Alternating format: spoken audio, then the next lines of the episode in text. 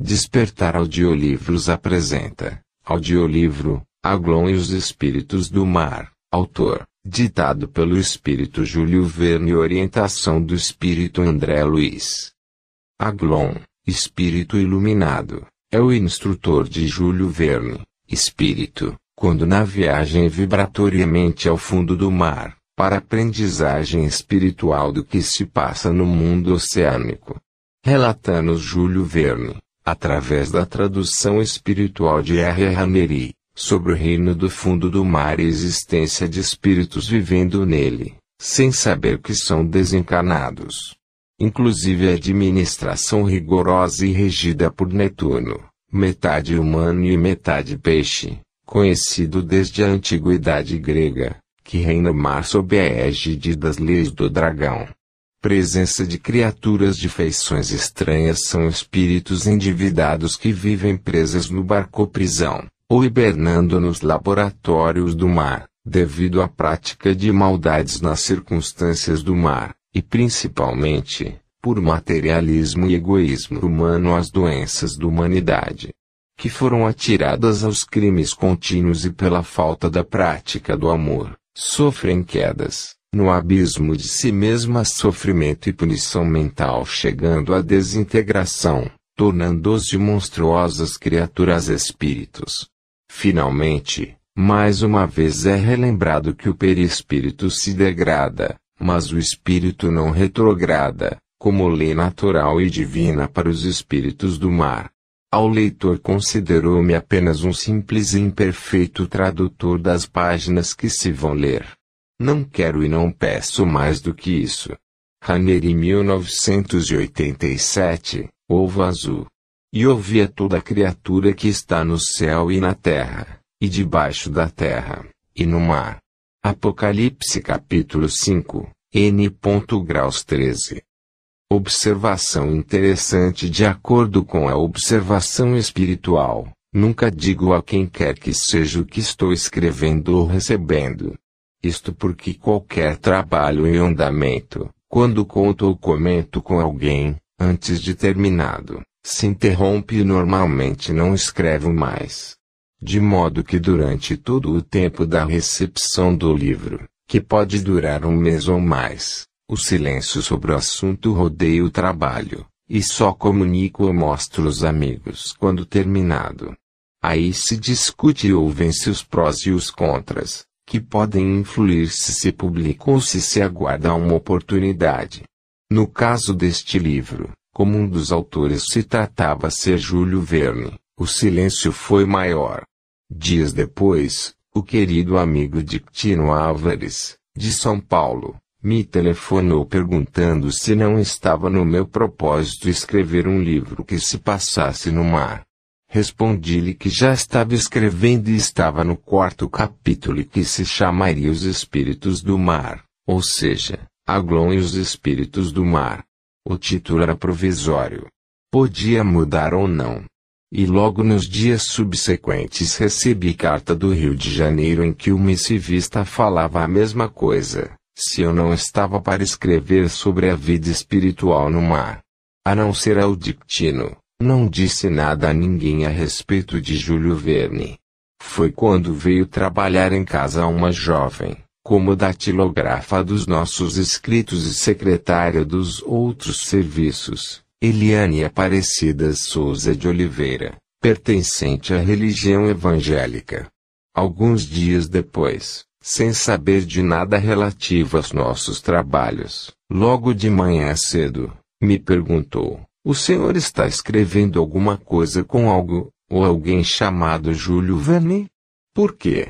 Porque eu não conheço ninguém com esse nome e minha mãe, que não entende nada de livros, teve um sonho com o senhor e viu um homem chamado Júlio Verne que trazia uma pilha de livros nos braços e lhe entregava.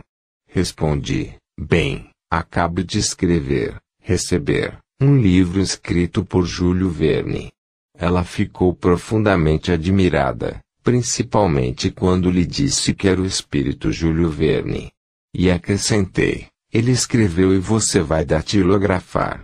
Mas, minha mãe não entende nada de literatura, disse ela. Ela é protestante de igreja evangélica, não sabe nada de mediunidade e não sabe nada sobre nós. Aí, por verificar que continuava surpreendida e impressionada com o fato, comentei, naturalmente, o sonho com ele trazendo muitos livros para nós é trabalho que ele vem trazer para nós e que você vai datilografar. Prepare-se. Aglon surge foi nos tempos antigos. Eu estava sobre uma penedião. Lá embaixo gemia o mar. As ondas atiravam suas águas a meus pés e as águas pulverizadas cobriam as pedras como um lençol. Aglon chegou como prometera.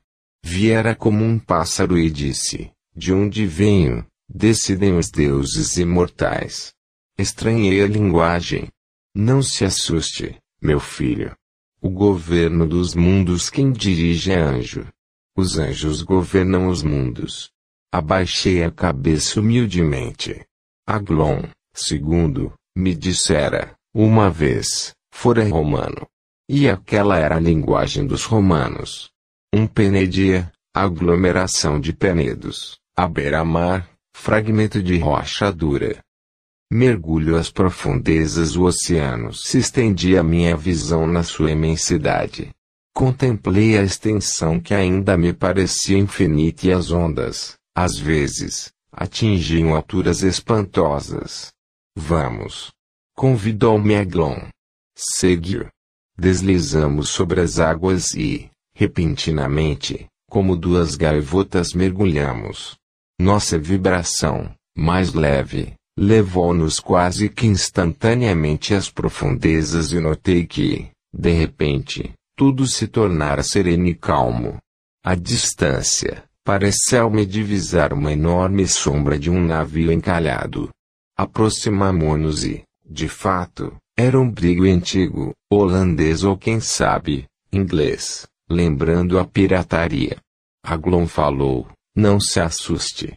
Encontraremos criaturas aí. No fundo do mar. Sim, no fundo do mar. Algumas continuam ativas, outras, não. Admirei-me. Há muita gente, na Terra, que não sabe disso. Aqui também. E rio. Lembrei-me que eu também não sabia. Só agora estava tomando conhecimento apesar de ter atravessado há tempos um mar de gelatina. Princípio espiritual entramos e vimos alguns espíritos por ali. O cozinheiro do navio continuava cozinhando e alguns marinheiros lavavam o barco. O capitão, Parecia ser o capitão, um tipo de pirata, dava ordens.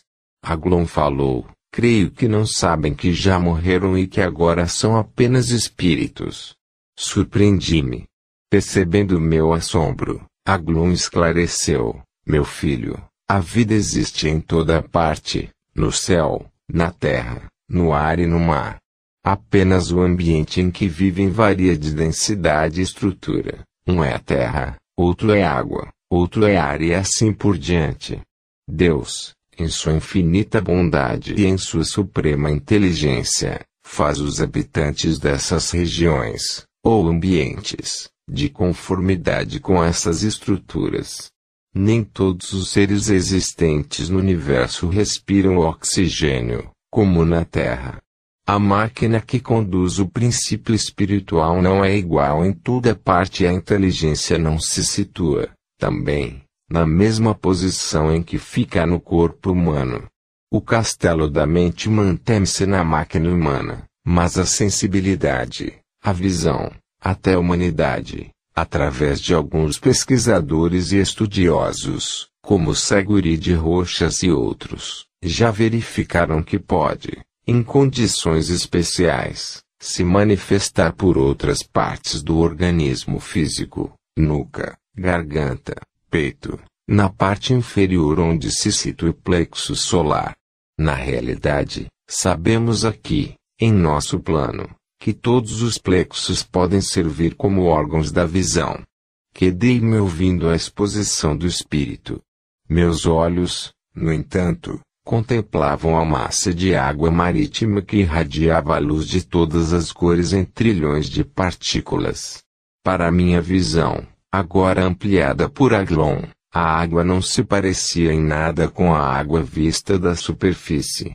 Admirado, perguntei, por que o homem não vê lá em cima a água assim multicor como nós vemos? É apenas uma questão de frequência de vibração dos olhos que possua. Lá como aqui a natureza é a mesma. Apenas o homem não tem condições de ver. Quando ele evoluir, verá. Isso também poderá acontecer, com a permissão das forças espirituais superiores, ou de Deus, se achar melhor assim, com a descoberta de novos instrumentos mais poderosos que o microscópio e o telescópio, o que já está acontecendo como marco inicial. Mergulhado naquele oceano multicolorido, parecia-me estar naquela mata coberta de vagalumes sob o céu estrelado, que nos descreve o artista no livro Canaã. Espíritos do mar eu me perdera na contemplação da água luminosa, porque aquela massa era toda luminosa.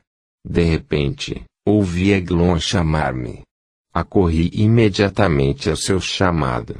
Ele falava com o capitão, que me pareceu mais esclarecido, visto que os outros, trabalhando, não prestavam mais atenção ao que fazíamos. O capitão dizia: Senhor, Aqui estou há mais de 500 anos terrestres. Recebi ordens para zelar por esta embarcação e os seus tripulantes. Já vieram alguns e nos falaram que já morremos todos, que não somos mais do que almas sem corpos, que somos, na realidade, espíritos eternos.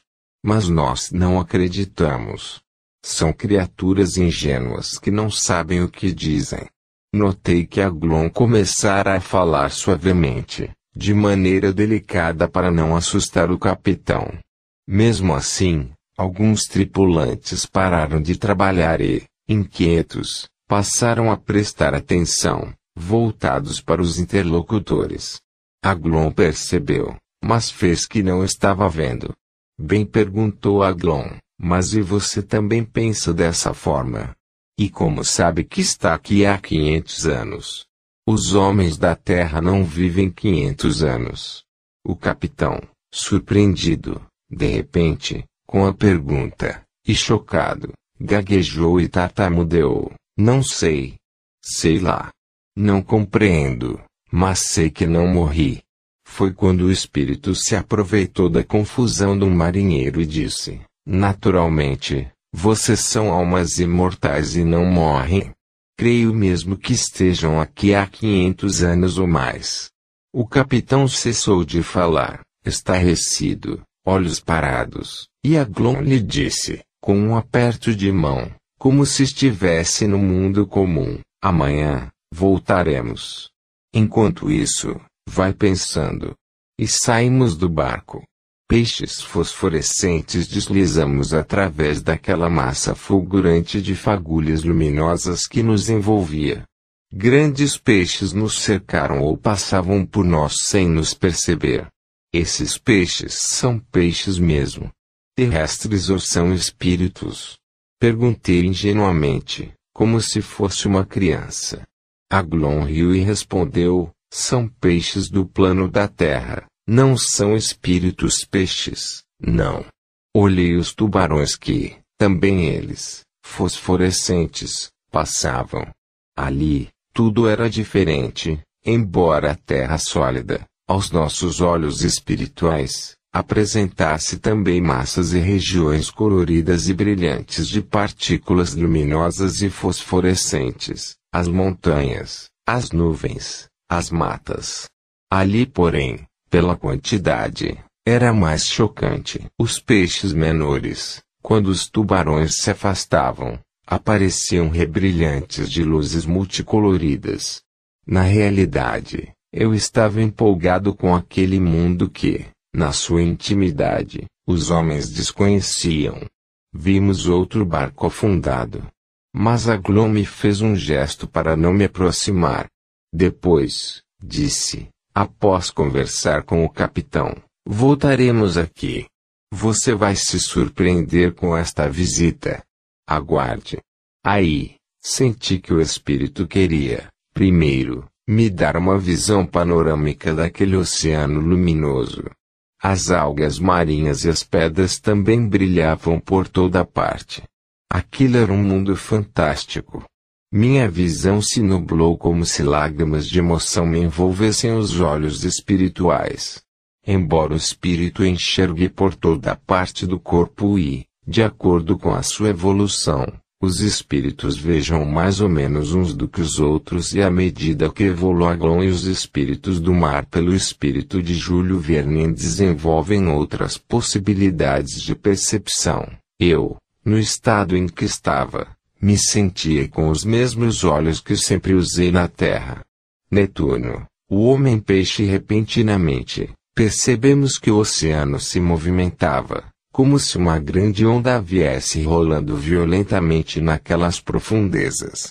Fiquei preocupado e Aglon, contudo, se manteve tranquilo como se nada percebesse. Total tranquilidade. Lembrava de Orcus e Atafon. Os espíritos superiores são assim mesmo. Aparentam às vezes não ter reação alguma. Percebendo minha inquietação, abraçou-me carinhosamente o que me tranquilizou, e serenei. Foi quando surgiu um ser enorme, metade peixe e metade homem, qual se fosse uma sereia masculina. Assustei-me. Olhou-me com ferocidade. Quem são vocês e o que vem fazer em nossos domínios? Senhor, vós eu conheço. Dirijo-se a Aglon. Tendes vindo algumas vezes aos nossos domínios. Mas ele, e ainda alma de vivo. Embora o tratamento inicial fora grosseiro, a mudança para vós, dirigido a Glon, demonstrava que o respeitava. Eu sou Netuno e ao dizer isso, fulgurou um tridente, que eu não vira antes em suas mãos. Eu sou Netuno, Deus e Rei dos oceanos. E quero que esse ser inferior, que desce aos meus territórios, me preste obediência imediatamente, ou eu recolho aos presídios das águas, como manda a lei. Respeito vossa autoridade, Senhor. Tornou a se dirigir a Glon. Mas, aqui, nestas regiões marítimas, mando eu e cumprirei a lei que está acima de vós, Senhor. Sei. Falou Eglon com humildade. O Senhor Deus dividiu o universo em grandes zonas e distribuiu a autoridade conforme as necessidades de justiça. Sei disso e acato as determinações do Altíssimo. Peço, no entanto, Deus do mar, que permitas que este meu pupilo, já autorizado pelas esferas superiores, percorra os labirintos dos oceanos sob tua férrea direção, a fim de saber como administra e leve às altas autoridades e ao mundo as primeiras notícias de como aqui se governa e administra. Netuno esboçou um sorriso de prazer e respondeu solícito, se assim, Senhor, podeis levá-lo onde quiserdes. Se precisardes de mim para visitar os grandes presídios das profundezas, chamai-me. E se lançou vertiginoso no meio das águas.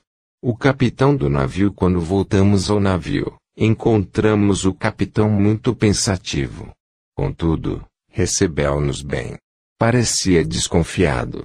Realmente, estava, senhor falou respeitoso, dirigindo-se a Glon. Falastes que todos os nossos corpos morreram fisicamente, como comumente se entende, não é verdade.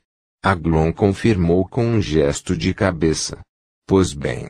Por que, então, permanecemos aqui este tempo todo sem saber disso, se não estávamos inconscientes? Sempre nos sentimos vivos, como sempre estamos. Ou estaremos apenas sonhando e não somos mais que um sonho que estamos sonhando? Aglon sorriu e disse: Bem, a ideia é engenhosa, mas não é sonho não. É uma realidade que vocês terão que compreender e aceitar, a fim de prosseguir evoluindo como todos os espíritos, através dos séculos e dos milênios. Marchamos no caminho para a evolução, evoluindo sempre, para nos aproximarmos da eternidade de Deus. Enquanto sofrermos transformações não seremos eternos. A eternidade pressupõe uma permanência eterna.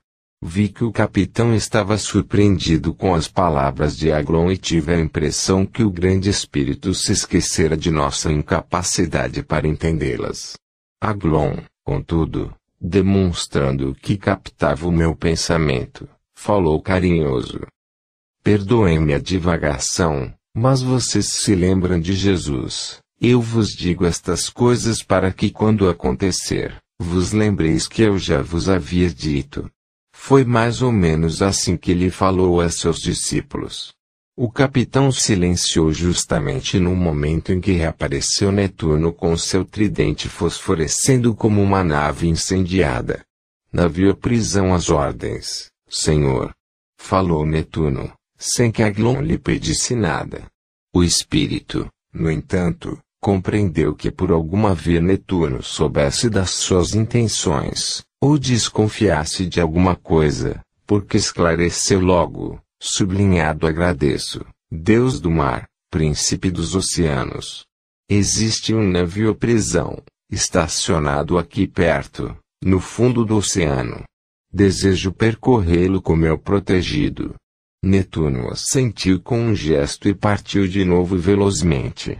Atravessando a massa oceânica com a velocidade do pensamento, Aglon, tomando-me a mão, deslizou como o mais veloz dos peixes e, rapidamente, divisamos o embarcação já antiga, instalada como um castelo no meio de pedras submarinas nas profundidades.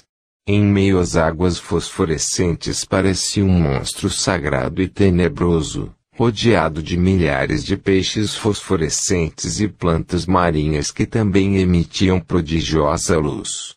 A porta do navio, uma figura de capacete de guerra grego, lembrando os antigos e atléticos soldados da velha Alade, nos deteve. Aglon falou-lhe da autorização concedida por Netuno e na mesma hora a porta do velho barco se abriu para nós. Entramos. Acompanhava o guardião. Notei que usava botas e que pisava firme. Por onde desejais começar, senhor? Como devo chamá-lo, senhor? Perguntou-lhe no mesmo tom, Aglon, antes de responder. Holofernes, senhor. Holofernes. Surpreendeu Zeglon. Sim, Holofernes. Gostaria de começar pela ala dos presos de condenação mais leve. Condenação? Como então ali havia condenação? E quem condenava? Exclamei assombrado. Deus. Não. Respondeu Holofernes. Nem sabemos se Deus existe. Quem condena aqui é sempre o tribunal. O almirante, sob as ordens de Netuno, cumpre. Diante de minha profunda admiração e surpresa, Aglon esclareceu, em todas as regiões da Terra, no céu como os homens entendem fisicamente, mar e ar, nas regiões inferiores, Existem tribunais e juízos permitidos pelas leis e ordens das esferas superiores que representam a vontade de Deus. Espíritos prisioneiros começamos a percorrer o barco-prisão, conduzidos por Holofernes que, enquanto nos indicava as celas onde estavam presos os espíritos inferiores, de certa forma nos vigiava e fiscalizava. Na primeira cabine, que era ampla, e que outrora servira ao comandante encarnado do navio, agora substituída por prisão de criaturas ainda vestidas com roupas das épocas que pertenceram em sua vida terrestre na carne, estavam espíritos intelectualmente mais adiantados. As outras funcionavam como prisões menores com espíritos vulgares e intelectualmente atrasados, entre eles, muitos marinheiros, a minha interrogação mental, Aglon respondeu, aqui, estão muitos espíritos que perderam a vida terrena no mar. No entanto, a maioria vem da superfície e aí são aprisionados e ficam aguardando modificação e melhoria mental para subirem de novo. A evolução se processa de maneira inexorável, consciente ou inconscientemente, e a lei superior que a rege conduz os seres inferiores e mesmo superiores, estejam onde estiverem, a prosseguirem sob a força inexorável da evolução que na realidade é a força da lei divina a prosseguir. Sob esse impulso, os inferiores marcham e os superiores sobem, mas chega a hora em que os inferiores que estão sob a terra, no ar, ou no fundo do mar obrigatoriamente reiniciam e sentem o anseio de evoluir e alcançar posições que detinham anteriormente que por invigilância perderam. Não é o crime que nos arrasta ao desequilíbrio, mas o desequilíbrio que nos atira ao crime. Se não mantivermos a vigilância sobre nós mesmos, cairemos na roda viviremos do desequilíbrio para as falhas, as faltas e para o crime. Do crime voltaremos para o desequilíbrio e rolaremos na roda das reencarnações, de que falava o Buda e nesse vai e vem maluco permaneceremos séculos e milênios, do qual dificilmente sairemos por nós mesmos, dependendo que uma força externa, fruto de um amor, de um ou de alguns espíritos amigos que nos amem, nos salvará. Fora isso, sem a interferência dessas almas amorosas e amantes, ficaremos nas mãos indiferentes do acaso que nos deixam abandonados, caindo infindavelmente no abismo de nós mesmos, de tal maneira que, aparentemente, parece uma queda eterna no sentido de atingir o ser que cai, a desintegração total por falta de energia, que para a compreensão dos homens, poderíamos chamar de vitalizante que já denominamos, para a compreensão atual da humanidade, de desintegração ou retrogradação, quando falamos que o perispírito se degrada, mas o espírito não retrograda. Assunto que evidentemente irá sendo esclarecido lentamente pela espiritualidade superior, ou por sua ordem, à medida que o ser humano for evoluindo e puder compreender, receber e assimilar cada vez e mais, gradativamente, cargas de conhecimento superior. Fiquei estático e abismado, sentindo que ouvia ali, no fundo do mar, a voz de um anjo que abria as portas do meu entendimento mental para o conhecimento que os seres humanos e mesmo trilhões de espíritos ainda não conheciam. Holofernes, porém, totalmente incapaz de compreender, nos esperava para a visita programada, talvez aborrecido, como acontece a certos homens ouvindo diálogos filosóficos ou científicos que, creem, não lhes dizem respeito.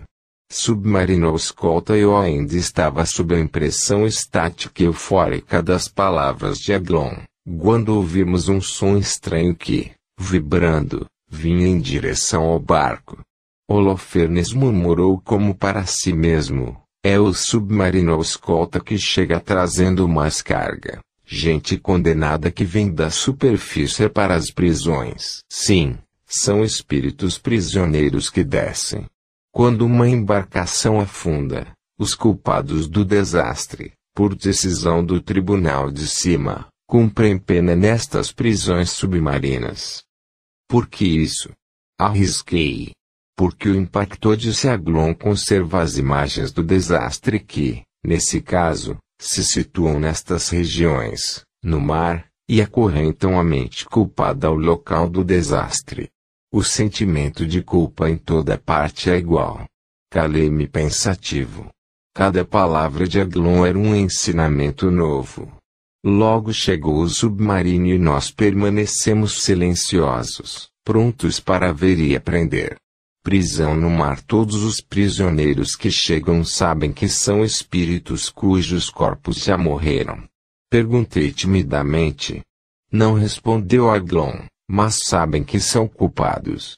Os que não morreram na hora do desastre, geralmente foram antes de vir para aqui, naturalmente, antes de terem sido julgados e condenados pelos tribunais, o de cima, da superfície e o de baixo, se assim podemos dizer, já estiveram internados em hospitais para recuperação.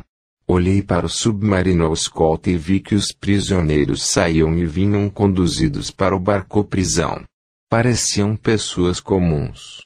À maneira de carcereiro, à frente, vinha uma criatura de expressão e fisionomia duras e alguns outros que marchavam como soldados terrestres, com vestimenta militar, mas aquática. Não demorou e apareceu Netuno, capacete à grega e tridente. Estão chegando os homens do desastre. Quinhentos falou para Holofernes, após fazer um sinal de cabeça respeitoso, Aglon. Alguns comandavam a embarcação e foram condenados pelo tribunal a cumprir pena aqui. Outros cometeram faltas menores, porque contribuíram de alguma forma no afundamento do navio. Percebendo meu grande interesse na conversa e querendo talvez que eu fosse esclarecido diretamente por Netuno, recebendo instruções diretas, Aglon se dirigiu a Netuno e comentou: Pelo que vejo, Senhor, a sua administração é perfeita. Sentindo-se lisonjeado por figura tão importante como Aglon é, com certeza, esperando um fiel relatório para as esferas superiores, Netuno informou com ênfase: Aqui, nos mares e oceanos, Senhor, nós cumprimos fielmente as leis da justiça divina. Fiel e implacavelmente. Porque a justiça se cumprirá em toda parte. E o amor? Esboçou Aglon. Amor? Não sentimos nem conhecemos o amor em nossos territórios. Aqui domina a justiça implacável e honesta dos dragões. Amor, segundo estamos informados, é coisa dos sequazes do cordeiro, que não nos compete discutir. Após isso, Netuno fez novo sinal a Aglon e partiu. Ficamos ali, vendo os presos entrarem. Lei dos tribunais punição mental percorremos o barco inteiro e vimos que era um presídio quase igual aos da terra, com celas separadas que aos olhos dos prisioneiros pareciam gradeadas, resultado das suas penosas vibrações, penosas, lentas e densas.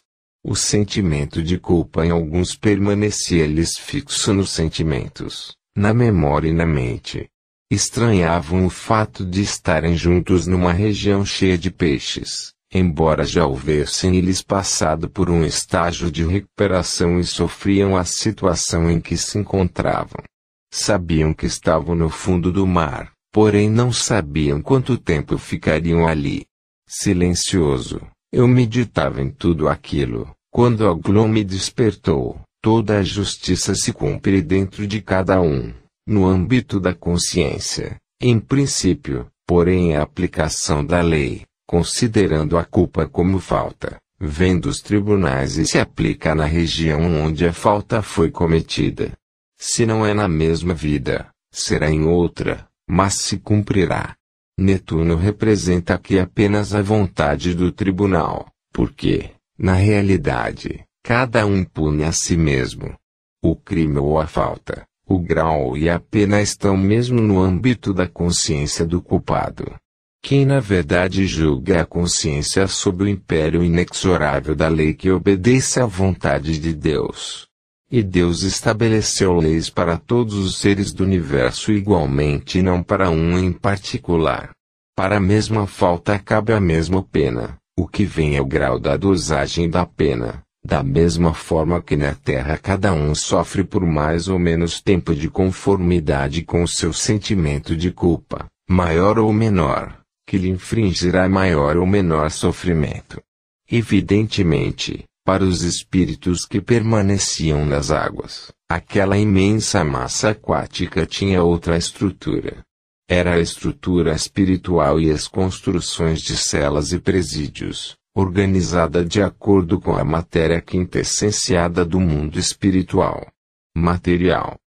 Esse manipulado de acordo com o pensamento deles e com as sugestões quase hipnóticas dos cumpridores das ordens dos juízes. No plano espiritual, a mente plasma na matéria existente as imagens elaboradas pelos pensamentos. Como aqueles espíritos vinham da superfície ou crosta, a ideia geral era de cadeia ou cela na verdade eram escravos de si mesmos.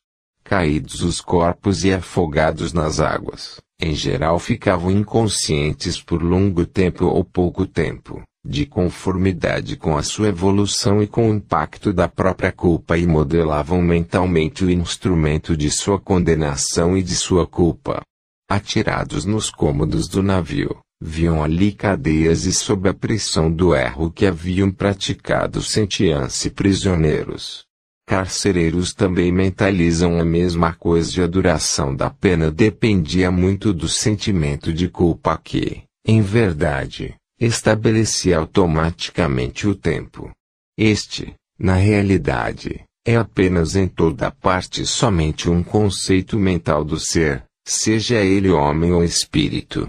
Deus é pai e mãe. Eu meditava sobre essas coisas, lembrando-me de explanações que Orcus e Atafon me fizeram em outras oportunidades. Quando Aglon, me batendo carinhosamente no ombro, falou: Meu filho, a maioria ou quase totalidade dos homens acredita que Deus, à semelhança de um mestre escola, premia ou castiga cada um em cada caso e desce do solo de Sua Majestade para julgar cada ato de cada um e punir pessoalmente cada pecador.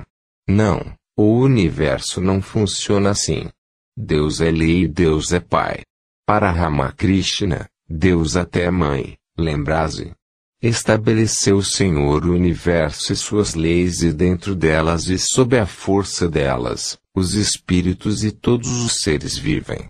Para aliviá-los ou amenizá-los é que o Senhor usa sua misericórdia e seu amor. É quando é pai e até mãe. As ideias que os santos e os fundadores das religiões usam de conformidade com a sua interpretação e o seu modo de sentir e perceber Deus, Aglon ainda abraçou-me carinhosamente e disse: Vamos andando, o tempo urge. Os Netunos haverá muitas prisões como esta, no fundo do mar. Perguntei ao espírito. Ah, inumeráveis. Mas existe também a casa da administração onde fica o administrador geral e o grande tribunal do mar. Ali trabalham os Netunos. Como? exclamei espantado.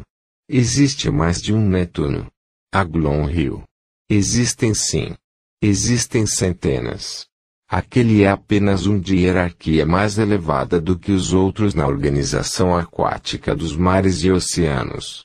Todos se apresentam como Netunos e Netuno é o administrador geral e de fato Netuno famoso desde a mais alta antiguidade. Em toda parte, nas coisas de Deus, predominam a seriedade e a ordem, que estabelece a organização e o trabalho, aproveitando o grau de evolução de cada ser. Contemplei Agulon profundamente surpreendido e lembrei-me que certa vez ouvira uma criança dizer, sublinhado universo não é caos, o universo é ordem. E ali eu compreendi o que ele quis dizer alta hierarquia no mar embora já houvesse percorrido o abismo em certas regiões e ouvido os ensinamentos de espíritos superiores, como Orcus, Atafon e outros, fiquei surpreendido com as surpresas que me reservara o mar e com as criaturas do que ia encontrando. Aglon era um espírito que me parecia semelhante a Orcus, ligado aos problemas do mar e dos oceanos seriam nas regiões fiscalizadas por espíritos inferiores de alta hierarquia na sua classe controladas por espíritos superiores de alta hierarquia, também na classe a que pertenciam. Aglon ouviu meus pensamentos, porque de imediato corrigiu, você está raciocinando certo, em parte, na outra está equivocado. Nós, os de cima, somos apenas mensageiros do Senhor como os estafetas do correio terrestre. Os de baixo, como Netuno, o administrador geral estão em posição de mando, portanto superior aos seus subordinados, também de sua classe. São espíritos que acreditam que, realmente, cumprem a vontade dos dragões e exercem a justiça que de certa forma corresponde à justiça de Deus. Mas não falam, nem gostam de ouvir falar em Deus e muito menos em Jesus, a quem odeiam, porque Jesus personifica o amor e eles acham que o amor é fraco.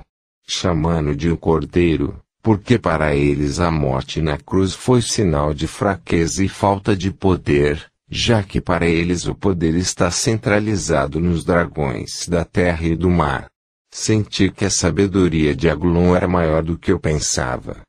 Quando se adquire conhecimento há muito percebi que os espíritos superiores transmitem os ensinamentos aos poucos, o que na nossa linguagem do mundo da superfície poderia se chamar, ou se chama por alguns, linguagem em gotas. Respeitam o grau de evolução em que estamos, mesmo porque levam em conta a nossa incapacidade para compreender e assimilar. Diz um espírito amigo que não recebemos mais do que podemos vir a entender e assimilar, se o ensinamento é mais profundo, ou não entendemos e assimilamos, ou fazemos confusão em nossa cabeça e na cabeça dos outros. Por isso, todo conhecimento novo que vem de cima é ensinamento iniciático, no mínimo concedido a quem está no caminho da iniciação. Vocês se lembram da assertiva? Quando o aprendiz está preparado, aparece o instrutor. Portanto, antes disso, não. Na verdade, não estou falando por mim mesmo. É o que já aprendi do plano espiritual. O vício das consciências humanas aglom ouvindo e sentindo os pensamentos de aprendiz que estava aprendendo e que, naturalmente, já assimilar alguma coisa, acrescentou, sublinhado meu filho, tudo o que vem de cima é dom perfeito, como disse o apóstolo. Acontece, no entanto, que os homens, nossos irmãos pelo Espírito, quando ainda não atingiram o estágio evolutivo necessário, confundem o sentido íntimo do ensinamento que, como um bólido, se perde no cosmo da consciência humana e, às vezes, demora séculos e milênios para que o homem o reencontre, de novo, puro como era no início. A espiritualidade superior, do alto, envia como raios saferinos centenas de ensinamentos, permanentemente, em forma de palavras, imagens, pensamentos e vibrações sobre os milhares e milhões de consciências que estacionam na Terra, obedecendo à vontade de Deus. As consciências, todavia, não sintonizadas com o mais alto, não têm capacidade de percepção e não percebem, nem têm condições de acolhê-los e esse material superior se perde. Quando algumas ou alguns médiums percebem, costumam truncá-las ou desvirtuá-las e assim continuam elas o seu caminho, já agora impuros e imperfeitos. Os homens de mentes descontroladas que entregam à humanidade um material agora já viciado. Por outras vezes o mundo, por interesses inferiores, confunde de propósito o sentido das mensagens e ensinamentos, objetivando servir de maneira egoísta e interessado os seus sonhos de grandeza humana de baixas qualidades. Aglon parou de falar e eu, estático, verificava, a cada passo, como os espíritos de sua classe conheciam o coração dos homens. Desintegração da mente eu reparara que alguns daqueles espíritos aprisionados por si mesmos no mecanismo complexo de sua casa mental, jaziam inconscientes no barco. Outros pareciam loucos, com os olhos, como se diria na superfície, onde vivem os homens, vidrados, incapazes de ver ou entender as imagens ou o que se passava ali ou no mundo aquático em que viviam. Perguntei a Glon, mestre. Meu filho, não me chame mestre. Você conhece o esclarecimento de Jesus. Não querais ser mestres. Perdoe, meu amigo. Falei com humildade. Aglon sorriu, compreensivo. E a seguir, esclareceu, está admirado de ver espíritos total, ou quase inconscientes. Aqui, Estamos numa região espiritualmente calma e serena relativamente, porque na realidade existem centenas de espíritos que chegam no mundo espiritual completamente loucos. Mas, e a reencarnação? Indaguei assombrado.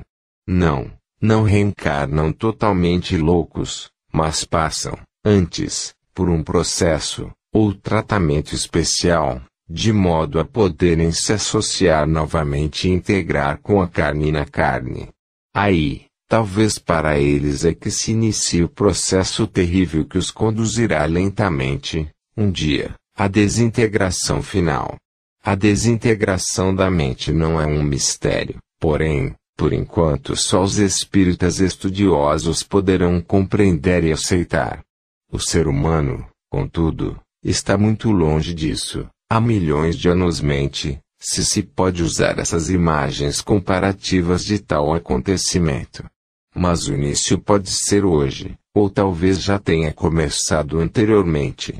O pensamento desequilibrado conduz cada vez mais ao desequilíbrio. Descese, ou sobese, dentro de si mesmo. Você já aprendeu isso. Quando ser já atingiu o estado de consciência tem que zelar por ele ou por sua integridade, patrimônio sagrado de cada um. Vi que a me levara por caminhos difíceis do entendimento e que, repentinamente, começava a descerrar o véu que encobria alguns mistérios da sabedoria.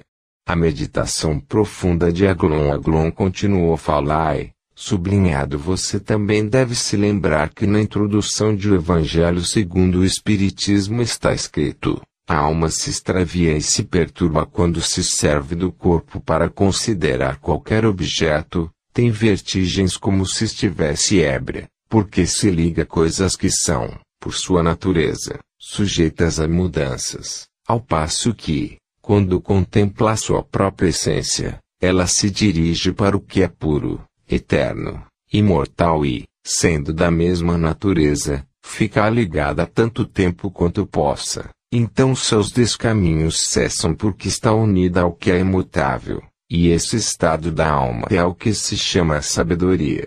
Assim também se ilude o homem que considera as coisas de baixo, terra-terra, do ponto de vista material. Para vê-las com justeza é preciso vê-las de cima, quer dizer, do ponto de vista espiritual.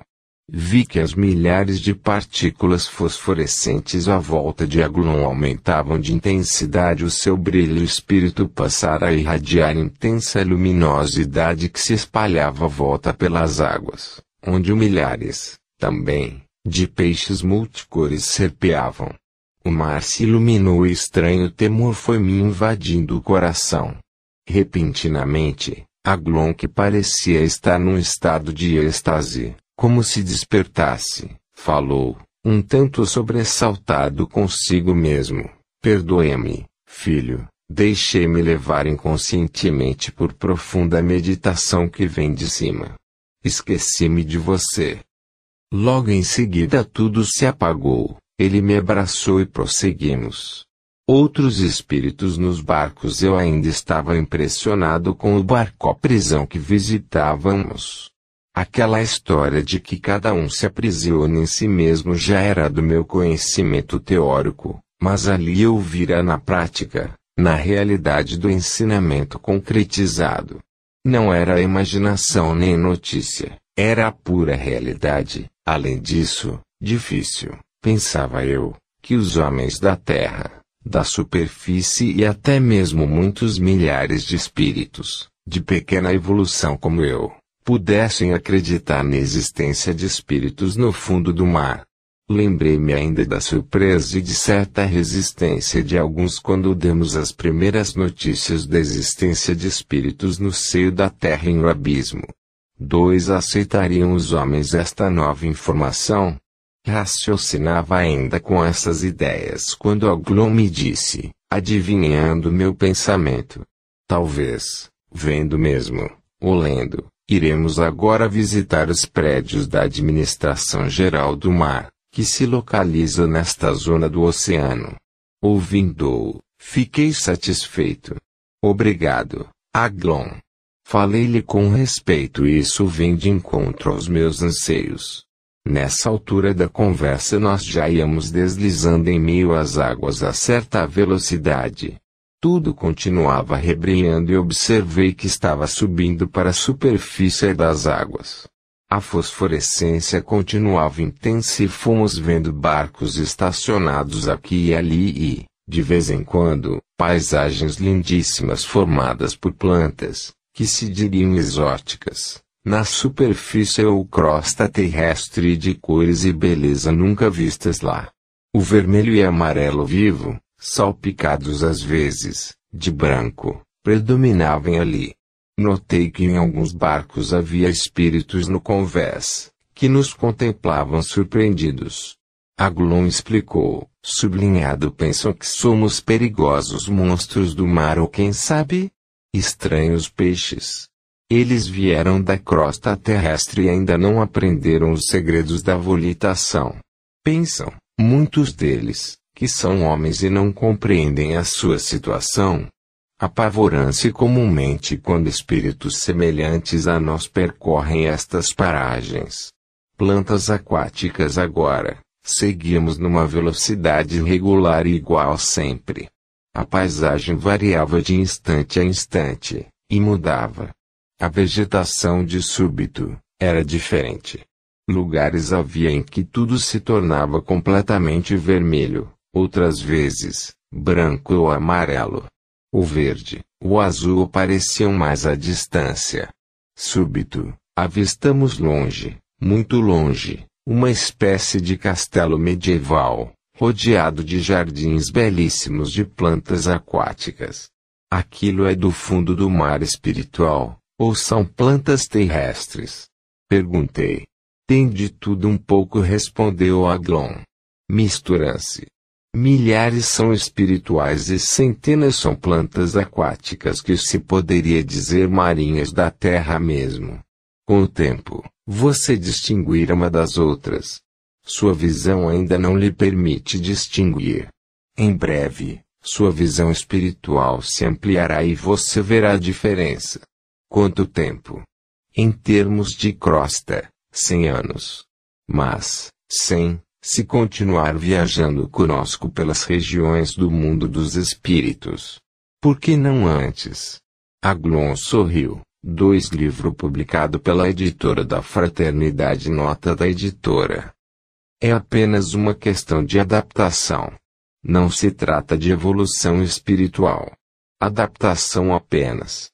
Materialização do pensamento para nós. O mar estava sempre sereno, Embora na superfície das águas as ondas pudessem até estar encapeladas. Nosso clima, do fundo, era de serenidade. Continuávamos avistando de tempos em tempos algumas construções. Interessante é que o estilo de cada uma mudava. Diante de minha surpresa íntima, Aglon, naturalmente, com sua grande percepção espiritual, me disse: sim, meu filho, elas mudam de estilo, porque cada espírito pode modelar o tipo de casa, o abrigo, que quiser ou puder. Puder, por quê? Indaguei espantado. Aglon esclareceu, de acordo com as faixas de sua evolução já conquistada e pelo bem praticado em favor de seus semelhantes, cada um adquire o direito e a possibilidade de ir realizando certas coisas. Mas, isso parece com o dinheiro da terra. Exclamei eufórico com a descoberta. De certa forma é. Vocês da terra levam para lá algumas ideias nossas e fazem coisas semelhantes. Na maioria dos casos, deturpam e realizam coisa não só inferior, como prejudicial ao próprio gênero humano. E o dinheiro é assim. Assim, não. O agarramento ao dinheiro e, como dizem vocês, o apego ao dinheiro é que se torna um mal. A sua aplicação para o mal e a sua não aplicação para o bem é que faz do dinheiro uma arma extremamente perigosa para o próprio homem. Na Terra, meu filho, vocês pedem e o arquiteto cria uma casa boa e bonita como vocês querem, e ele imagina e executa e isso não é obra do pensamento, apenas a materialização do pensamento ou, se quiserem, a execução é que varia um pouco. Vocês desenham primeiro, fazem no papel nós modelamos diretamente no local, mas, na verdade, tudo é somente obra do pensamento, seja ele humano ou espiritual. Vimos mais algumas construções espirituais que passavam rápidas em face da nossa velocidade. Fiquei de novo pensativo. Aglon calou-se. O castelo da administração geral, apesar do silêncio do espírito, deslizávamos velozes como flechas por entre as vibrações do mar. A distância, porém, que nos separava da administração geral do mar, diminuía e já víamos criaturas espirituais de forma humana que passeavam, ou estacionavam em imensos jardins, e no meio destes também havia imenso prédio de enorme extensão. Aglon indicou, aquele é o prédio da administração. Quando foi realizado há muitos e muitos anos, foi com a cooperação de centenas de mentalizadores do mar, técnicos especializados, que para que vieram e, durante muito tempo, se concentraram no trabalho e edificaram. Vi que o Espírito usara palavras terrestres para que eu entendesse. Logo chegamos ao pátio do imenso prédio que, de perto, tinha uma arquitetura estranha. A fachada lembrava os castelos medievais, no entanto, em seguida tomava forma muito moderna e até ultra avançada, com linhas aerodinâmicas, parecidas com os atuais aviões Jumbo. Aglon explicou, a parte inicial foi modelada por ordem de um Netuno que viveu, ou melhor, estacionou num período semelhante à Idade Média da crosta terrestre, mas, o segundo Netuno obedeceu a orientação muito avançada que trouxera de um outro mundo. A conversa esboçara e sugeriu ideias novas, mas eu ficara impressionado com o que ele estacionou. Ora, disse o espírito, você não acha mais adequado dizer-se que o espírito imortal estacionou do que morrer?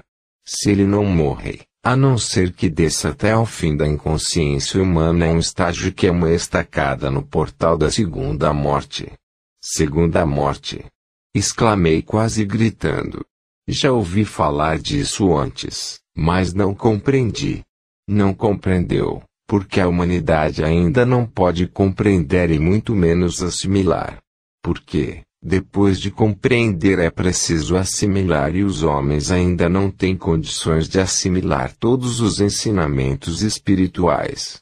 Por isso não recebem os ensinamentos, ou os espíritos não ensinam. Quando tiverem condições, receberão. Mas, vejam nos seus registros sobre o assunto e verá que quem lhe disse, falou quase tudo. Lá está. Aquilo sim já é quase morrer. Fiquei sem saber o que responder. Pois é, meu filho, Jesus falou da segunda morte. A segunda morte de fato, Jesus falou da segunda morte. Então haverá segunda morte. Mas na verdade como seria a segunda morte? Aglon pousou a mão diáfana e transparente em meu ombro e quase num suave murmúrio cessou, sublinhado a segunda morte. Meu filho, dizem que é uma coisa terrível. Só quem chegou lá perto poderia explicar.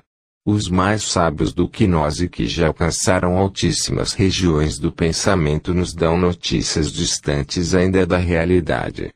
Mas dão.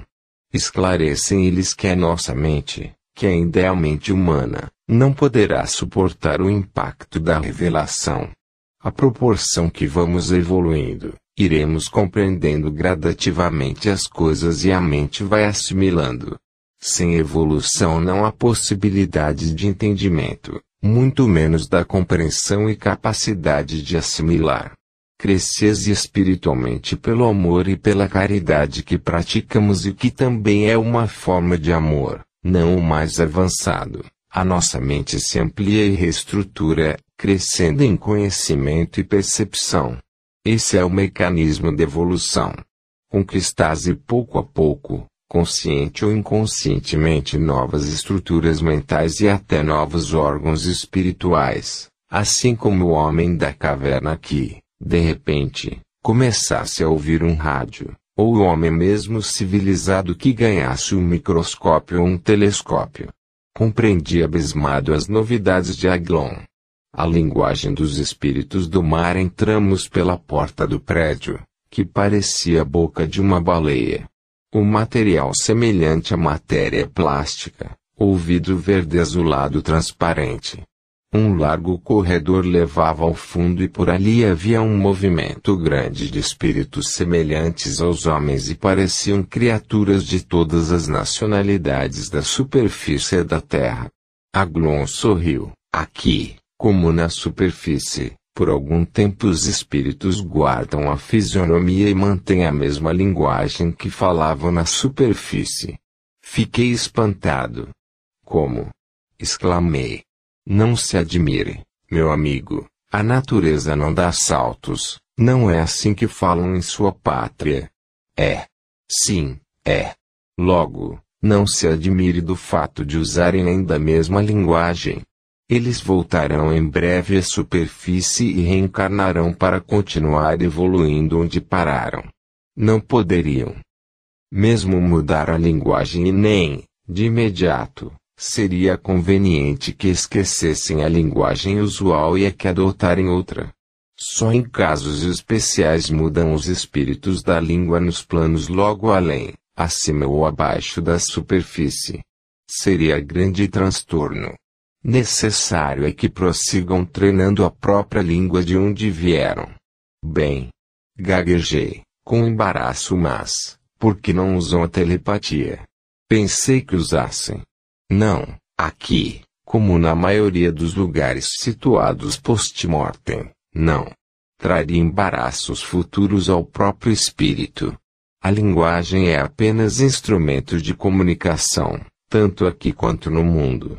Só espíritos mais adiantados, ou espíritos com missão ou tarefa especial, podem mudar readquirindo a possibilidade de usar a telepatia. A maioria usa a linguagem mesmo de sua origem. Os que renascerão em nações de outras línguas costumam fazer um estágio entre nativos de outras línguas. Assim se preparam para renascer, falando o francês, o inglês, o italiano, o chinês, etc., etc. A conversa telepática nestas regiões do mundo ainda não é habitual. Deveria ser, mas não é. Questão às vezes de evolução e às vezes de necessidade. Vi que a Glon sentira que falara muito. Por isso, não insisti. Chegamos a um grande salão cheio de espíritos que conversavam, assim como no salão de um transatlântico moderno. De um modo geral, todos conversavam como estivessem na superfície. Alguns estavam uniformizados de oficiais da Marinha. Eu, na minha ignorância, continuava admirado. Aglon tornou a sorrir enigmaticamente. Espíritos oficiais da Marinha logo fomos abordados por um daqueles oficiais da Marinha. Quem sois, irmão? Perguntou Aglon. O que buscam aqui? Estranhei, de imediato, a linguagem cerimoniosa com que falava. Desejamos falar com o grande Netuno. Respondeu Aglon, demonstrando um respeito que me surpreendeu. Sou oficial da Marinha dos países europeus, mas providenciarei para que venha a ordem de entrada. Quem sois, irmãos? Tornei a me surpreender. Voltava cerimoniosamente a nos tratar, mas, ao mesmo tempo, nos chamava familiarmente de irmãos. Somos mensageiros da superfície e estamos em missão da justiça divina. Esclareceu o espírito. O oficial se deu por bem informado e se foi. Aqui orientou Aglon recebem gente de todo o mundo e a maioria desfruta da educação terrestre, vírgula, sublinhado de um modo geral, são educados, já que na maior parte são viajantes, sempre os mais ricos. Esse oficial é do país, a que hoje vocês, na superfície ou na terra, chamam de França. Não demorou e outro oficial veio nos convidar para ver Netuno. Começamos a subir larga escada semelhante ao mármore branco, mas deveria ser imensamente leve, desde que colocada em uma embarcação, porque para mim aquele prédio deveria ser uma nave. Não. Disse Aglon. É prédio mesmo, modelado nas águas ou no fundo do mar. Não lhe disse antes que os espíritos, aqui, também, modelam mentalmente o pensamento, e a ideia tanto aqui quanto lá é força e poder espirituais. Jesus não disse, se tiverdes fé do tamanho de um grão de mostarda, direis a uma montanha, muda-te daqui para ali e ela se mudará. Netuno geral, o administrador do mar seguimos o oficial e logo estávamos diante de Netuno, o Netuno geral, administrador daquele mar que fazia parte dos oceanos do mundo. Figura estranha, exibia uma espécie de capacete brilhante cor de prata e a fisionomia lembrava de um viking. Ao lado, como um suporte de bandeira, enorme, de pé no solo, um tridente, que parecia mesmo o símbolo dos Netunos. Dois Netunos menores, de fisionomias serenas como as do chefe, postavam-se ao lado da mesa da mesma matéria transparente verde-azul de que era formado tudo ali, inclusive o barco. Quem sois na realidade? perguntou Netuno e o que quereis? Somos mensageiros do Cordeiro e viemos para estudar os vossos augustos domínios e fazer um relatório com o resultado de nossas observações, que será enviado aos senhores da Justiça Maior do Universo, depois de transitar pelos vários departamentos superiores da Justiça do Alto. Netuno observou-nos detidamente e pareceu satisfeito, porque disse assim, sublinhando o grande e respeitável mensageiro esboçou um sorriso feliz não temos nada a opor, exceto com referência a vosso companheiro, que precisamos submeter a uma rápida pesquisa por aparelhos, já que à primeira vista nos parece diferente dos mensageiros do alto.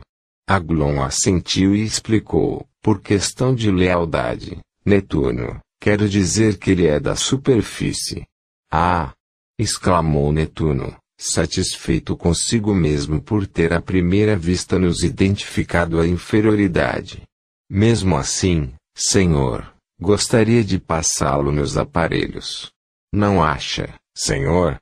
Certo, assinalou Eglon em nosso relatório focalizarei para as autoridades superiores. O caso zelo e dedicação. Netuno sorriu e agradeceu com um balançar de cabeça. A um sinal seu, os Netunos de guarda nos convidaram a acompanhá-los.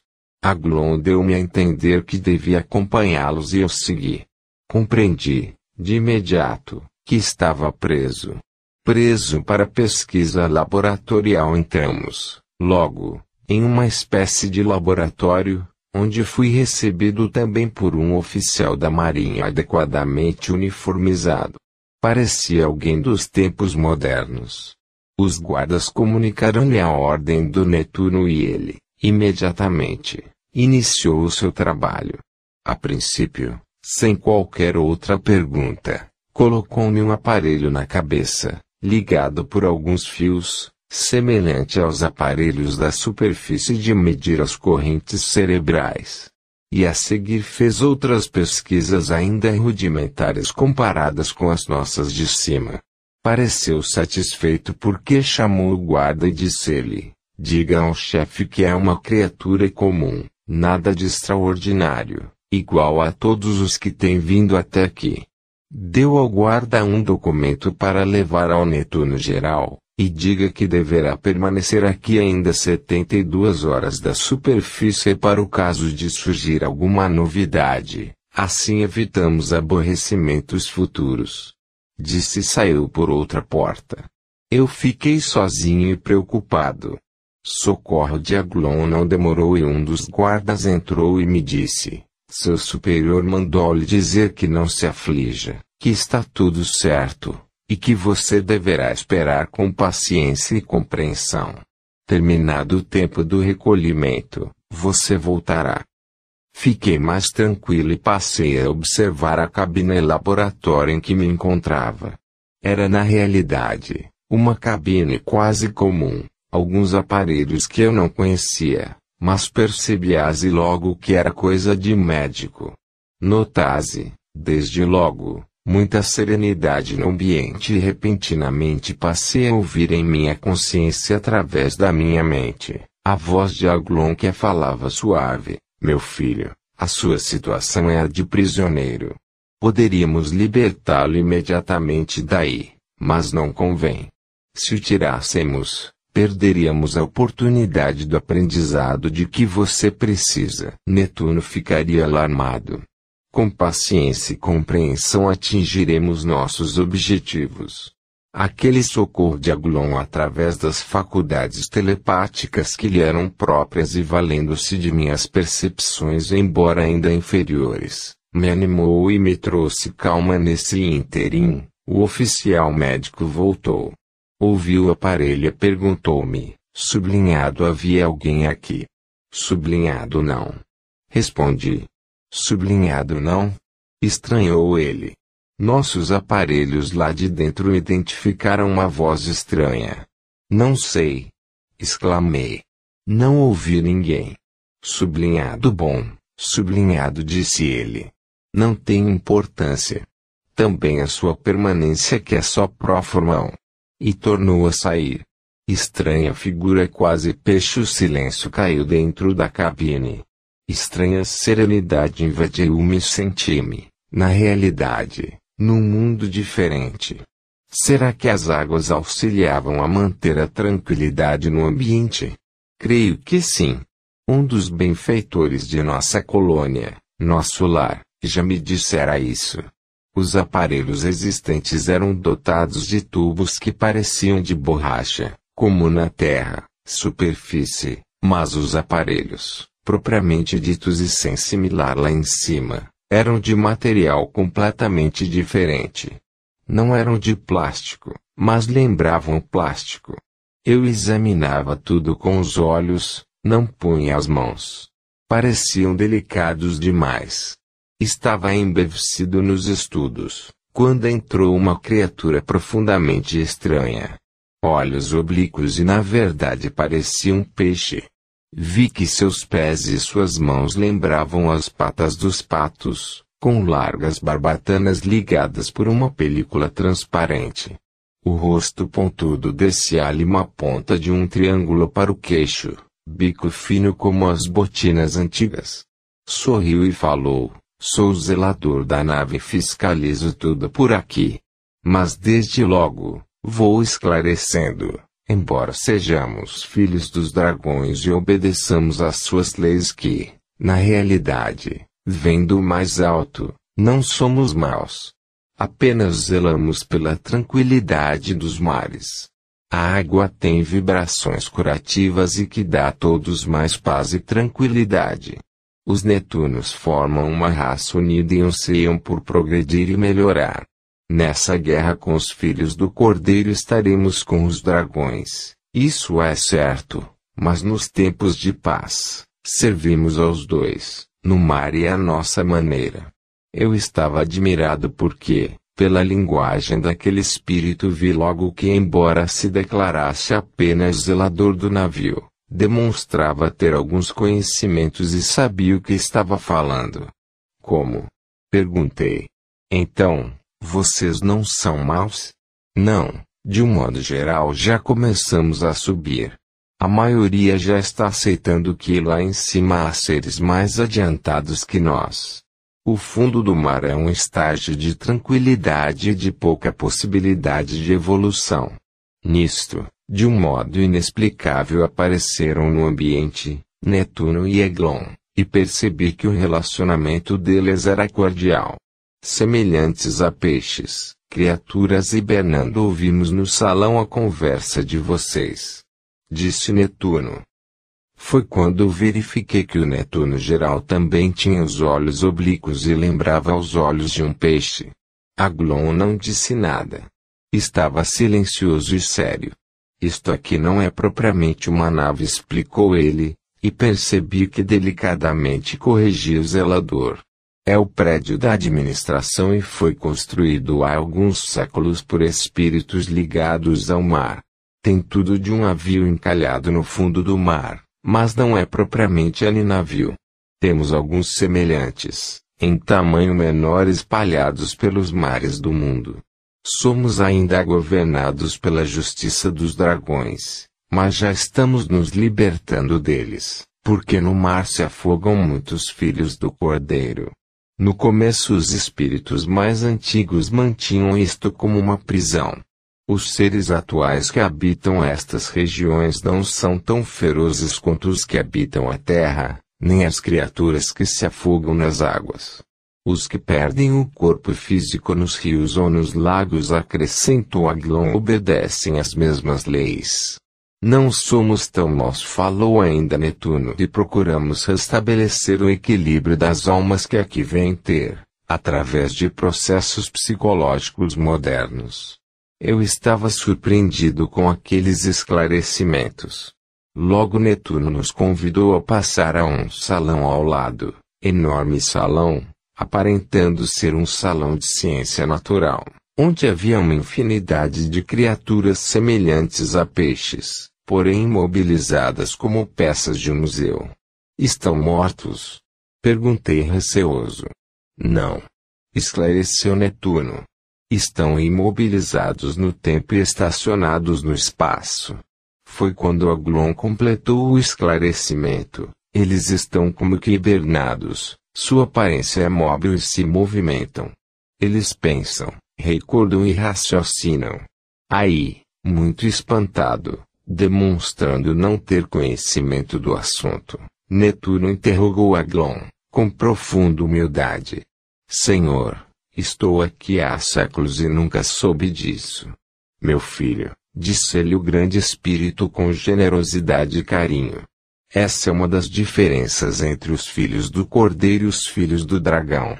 Indiferente ao espírito de Netuno, colocou a destra na testa do ser em forma de peixe que lhe estava mais próximo e, imediatamente, como se fosse uma tela de vídeo, apareceram as cenas de um brigue antigo, cheio de homens de blusas listradas que lutavam com outros tantos, de roupas de nobres senhores, que tivessem sido invadidos por piratas da velha pirataria de algum país remoto. No convés, um homem estranho lutava, matava e dava ordens, como um verdadeiro demônio. Aglon acrescentou: Esse é ele. E apontou com o dedo. Netuno não escondia sua surpresa e admiração, como, Senhor, como se consegue isso? Também queria ter essa faculdade.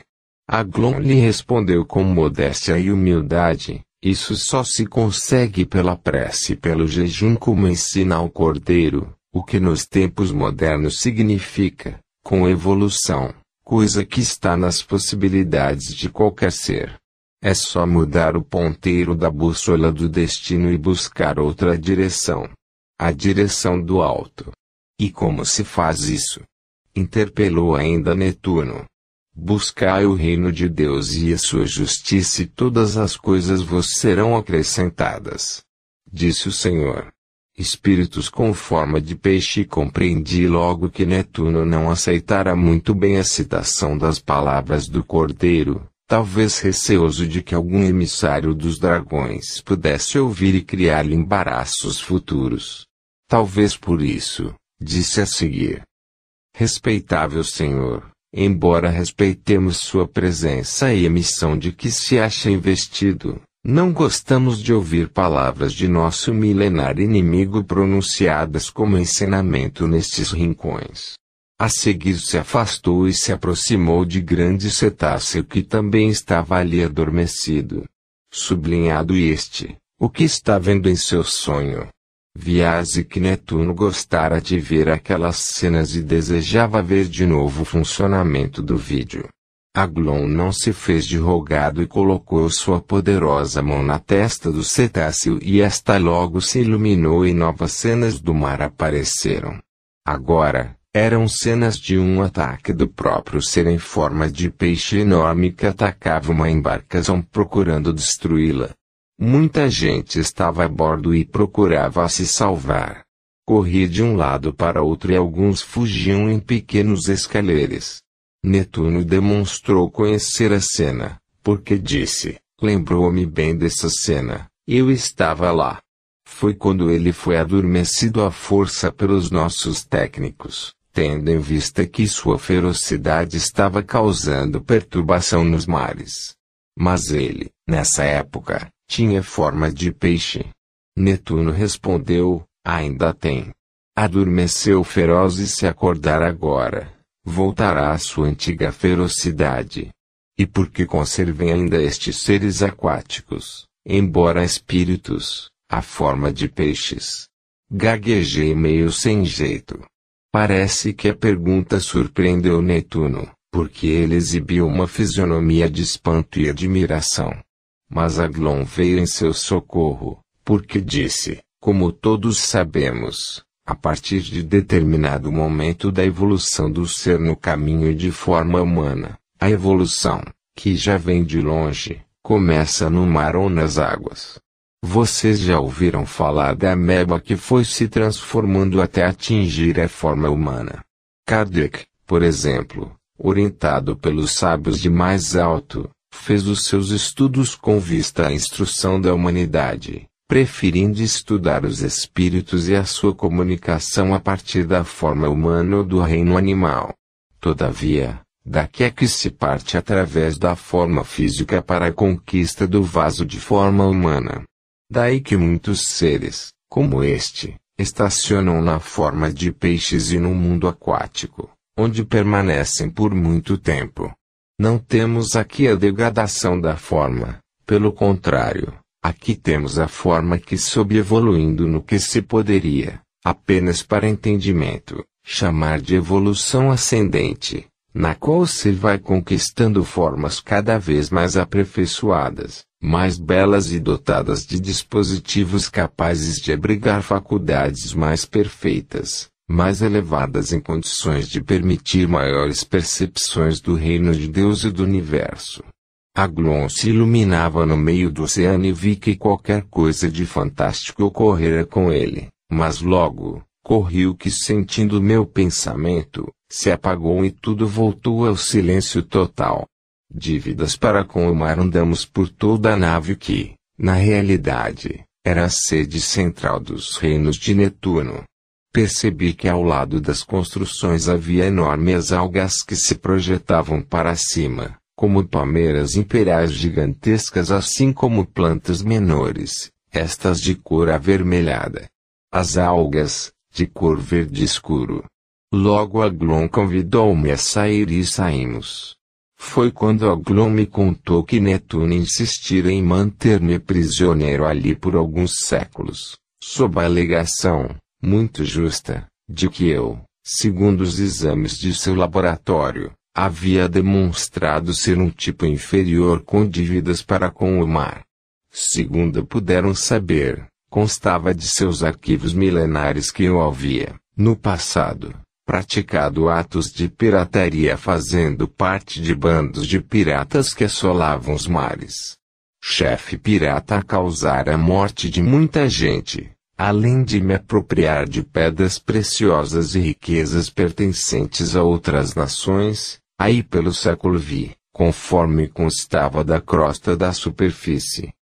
Assombrado perguntei a Glon, como poderia ser isso, se havíamos penetrado no mar nas eras antigas? O espírito, sereno, me respondeu, meu filho, na velocidade das vibrações do pensamento viemos de um certo passado para o presente. Estamos, na verdade, navegando vibratoriamente nas memórias do mar.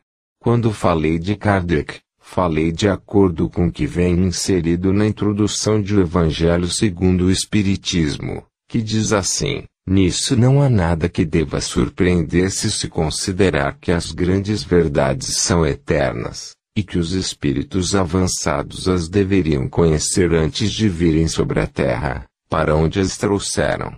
Depois dessa, eu não disse mais nada, e prosseguimos. O infinito mede a eternidade. O silêncio que caiu sobre nós foi rápido, porque Aglon voltou a falar. Não se admire, meu filho, os espíritos que atingiram a minha idade espiritual, às vezes, por bondade de Deus, leio nas memórias do tempo, para frente e para trás, isto é, no passado e no futuro, levando-os em conta que o tempo como os homens o concebem, na verdade, não existe.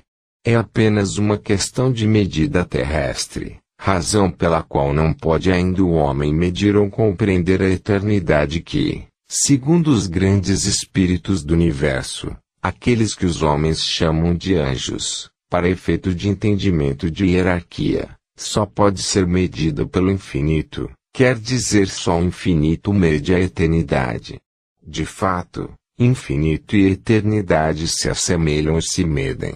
Tempo para os homens da Terra seria agora e será no futuro apenas parcelas capazes de ser concebidas pela mente humana ainda em estado muito rudimentar de evolução.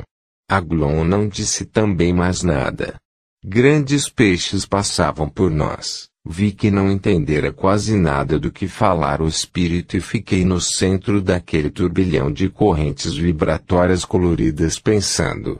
Seriam todos esses grandes peixes espíritos aprisionados em si mesmos, estacionados nas memórias integrais de suas vidas passadas.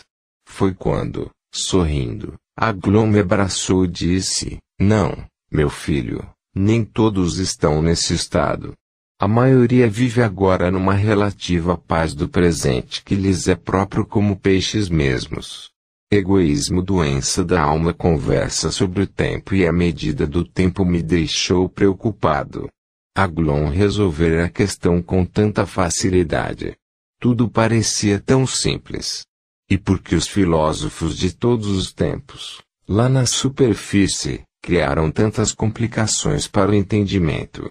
Havíamos saído da zona de atração de Netuno e de acordo com decisão de Aglon percorremos o mar. Aqui e ali encontrávamos criaturas imobilizadas, como mortas, que flutuavam no seio das águas.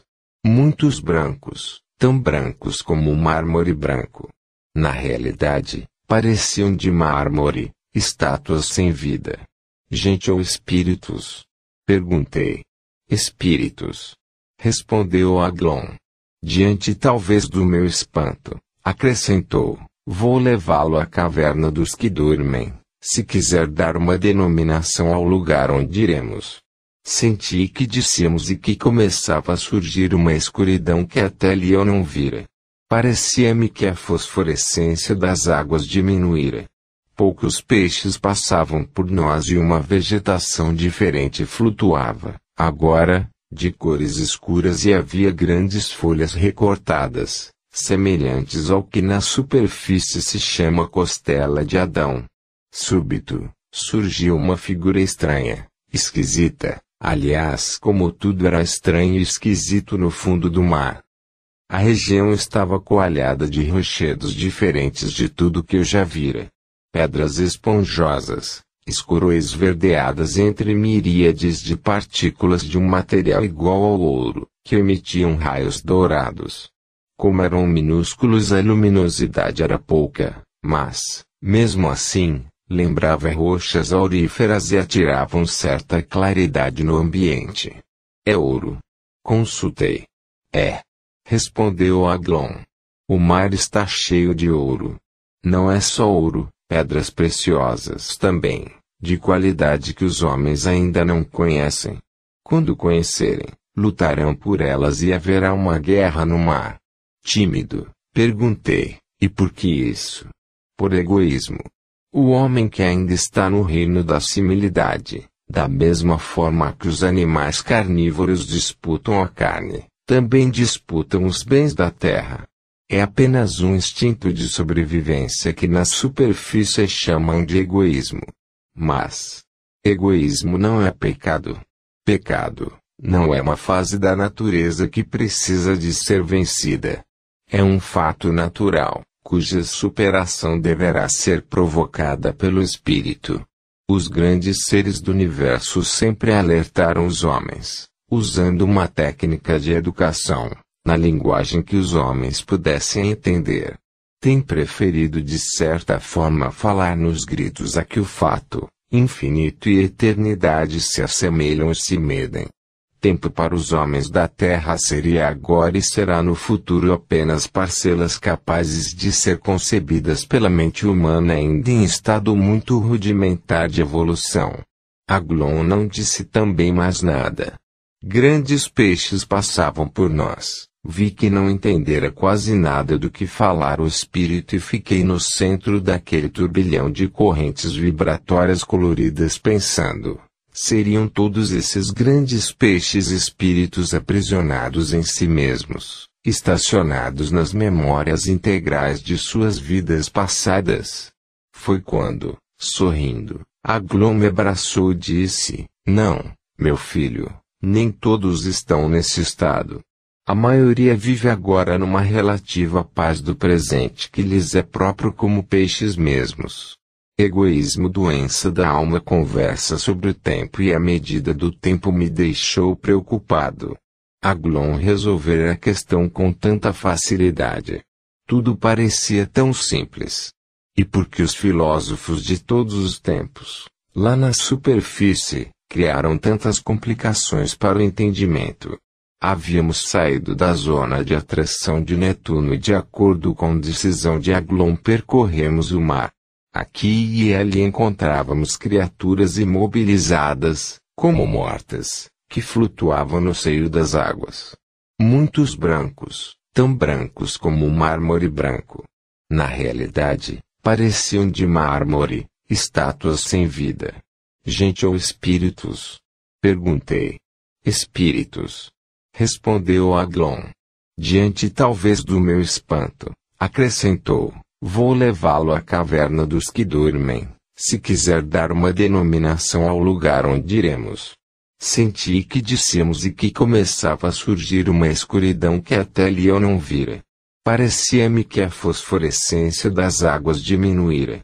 Poucos peixes passavam por nós e uma vegetação diferente flutuava, agora, de cores escuras e havia grandes folhas recortadas, semelhantes ao que na superfície se chama costela de Adão.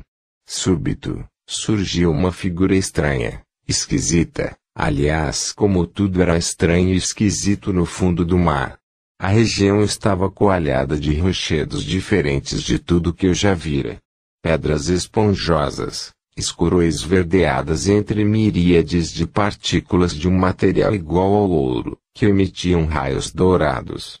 Como eram minúsculos a luminosidade era pouca, mas, mesmo assim, lembrava rochas auríferas e atiravam certa claridade no ambiente. É ouro. Consultei. É. Respondeu Aglon. O mar está cheio de ouro. Não é só ouro, pedras preciosas também, de qualidade que os homens ainda não conhecem. Quando conhecerem, lutarão por elas e haverá uma guerra no mar. Tímido, perguntei, e por que isso? Por egoísmo. O homem que ainda está no reino da similidade, da mesma forma que os animais carnívoros disputam a carne, também disputam os bens da terra. É apenas um instinto de sobrevivência que na superfície chamam de egoísmo. Mas, egoísmo não é pecado. Pecado, não é uma fase da natureza que precisa de ser vencida. É um fato natural, cuja superação deverá ser provocada pelo espírito. Os grandes seres do universo sempre alertaram os homens, usando uma técnica de educação, na linguagem que os homens pudessem entender.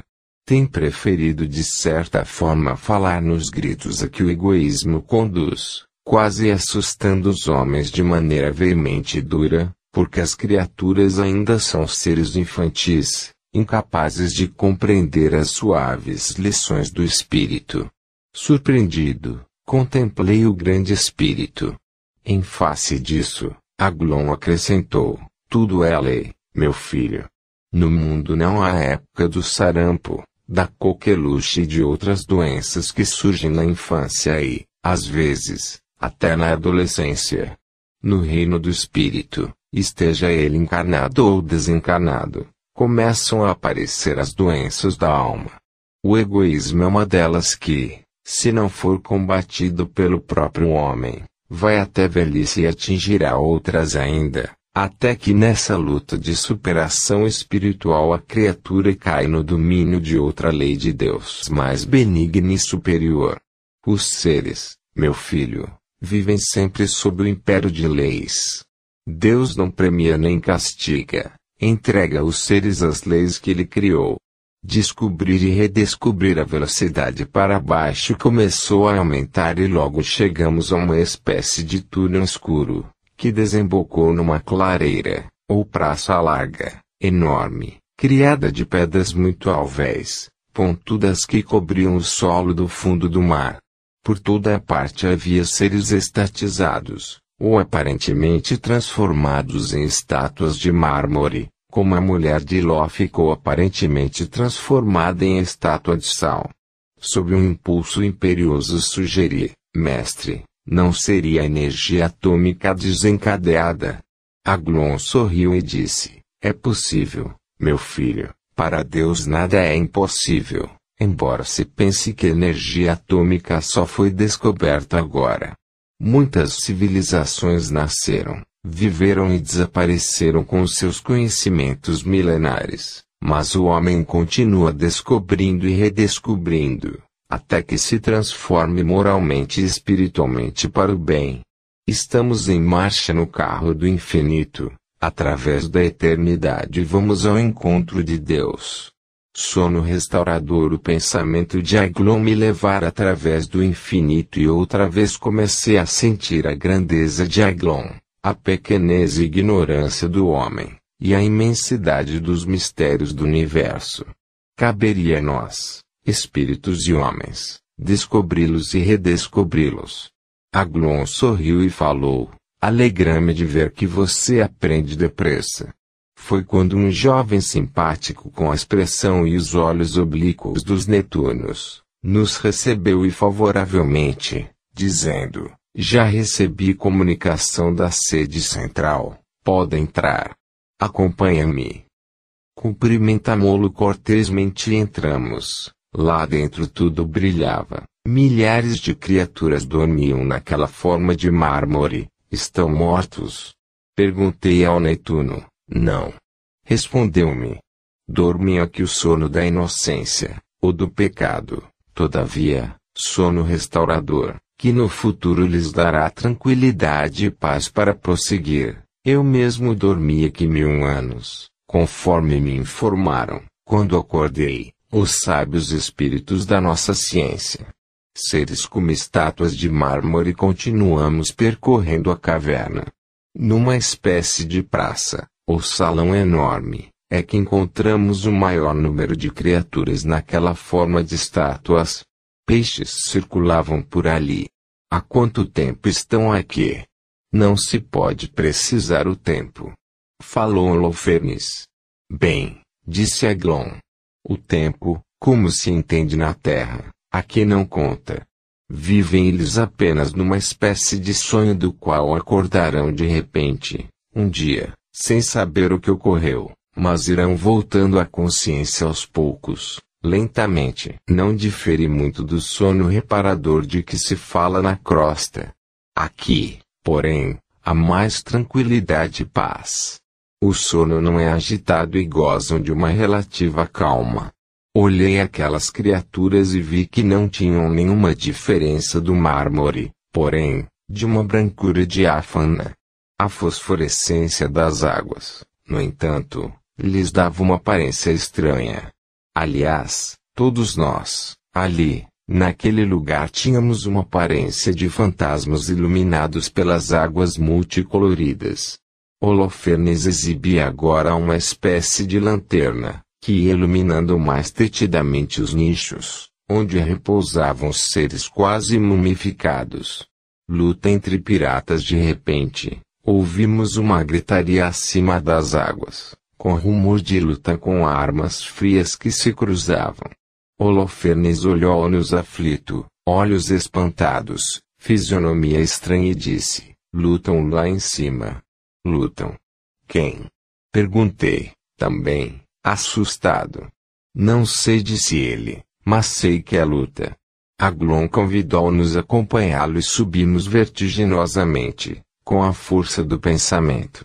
Na superfície das águas divisamos um barco parado e dezenas de homens vestidos à moda do tempo da pirataria. Navio antigo. Piratas, espíritos ou gente. Quis saber e Aglon respondeu, espíritos. Todos espíritos. Todos espíritos. Dos dois lados. Não sabem que seus corpos já morreram e lutam. Como se fossem homens como se fossem homens. E morrem. Aparentam morrer. Sentem a cutilada das espadas e os tiros dos bacamartes e sofrem os impactos das armas. Que absurdo! Exclamei assombrado. É isso, meu filho. Esclareceu Aglon. Na terra, no mar e no ar, as sensações são semelhantes. Lá na terra, você já não ouviu dizer da impressão dos amputados?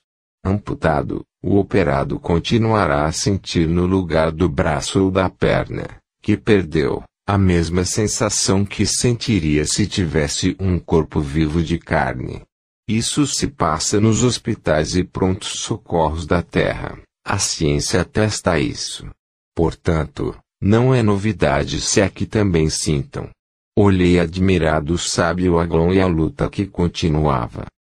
Transformação íntimo estático. Contemplei o espetáculo. A luta era renhida como se estivessem na superfície. Ora, observou Aglon. Vocês já não ouviram dizer na superfície que existe uma luta permanente entre o bem e o mal?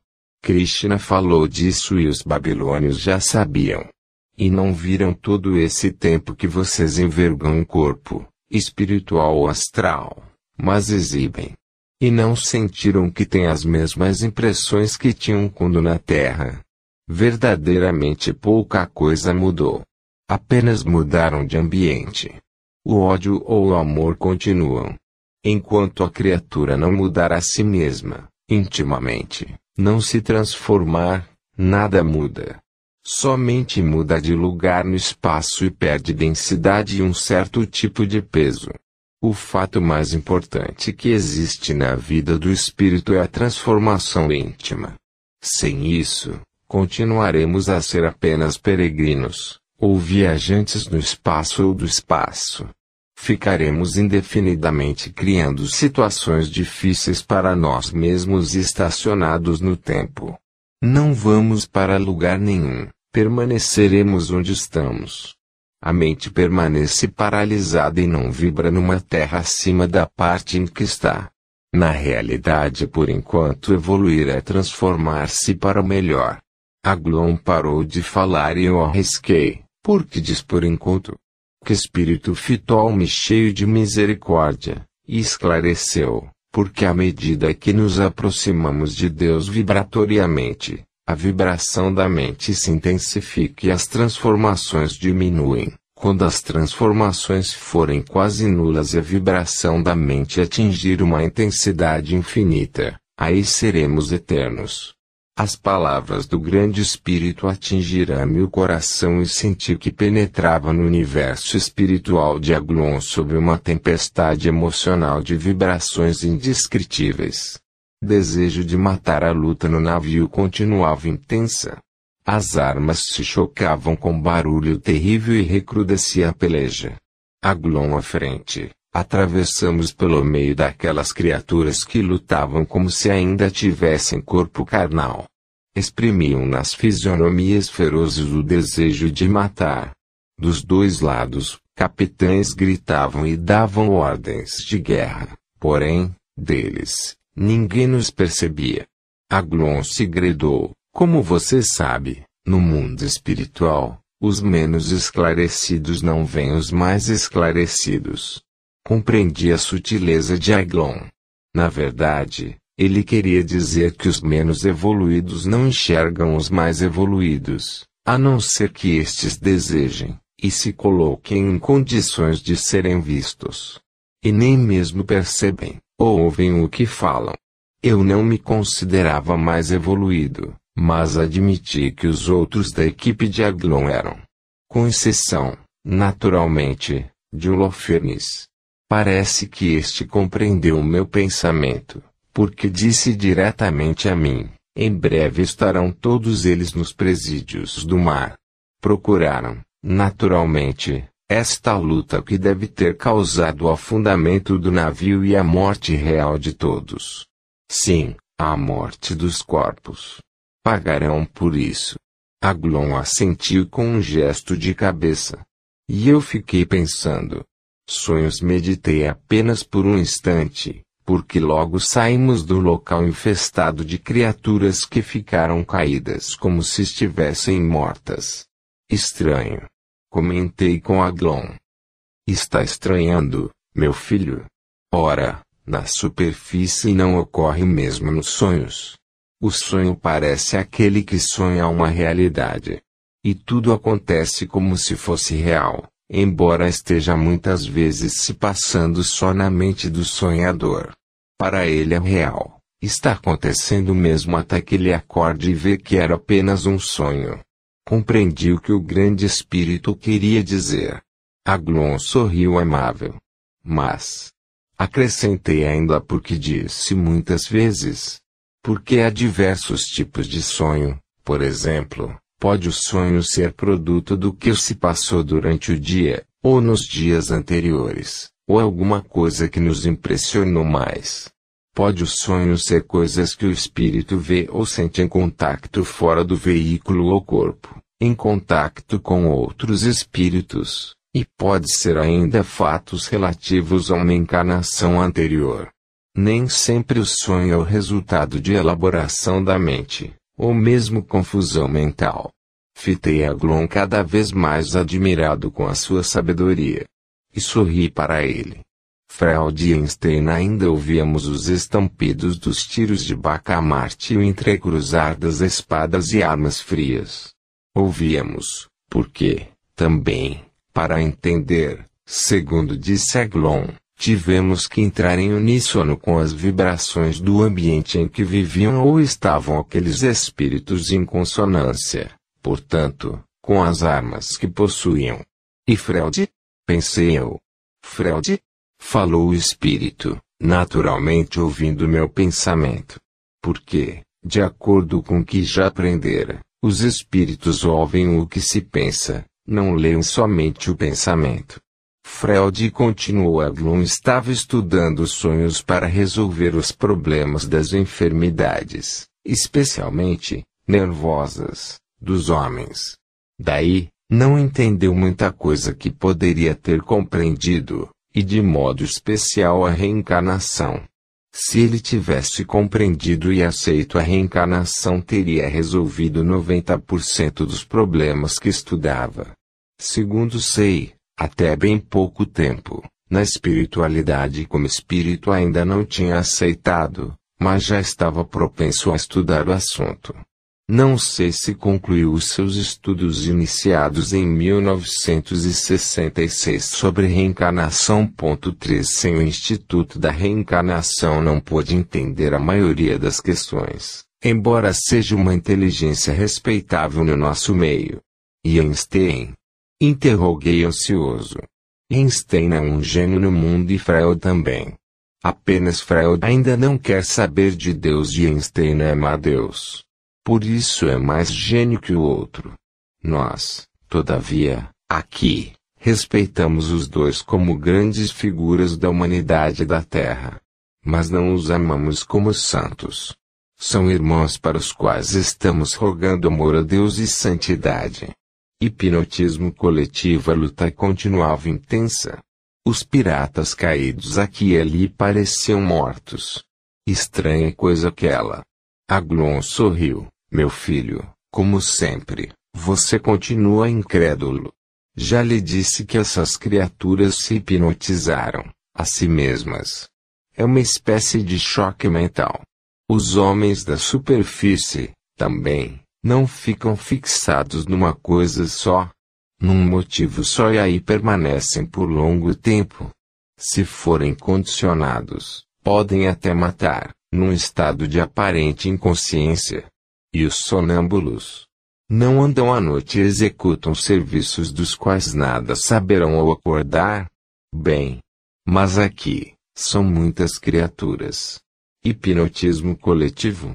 Você, se quiser, pode classificar assim.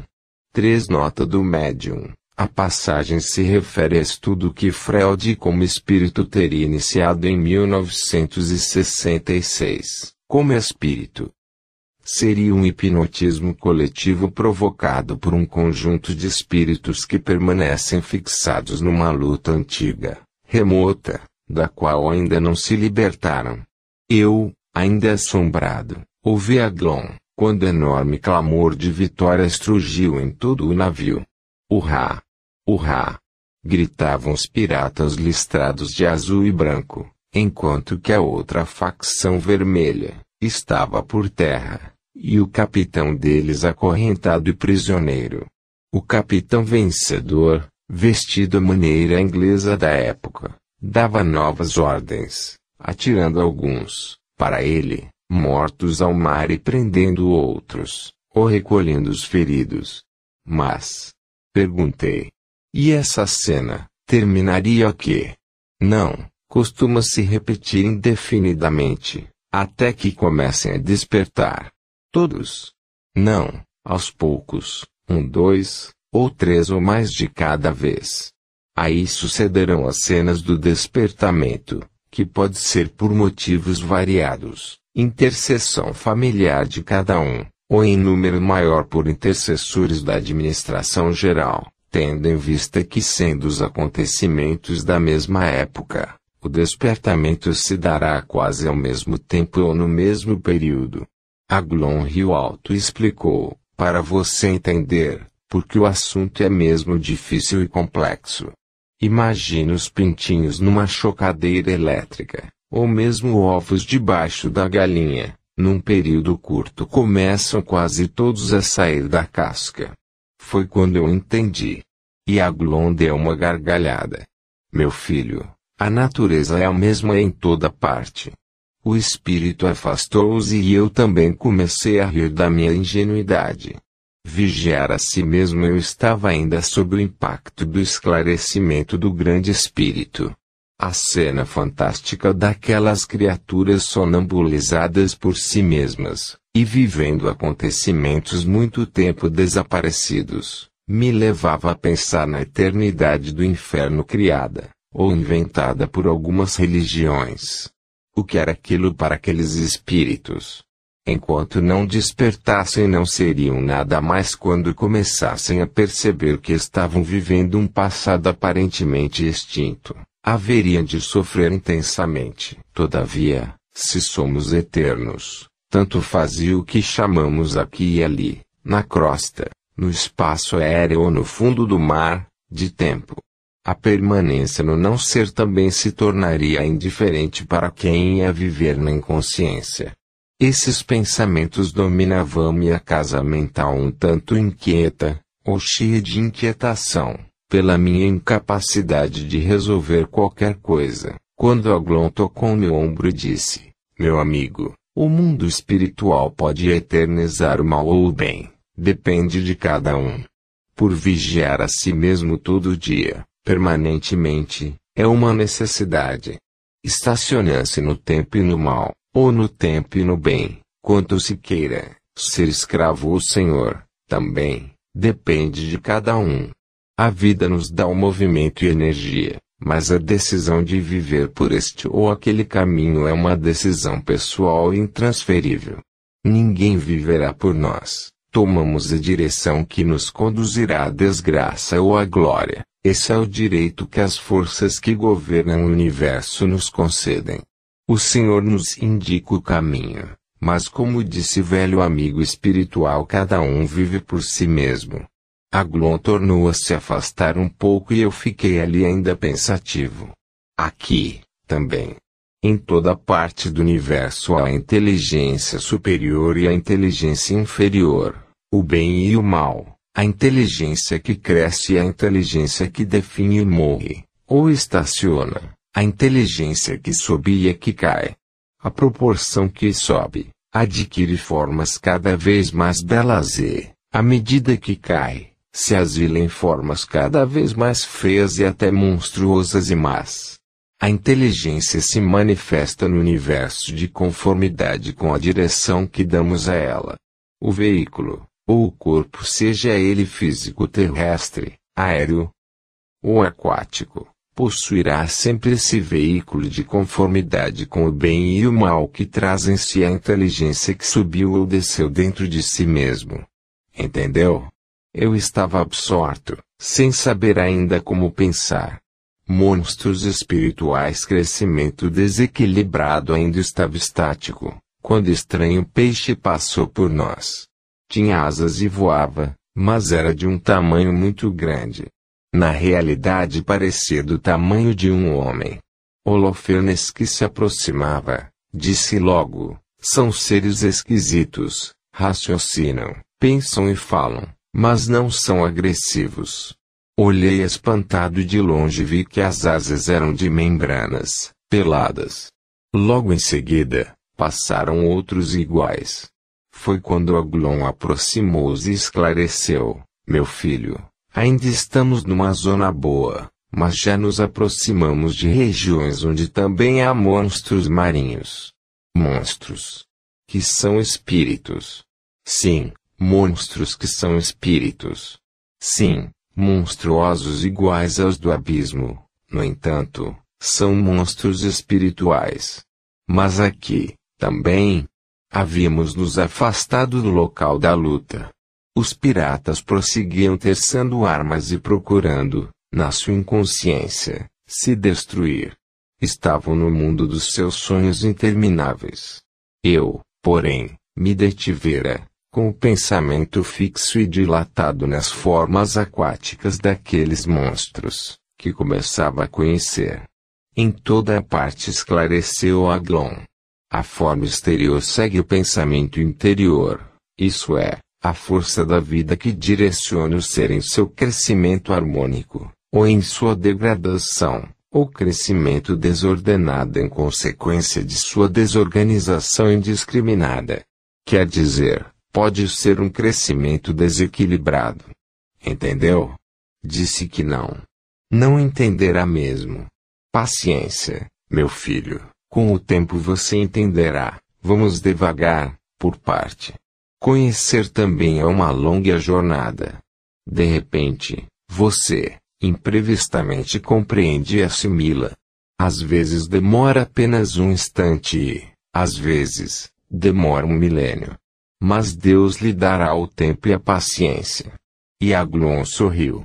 Num belo transatlântico Glon tomou outra direção e os piratas em luta ficaram para trás. Deslizamos na escuridão do mar.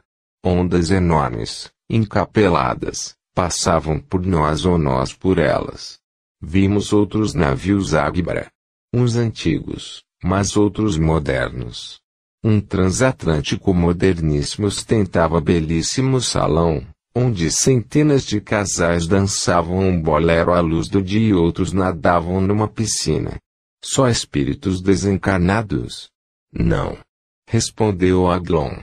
Gente da superfície que ainda não morreram. Passeiam pelo mundo, em cruzeiro. Mas há, no meio deles, espíritos desencarnados, que dançavam junto com eles. E Aglon mostrou-me alguns. Não havia diferença alguma dos outros. Sabem que são desencarnados? Não, também não sabem. Vivem ainda no mundo da inconsciência. E sentem amor? Sentem. Sentem o amor da carne e as emoções dos instintos. Aproximei-me mais daqueles casais que o espírito indicara e vi que os seus corações irradiavam vibrações de tonalidade vermelha assim como das regiões sexuais. Neles, também, ainda predomina o sexo. E tem desejos. Tem igual às criaturas da superfície. Aliás, eles ainda são da superfície. Sentem ciúme e sentem dor, raiva e ódio. Fiquei impressionado. E tem relação sexual? Como nos sonhos, tem fazem amor e sentem como se estivessem vivendo na carne. Para eles a vida é a mesma até que despertem e compreendam a vida real. É evidente, São criaturas eminentemente materialistas, não é? Arrisquei eu, com receio de ouvir resposta dolorosa. Aglon sorriu e disse: Não, necessariamente. Muitos acreditam em Deus e frequentam sinceramente casas religiosas. Na verdade, ainda não estão suficientemente espiritualizados e não se libertaram da carne. Uma grande massa religiosa que, na realidade, só segue a letra das escrituras religiosas e não a parte espiritual que existe nos ensinamentos. E nessa hora, Aglon deu um profundo suspiro meu filho, custa-me dizer, ainda são profundamente materialistas. Como? espantei-me. E até cristãos. Até cristãos, ou espíritos que se criam cristãos, católicos, protestantes, evangélicos, espíritas. Isto é, supõem que são religiosos. Mas não se libertaram da carne, do amor à carne, aos bens, ao dinheiro, ao poder, e permanecem no mundo, ou além da morte, absolutamente materialistas, então sentem e vivem tudo que a matéria oferece. Especialmente sexo e poder. Ele dizendo isso, Aglon delicadamente levarão-me para longe do belo transatlântico. Nas trevas ou na luz serenamente, continuamos deslizando, a flor do mar. O mundo, aqui em cima, agora nos parecia mais leve. Eu ia meditando naqueles fatos estranhos. Como era esquisito o universo e como também era estranha a natureza. Em toda parte se manifesta a vida. Murmurou Aglon. A força divina se expressa em todos os seres. As formas são apenas veículos da centelha divina e eterna que, na realidade, é o ser eterno e imortal. Só o veículo é quase construído ou é construído que se deforma ou destrói, pelo desequilíbrio que ele estabelece em si mesmo internamente. O pensamento é a bússola. Quando o pensamento é incipiente, domina o instinto que, em verdade, é uma inteligência elementar, se assim se pode classificar. Porque, verdadeiramente, tudo é manifestação das forças divinas do espírito. No céu, no inferno, no ar, na terra e no mar, é sempre a mesma força que se expressa. Caminhemos nas trevas ou andamos na luz de conformidade com a nossa mente equilibrada ou desequilibrada. Deus permite que a sua inteligência e o seu poder se manifestem no ser desde que ele se enquadre em suas leis. Tudo vem a seu tempo fitei Aglon respeitosamente. Vi que ele penetrava de novo no campo da educação e voltara a lecionar para mim, único aluno ali. E isso me parecia imensa consideração a que, na realidade, eu não fazia jus. Só o interesse de um grande amigo ou de um pai poderia levá-lo a isso. O espírito sorriu. Evidentemente, lerão o pensamento. Dedicou-lhe grande amizade, disse ele, porque, vejo em você ao lado do pecador, como todos nós o discípulo atento e dedicado que quer aprender e o amor que tem no coração por Jesus. Agradeci e de certa forma compreendi a Glon. Sei que não é fácil alcançar as sutilezas da alma. Mas devagar e com observação permanente se vai entendendo e aprendendo. Não se pode compreender tudo em um só dia. Nem nós estamos autorizados a ensinar tudo. Só podemos ensinar quando o discípulo alcançar o grau de entendimento que lhe permite entender mais. Atirar pérolas aos porcos. Aventurei. Não, não diria isso. Nem o Senhor quis dizer isso. A imagem foi tão boa e necessária para a época. Hoje, usaríamos a adaptação de Paulo. As criancinhas se dá leite. Não alimentação sólida. Tudo vem a seu tempo. Questão de evolução, meu filho. O ensinamento é preciso, que se viva para ser assimilado e entendido. A letra mata, o espírito é que vivifica. Não foi assim que ensinou o apóstolo. Fiquei absorto. Milhões de estrelas, que eram a fosforescência das águas, nos envolveram no mar. Espíritos diáfanos as palavras simples de Agulon penetravam-me suavemente a alma. Sentia que nele não havia nenhuma pretensão de sabedoria forçada. Tudo era nele natural e espontâneo. Senti-lhe o sábio e o amigo que ensina com carinho e amor. Todavia, chegamos a uma região marítima onde seres, ou espíritos diáfanos, transparentes aos nossos olhos deslizavam mansamente. Pareciam ter asas delicadas de uma brancura sem par. São anjos, Perguntei. Não, não são anjos. São espíritos muito purificados que vêm se abastecer de energias novas aqui. Na realidade, são da superfície. Superfície? Exclamei, surpreendido. Sim, da superfície. Da Terra. Sim, da Terra. O mar emite energias de grande poder, que são absorvidas por essas criaturas, assim como nós absorvemos também. Assimilam e se fortificam. Mas, essa energia é material. É, é sim, o perispírito é semimaterial e assimila energias originais de forças materiais. Vem do mar, das árvores, da terra, do ar, de toda parte. Esses seres, conquanto pareçam infinitamente espirituais, ainda são materiais. A evolução dá novas formas de beleza ao espírito. Crescer para Deus é crescer para o belo e o perfeito.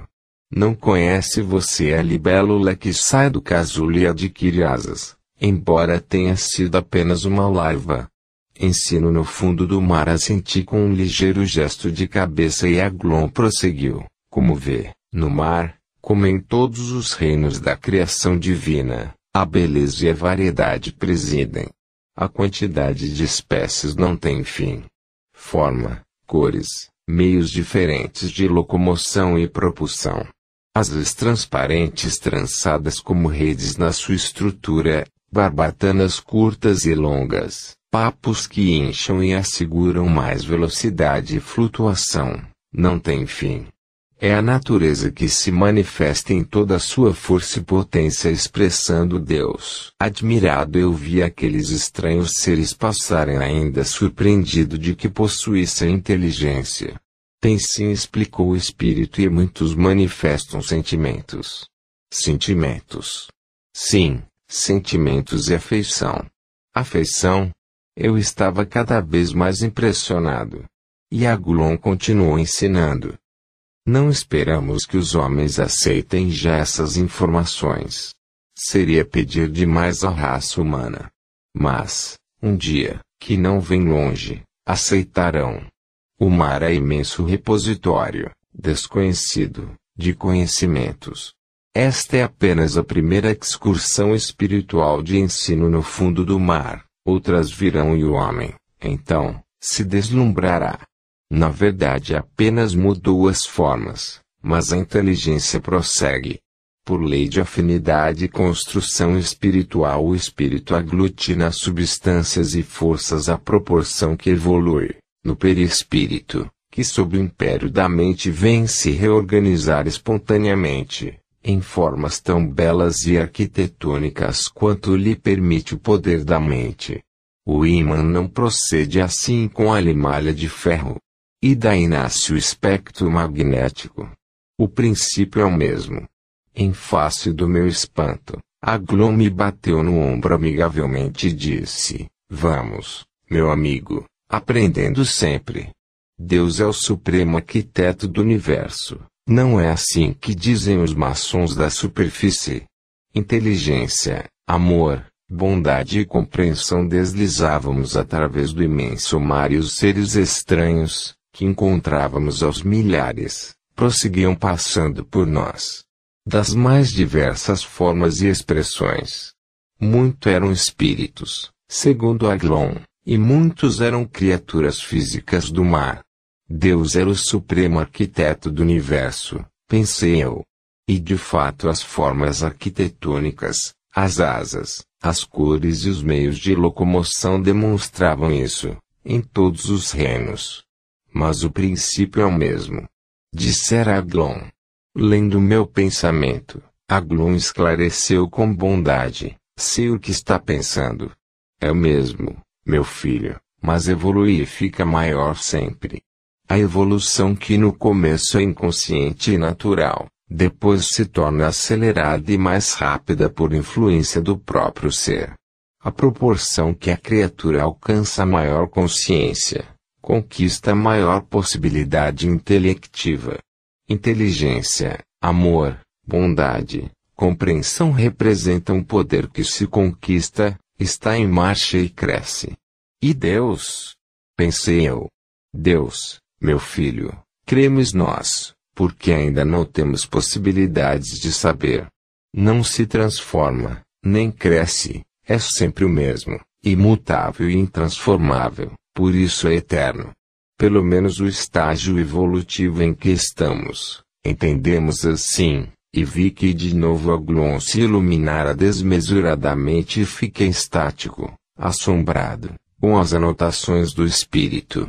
Espíritos mais adiantados súbito, defrontamos, a distância, vasta castelo cinzento de estilo medieval, cheio de torres pontiagudas, de onde, de espaço a espaço, saía em alta velocidade um aparelho afunilado, de linhas aerodinâmicas, que parecia se dirigir para a superfície das águas.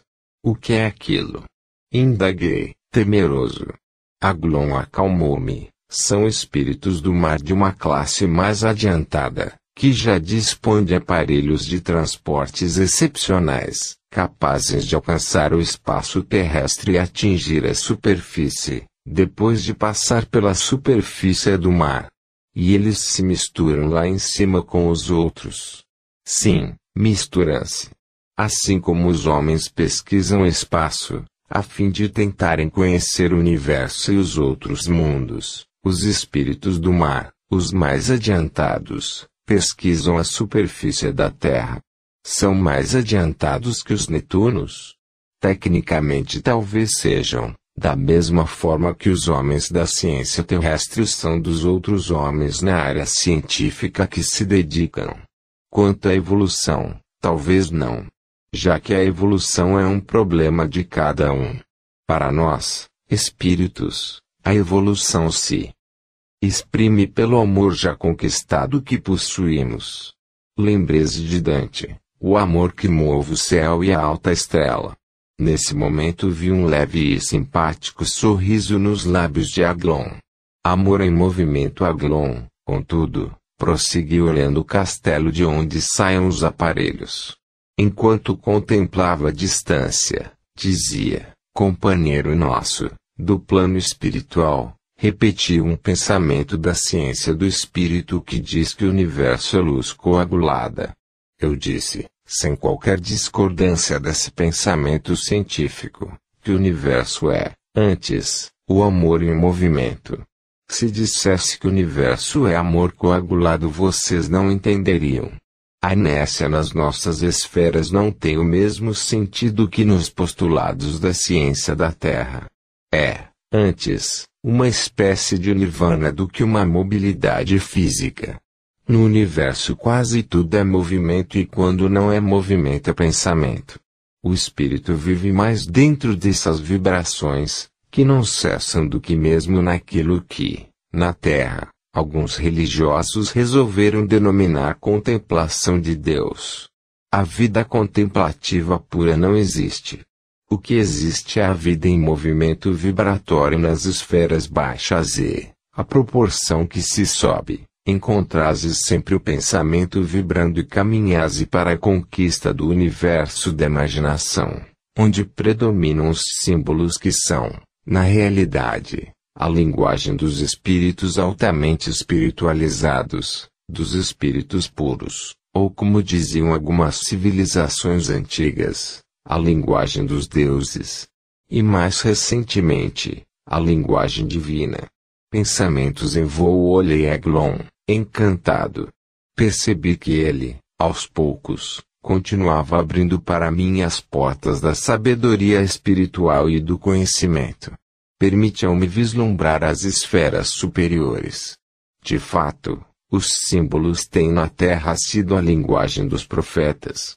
Lembrei-me de Jesus ensinando por parábolas. É isso. Acrescentou o Espírito, vendo-me o pensamento. A própria humanidade começou a aceitar inconscientemente os símbolos, ou a linguagem simbólica, através do que denominou de telepatia. Vi que ele tinha razão. Eu ainda não atentara nesse fato. Pois é o princípio de uma nova linguagem sem palavras articuladas para o homem. Meu filho, estamos na Terra às portas de uma nova humanidade. Profundo sentimento de amor encheu minha alma. Foi quando vi milhares de espécies de garças deixando o castelo e partindo em revoada. Espantado, perguntei, Aglon, aquilo é um cardume de peixes ou são espíritos? Quem sabe? Falou risonho Aglon. Tanto pode ser uma coisa quanto outra. Em breve iremos saber. E sorrindo, interpelou-me, você já pensou, se por acaso não seriam pensamentos? Um bando de pensamentos em voo. E riu, franco e alegremente. Senti, então, que na realidade eu ainda não sabia nada. Aglon e os espíritos do mar dois parte. Paris eu estava em Paris. Passeava pelo Boulevard ao lado de Alexandre Dumas. Alexandre, talvez considerado um dos maiores escritores do mundo. Ao lado de Victor Hugo que dividia com ele as glórias literárias da França diante da humanidade. Alexandre ainda exibia aquele físico de gigante cor de bronze e braços nus, que era como sempre andava pelas ruas de Paris chamando a atenção de todos, que era a sua vaidade. Agora, espírito, mantinha a fisionomia séria, embora desse algumas gargalhadas de vez em quando, por isso conversamos alegremente. Naquela manhã ao sol pálido. De repente, como prometera, chegou Aglon, outro gigante, porém louro, em contraste com o velho Dumas, que fora na terra, naquela mesma Paris, com Victor Hugo, os meus iniciadores e orientadores na vida literária.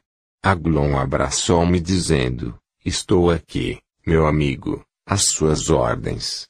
Havíamos combinado uma nova viagem pelo mar.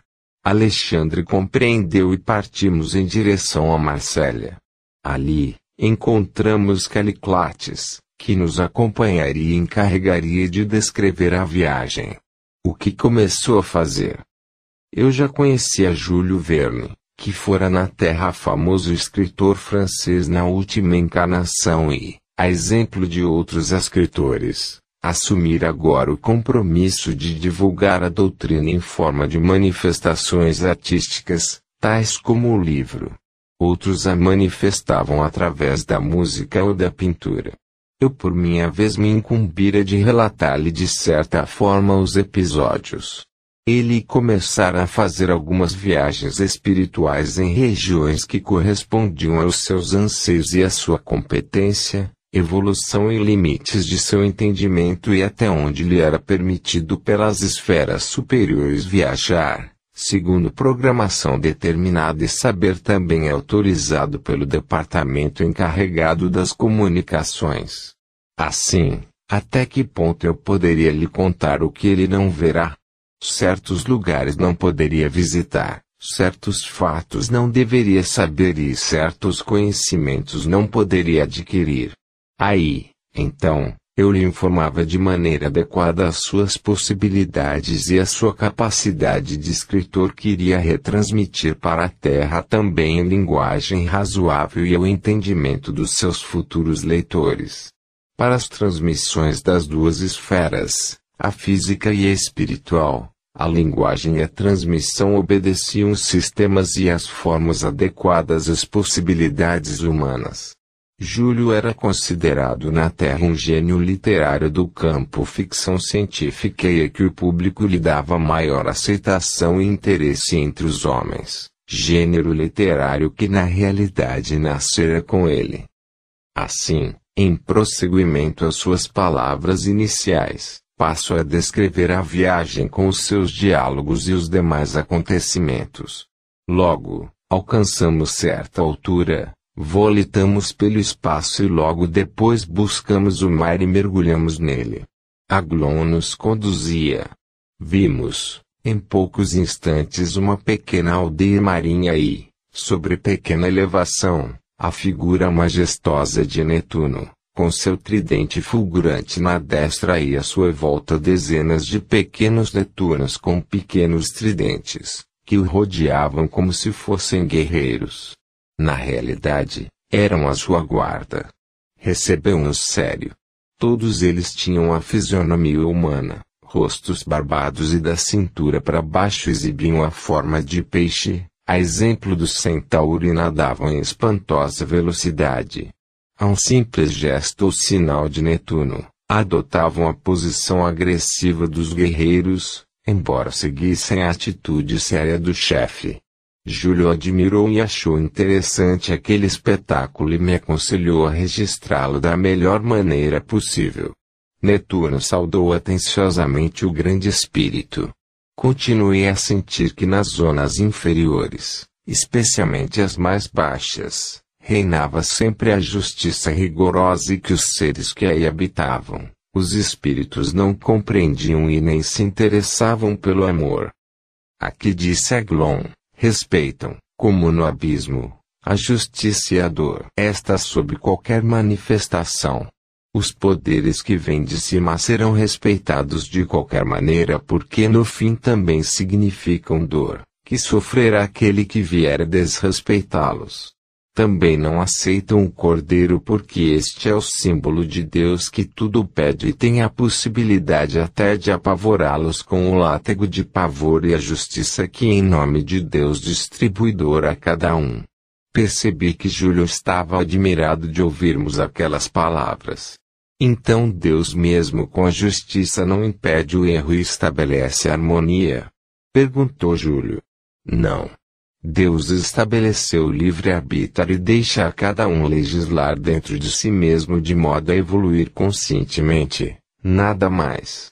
Se os bons conseguem alcançar total harmonia com ajuda e trabalhos próprios e de si mesmo, mas o harmonioso e espontâneo cumprimento das leis e harmonia com Deus, que na realidade é um conjunto de leis justas, harmoniosas e boas, afinal o universo inteiro é lei e o universo é Deus. Como disse um sábio filósofo terrestre, o universo é o corpo estrutural de Deus. Como demonstrássemos certa admiração pela formação quase militar dos pequenos Netunos, aquelas criaturas metade peixe e metade homem ou mulher, exibindo rabos de peixe de enorme velocidade. Netuno gentilmente convidou-nos a visitar o seu quartel. Aglon aceitou o convite e explicou, como já sabem, nas zonas inferiores, embora de recuperação, vale a justiça e o poder. Deus, para essas criaturas, é poder, assim como o diabo. Pensam que o diabo tem o direito de se opor a Deus, mas acreditam que Deus é um pouquinho maior e que se os Netunos não vigiarem bem o seu reino, o demônio o vencerá. Ainda não tomaram consciência do amor. Creem que o seu dever é vencer a justiça e isso fazem rigorosamente assim como respeitam os mensageiros do reino e aceitam as suas ordens, que vêm em nome das esferas superiores. Aglon silenciou e partimos. Júlio sempre junto a mim a tudo observava. Logo vi que descíamos em volitação rápida para as zonas mais baixas do oceano e que íamos encontrando os mais estranhos seres da criação. Descíamos propriamente escoltados pelos netunianos e em breve atingimos águas escuras que Aglon denominou de recôncavo. Logo ouvimos o toque de uma cometa, se assim se pode dizer mas parecendo o som esquisito de uma trompa de chifre de boi terrestre, e uns cem netunianos guardavam as portas do quartel de Netuno, verdadeiras sentinelas, armados de tridentes. O ser que empunhava a trombeta ou cometa anunciou, como nas áreas militares, a chegada do chefe ou comandante. Não demorou e, ao sinal de um Netuno que pareceu o subcomandante, se postaram em formação militar, em fileiras, uma em frente à outra, após Netuno ladeado por dois lugares tenentes, à frente em pé de igualdade com Aglon. Nós outros seguimos atrás. O edifício do quartel, construído de material semelhante ao plástico e em vidro de cor verde claro, estava mergulhado em semi-escuridão. Ali também havia ogivas por onde entravam os Netunos. Tudo obedecia forma oval ou ovalada, que refletia o verde do mar ou oceano. O naufrágio descemos logo, volitando para baixo e atingimos uma região onde os Netunos continuavam deslizando em formação militar, porém como cardumes de peixes. Faces de criaturas humanoterrestres com fisionomias de peixe e caudas de peixe. Era um espetáculo estranho, diferente e belo. Foi quando soou como que um silvo que percorreu as águas. Aquela enorme quantidade de homens-peixes, viajando em plano horizontal, estacam de repente silenciosos ficaram em expectativa. À sua frente como comandante de uma frota aérea, um imponente Netuno deu um sinal com o tridente e um pequeno grupo partiu, destacando-se do bloco, para a superfície. Aglon deu-me uma ordem discreta, quase imperceptível, e junto com Júlio partimos atrás. Netuno não se opôs. Verifiquei na superfície um navio que se afundava. Centenas de pessoas se afogavam. Percebi então que o grupo que acompanhávamos era um grupo de salvamento, que logo se pôs a trabalhar, procurando retirar os espíritos dos corpos afogados eram retirados inertes. Um ou outro se afastava do próprio corpo inconsciente. Não demorou e chegou outro grupo, uma espécie de padroeiros que em nave especial preparava-se para levar os recém-desencanados embora. Notei que procediam de maneira serena e calma. Velozmente, levaram-nos para o local de onde viemos. O grande transatlântico se debatia como uma grande baleia ferida de morte, abrindo a ferida enorme nas águas do oceano como um imenso terremoto que dilacerasse a terra. O oceano também parecia por um momento rasgado e ferido de morte. Na realidade travava-se uma batalha entre o mar e o navio. No plano espiritual, os Netunos de certa forma também se debatiam. Nós apenas assistimos entre as faixas turbilhonantes dos dois mundos. Netuno também chegou logo depois com Aglon, como o general em chefe depois da batalha. Outros grupos de Netuno seguiram para o local do sinistro e começaram a trazer para o hospital da comunidade netuniana os espíritos recém-desencanados. Muitos foram recebendo medicamentos adequados ao seu caso e colocados em sono reparador. Outros, semiconscientes, receberam medicamentos cuja finalidade era conduzi-los mais rapidamente ao despertar. Um deles, que despertara, clamou logo: Eu sou culpado. Eu sou culpado. Aglon aproximou-se e perguntou: Por que se sente culpado?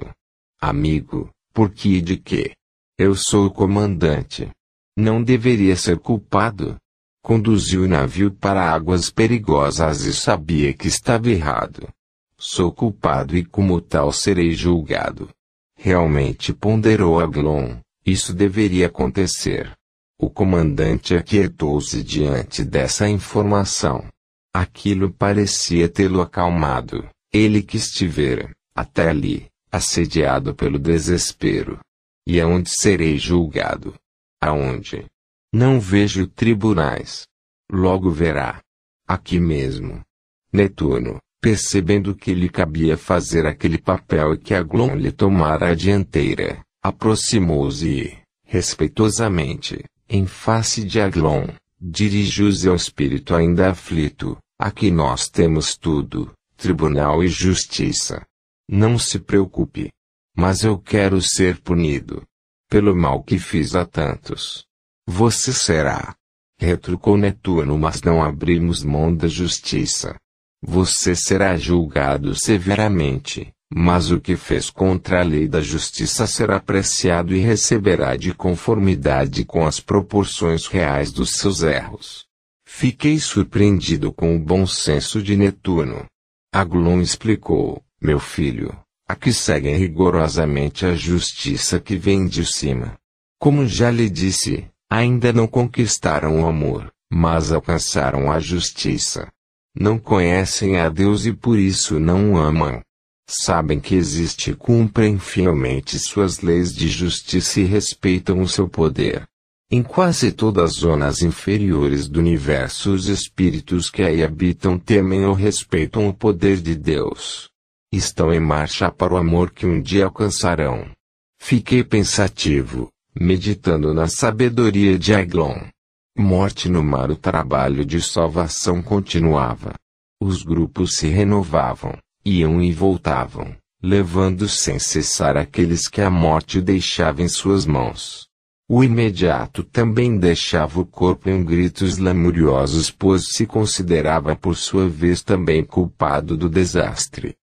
E não se conformava com a perda do navio. Nós assistimos tudo com saudade e pena. Você sabe, meu filho explicou a Glon, a diferença que é apenas o meio ambiente. O resto é igual na Terra. Água, ar e terra são coisas semelhantes. Tudo é o mundo mesmo. O espírito é sempre o espírito em qualquer lugar. O veículo físico é que se diferencia de acordo com as necessidades de o meio. Órgãos diferentes para meios diferentes, para que o espírito prossiga na jornada da evolução espiritual. Os Netunos se desdobravam bravamente na fúria de salvar. A quantidade dos que desencarnaram era muito grande e cada um trazia consigo uma série de problemas. Algumas entidades malignas os acompanhavam. A morte nas águas era diferente da morte na terra. Era mais suave, é verdade, mas nem por isso deixava de ser angustioso. Em geral, o corpo descia até uma certa profundidade horas mais tarde, às vezes dias, subia e flutuava no meio do oceano até mesmo, na superfície. Aí apareciam os Netunos e os retiravam dos corpos, conduzindo-os para o hospital netuniano. O Netuno, cujo cargo correspondia ao de um governador ou a um grande secretário de polícia, presidia tudo com eficiência e rapidez.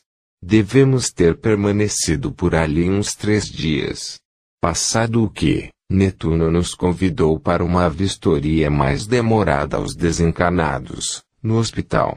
Aglon aceitou e nos convidou a ir, por sua vez. Penetrando o hospital, defrontamos uns em desespero e culpa. Os Netunos, na realidade, se sentiam quase todos culpados e se culpavam.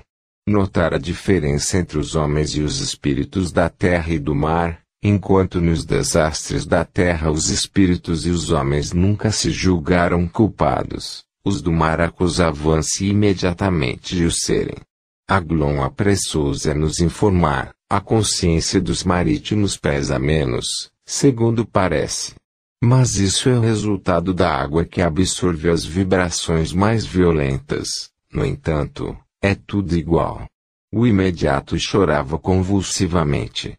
Sentia-se culpado, embora o comandante do navio não fosse ele. Os Netunos, embora com seriedade e rigor, se desdobravam em trabalho intenso e falavam sempre em justiça. Aglon, como nós, mantinha-se silencioso e não falava a não ser o estritamente necessário. A movimentação era incessante. O hospital estava cheio. Os desencarnados foram entregues às enfermeiras que, por sua vez, com profunda paciência se entregavam ao serviço. Um salão enorme cheio de móveis estranhos para a compreensão terrestre faziam o papel de camas. O material parecia plástico. Aproximamo-nos com Netuno e Aglon à frente de cada espírito que sofria a intervenção das enfermeiras e ouvíamos e víamos cada caso. Assim, Chegamos à cama de um espírito masculino que exibia uma expressão angustiada. Falava e chorava ao mesmo tempo. E o meu dinheiro? E o meu dinheiro? Perdi tudo. Meu Deus, como farei agora? Como farei? Aglon explicou. Pensa que não morreu fisicamente que apenas caiu no mar, mas embora ainda confuso, sente que já perdeu ou vai perder os seus bens. Era homem rico. Na cama ao lado, uma mulher clamava por suas joias. Como viu esclareceu o espírito, era navio de passageiro. Transatlântico em cruzeiro pelo mundo. Estava mais ou menos na costa da Noruega, mar gelado. O que facilitou a morte quase instantânea. De cama em cama encontraremos angústia e medo. Netuno apressou-se a falar a seu favor, dirigindo-se a Glon, com as necessidades de o um meio. Órgãos diferentes para meios diferentes, para que o espírito prossiga na jornada da evolução espiritual. Os Netunos se desdobravam bravamente na fúria de salvar. A quantidade dos que desencarnaram era muito grande e cada um trazia consigo uma série de problemas. Algumas entidades malignas os acompanhavam. A morte nas águas era diferente da morte na terra. Era mais suave, é verdade, mas nem por isso deixava de ser angustioso.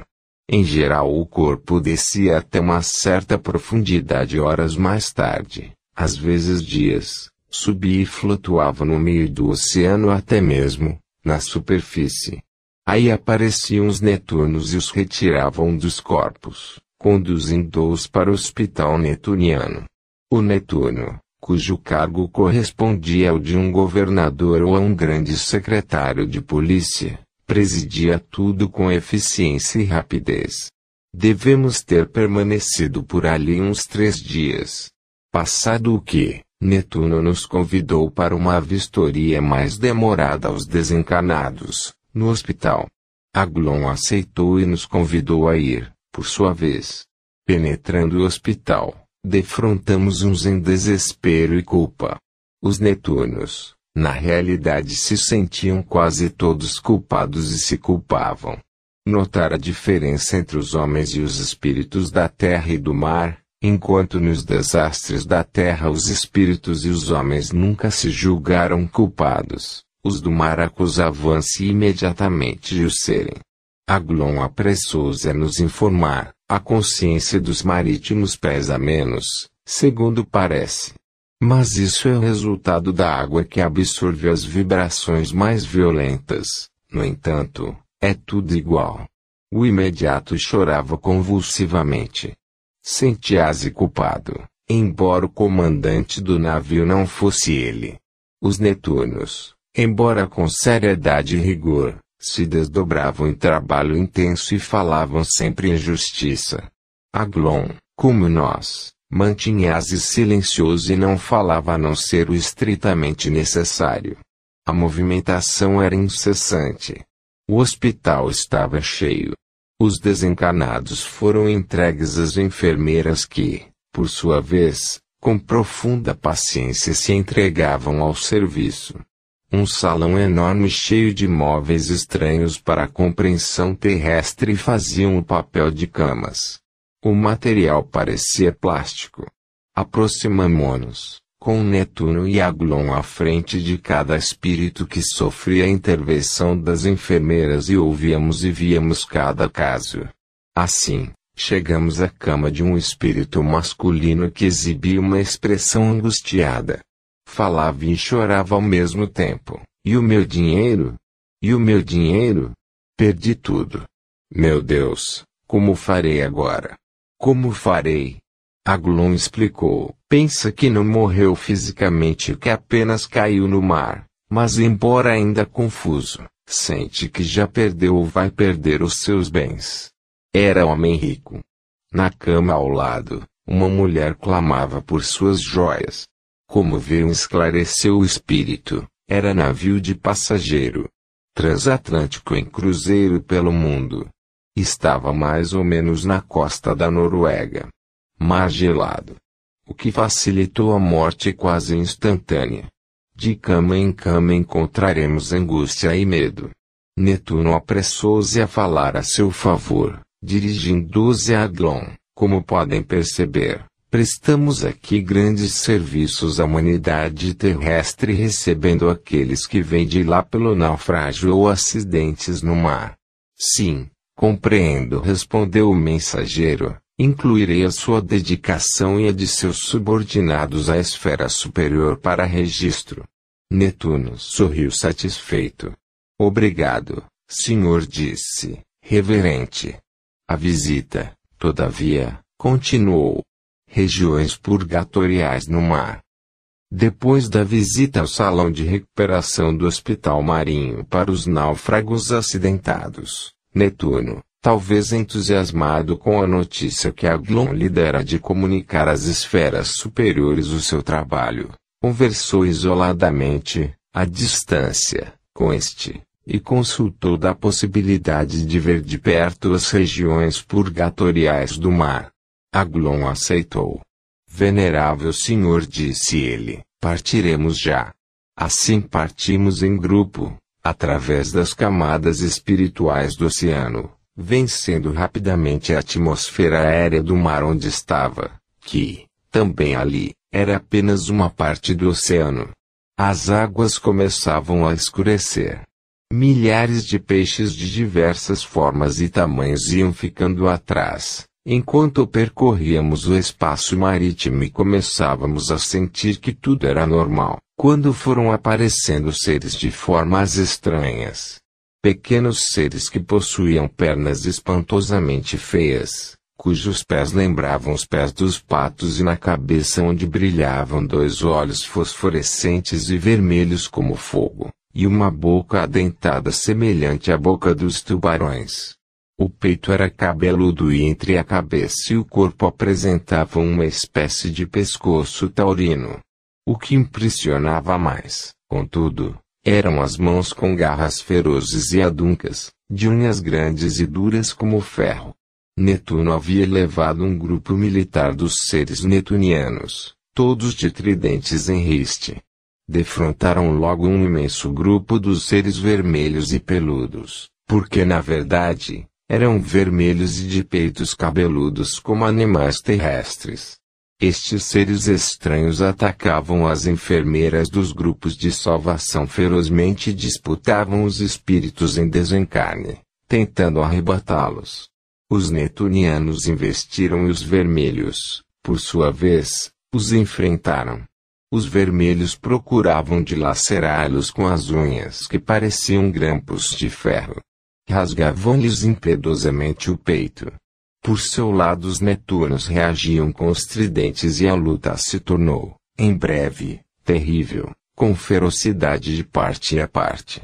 Alguns tombavam inconscientes descendo lentamente para o fundo do mar, fato que eu não compreendia porque acreditava que espíritos não estivessem sujeitos a isso. Esperava, porém, que após, a Glom me explicasse com calma, Reparei que os outros companheiros, especialmente, Júlio, também, estavam assombrados com o espetáculo. Agressores e agredidos aqueles seres estranhos e esquisitos, mesmo no mar, que apresentavam formas estranhas, semelhantes mais a animais terrestres do que a peixes em luta. Agora, com os netunos para arrancar-lhes os espíritos recém-desencarnados, causaram-nos profunda impressão, especialmente Júlio. Assombrava-nos o fato de na luta dilacerarem o corpo espiritual dos outros seres. Como seria aquilo? Não eram criaturas espirituais? Aglon, como prometera, nos esclareceu melhor. Estes seres percorrem os mares em busca daqueles que vêm do plano físico e que, ainda envolvidos pelos fluidos densos, semimateriais, conservam um corpo de consistência próxima à substância física e que muitas vezes se sentem também semi-hipnotizados a deixar o corpo físico e abandonar a esfera terrestre. Por sua vez os outros agem e lutam como os humanos nas batalhas e lutas da Terra. Os Netunos usam os tridentes como grandes garfos para assustá-los ou imobilizá-los. Aos olhos dos vermelhos aquilo tudo é uma luta física, como uma batalha que se passa num sonho e tentam impedir que os outros se apossem dos desencarnados, o que sempre conseguem pela sua aparência de deuses antigos. De fato, aquelas garras manejadas com violência maldita abrem sulcos nas formas dos adversários. Observando melhor, vocês verão que de ambos os lados, Netunos e vermelhos irradiam e projetam vibrações e raios. Os vermelhos, uma espécie de matéria semielétrica ou um tipo de eletricidade diferente, que atinge os adversários, principalmente os náufragos que vieram de navio, os envolvem como as bombas de gás e os tornam inconscientes por muito tempo, deixando-os como eles fossem mortos. Isso dá luta a aparência de uma batalha. Os Netunos também enviam raios. Essa luta ocorre em todo o oceano onde os vermelhos encontram seres que, no mar, estão desencarnando. Além disso, os vermelhos são verdadeiros vampiros do mar, pois absorvem os resíduos dos náufragos de que se alimentam. Os netunos, por sua vez, são vigias do mar. Os vermelhos, como os escorpiões da terra, têm esses raios e radiações como veneno. O ouriço caixeiro lança espinho, os escorpiões e as cobras venenosas, o tamanduá. Compreendemos logo o que Aglon queria dizer. Todavia, nos aproximamos daquele local e seguimos Netuno, que dizia Aglon, como vê, Senhor, nosso trabalho é imenso e o exercício da justiça por essas plagas é sacrificial. Já estávamos em marcha quando se aproximaram quatro Netunos carregando um vermelho. Vimos, espantados, que o ser era cabeludo, de pelos vermelhos no peito, cara chata, boca larga, alguma coisa semelhante a nariz chato, e a testa cheia de furos como um chuveiro, por onde aspirava elementos do ar como se respirasse. Passado nosso interesse, Aglum explicou: esses seres que parecem uma mistura de animal e peixe são inimigos naturais dos outros seres e não dispõem de inteligência avançada, mas têm um sistema avançado de alimentação que se faz por vias aéreas instaladas na fronte. São seres de transição. Vi também que o ser capturado dispunha de duas pernas e patas semelhantes a rã. Permanecemos algum tempo examinando e nos inteirando das lições do espírito, quando fomos surpreendidos por um magote de vermelhos que vinham arrebatar a nova presa. Um grupo de Netuno, todavia, preparados para tal ataque, os enfrentou corajosamente. Os vermelhos atacavam e vieram para lamentar. Um ser de forma mais avantajada se aproximou e grunhiu numa linguagem estranha que Aglon traduziu, Mestre Netuno, chefe da justiça dos mares. Devolva-nos nossos companheiros. Lutamos lealmente. Não vos é lícito, portanto, apossar-vos dos nossos guerreiros. Netuno, visivelmente irritado, respondeu, não sois guerreiros, sois piratas do mar, que tendes de ser reprimidos e expulsos das nossas águas. Na realidade sois criminosos. Se conhecesseis a lei e a justiça e as respeitasseis não faríeis o que fazeis. Não devolverei o vosso guerreiro.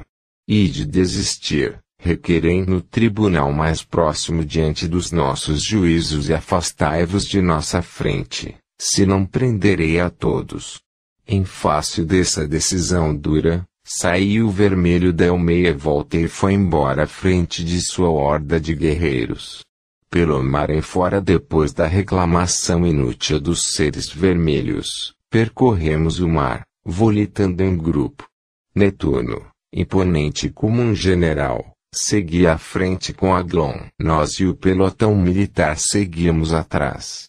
Aqui e ali, encontrávamos as mesmas lutas, os netunos reprimiam a ação criminosa dos vermelhos que, ao levarem os náufragos cujos espíritos arrancávamos de seus corpos, fugiam com eles, ou eles mesmos fugiam dos Netunos. De fato, quase sempre, com a aproximação dos Netunos, eram lutas e escaramuças. Raramente aprisionavam o vermelho. Desesperados, estes fugiam. Na realidade, percebemos que Eglon, através de Netuno, queria que conhecêssemos apenas a estrutura, os gritos e a organização do mar. Júlio via e anotava tudo, nós também. Nunca supusemos que o mar fosse assim no plano espiritual. Não demorou, chegamos a uma área cheia de pedras e plantas marinhas, que pareciam palmeiras estranhas e diferentes, de cor verde forte e areia grossa. Um prédio de forma oval alongada, de material idêntico ao plástico verde transparente, de linhas simples mas suntuoso. Era o Tribunal do Mar, o 26, segundo constava em grande placa luminosa que encimava a porta. Netuno murmurou: Aquele vermelho vai ser julgado. Já? Perguntou-me Júlio tão cedo. Netuno respondeu: Sério. Aqui reina a justiça dura dos dragões. E tudo é rápido, rigoroso e justo. Depois sorriu triunfante: Não somos lerdos e indiferentes. A justiça dos homens é que é lerda, preguiçosa e injusta.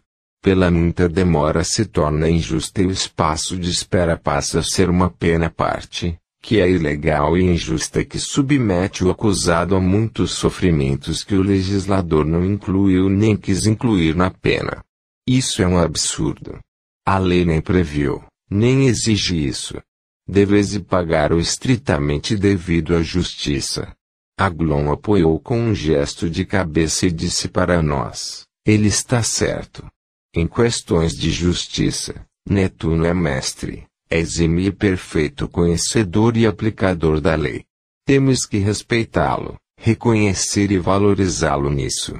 Afinal, sem a justiça, o amor não existiria perfeito. A tranquilidade do amor em todos os planos do espírito repousa na eternidade e a perfeita justiça de Deus.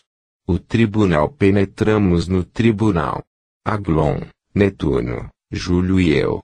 Os Netunos militares não entraram. Ficaram do lado de fora.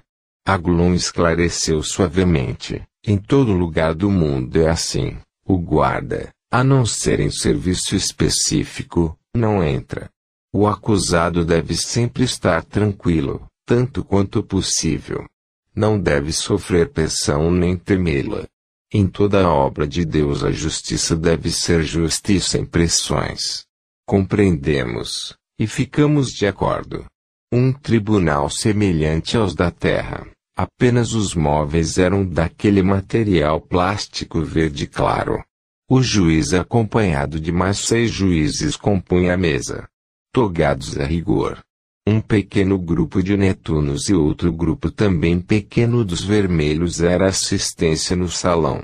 Aglon e Netuno se acomodaram dignamente. Nós os seguimos. Netuno murmurou para Aglon, como vedes, Senhor, os vermelhos são seres inferiores e desequilibrados. Aglon fez um ligeiro gesto de concordância, mas não deixou de ponderar, com todo o respeito. Netuno, em suas palavras falta a caridade. Netuno recuou surpreendido e aborrecido. Desculpai-me, Senhor, no reino dos dragões, não aceitamos a bondade nem o amor. Aqui só existe e compreendamos a justiça. Para animais como esses, só é justiça, que será mais ou menos rigorosa, só isso. Dentro disso, se mede a extensão do pecado. Deus, se Deus existe, Deus é a suprema justiça. Dizendo isso, Netuno nos olhou com a cabeça erguida e o olhar triunfante. O que lhe era peculiar. Mansamente, porém, Aglon lhe lembrou, Deus, também é a suprema misericórdia.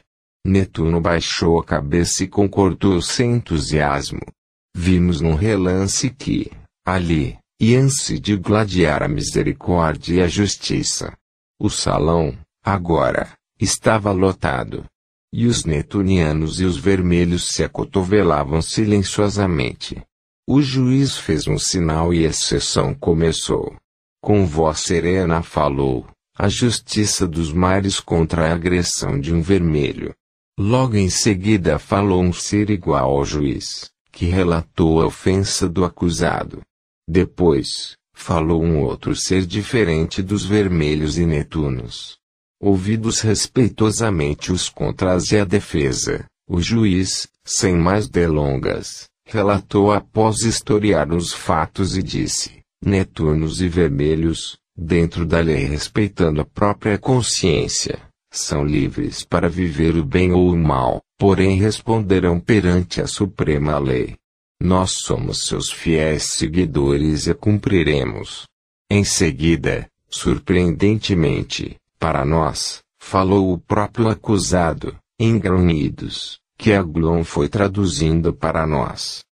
Excelência, já que me é permitido, conforme os costumes destas zonas, acrescentar algumas palavras à minha defesa, tão brilhantemente feita pelo meu jovem advogado. Quero lembrar a Vessia que a justiça dos mares assegura a todos os vermelhos igualdade de vida a todos os habitantes dos oceanos e alimentação para todos.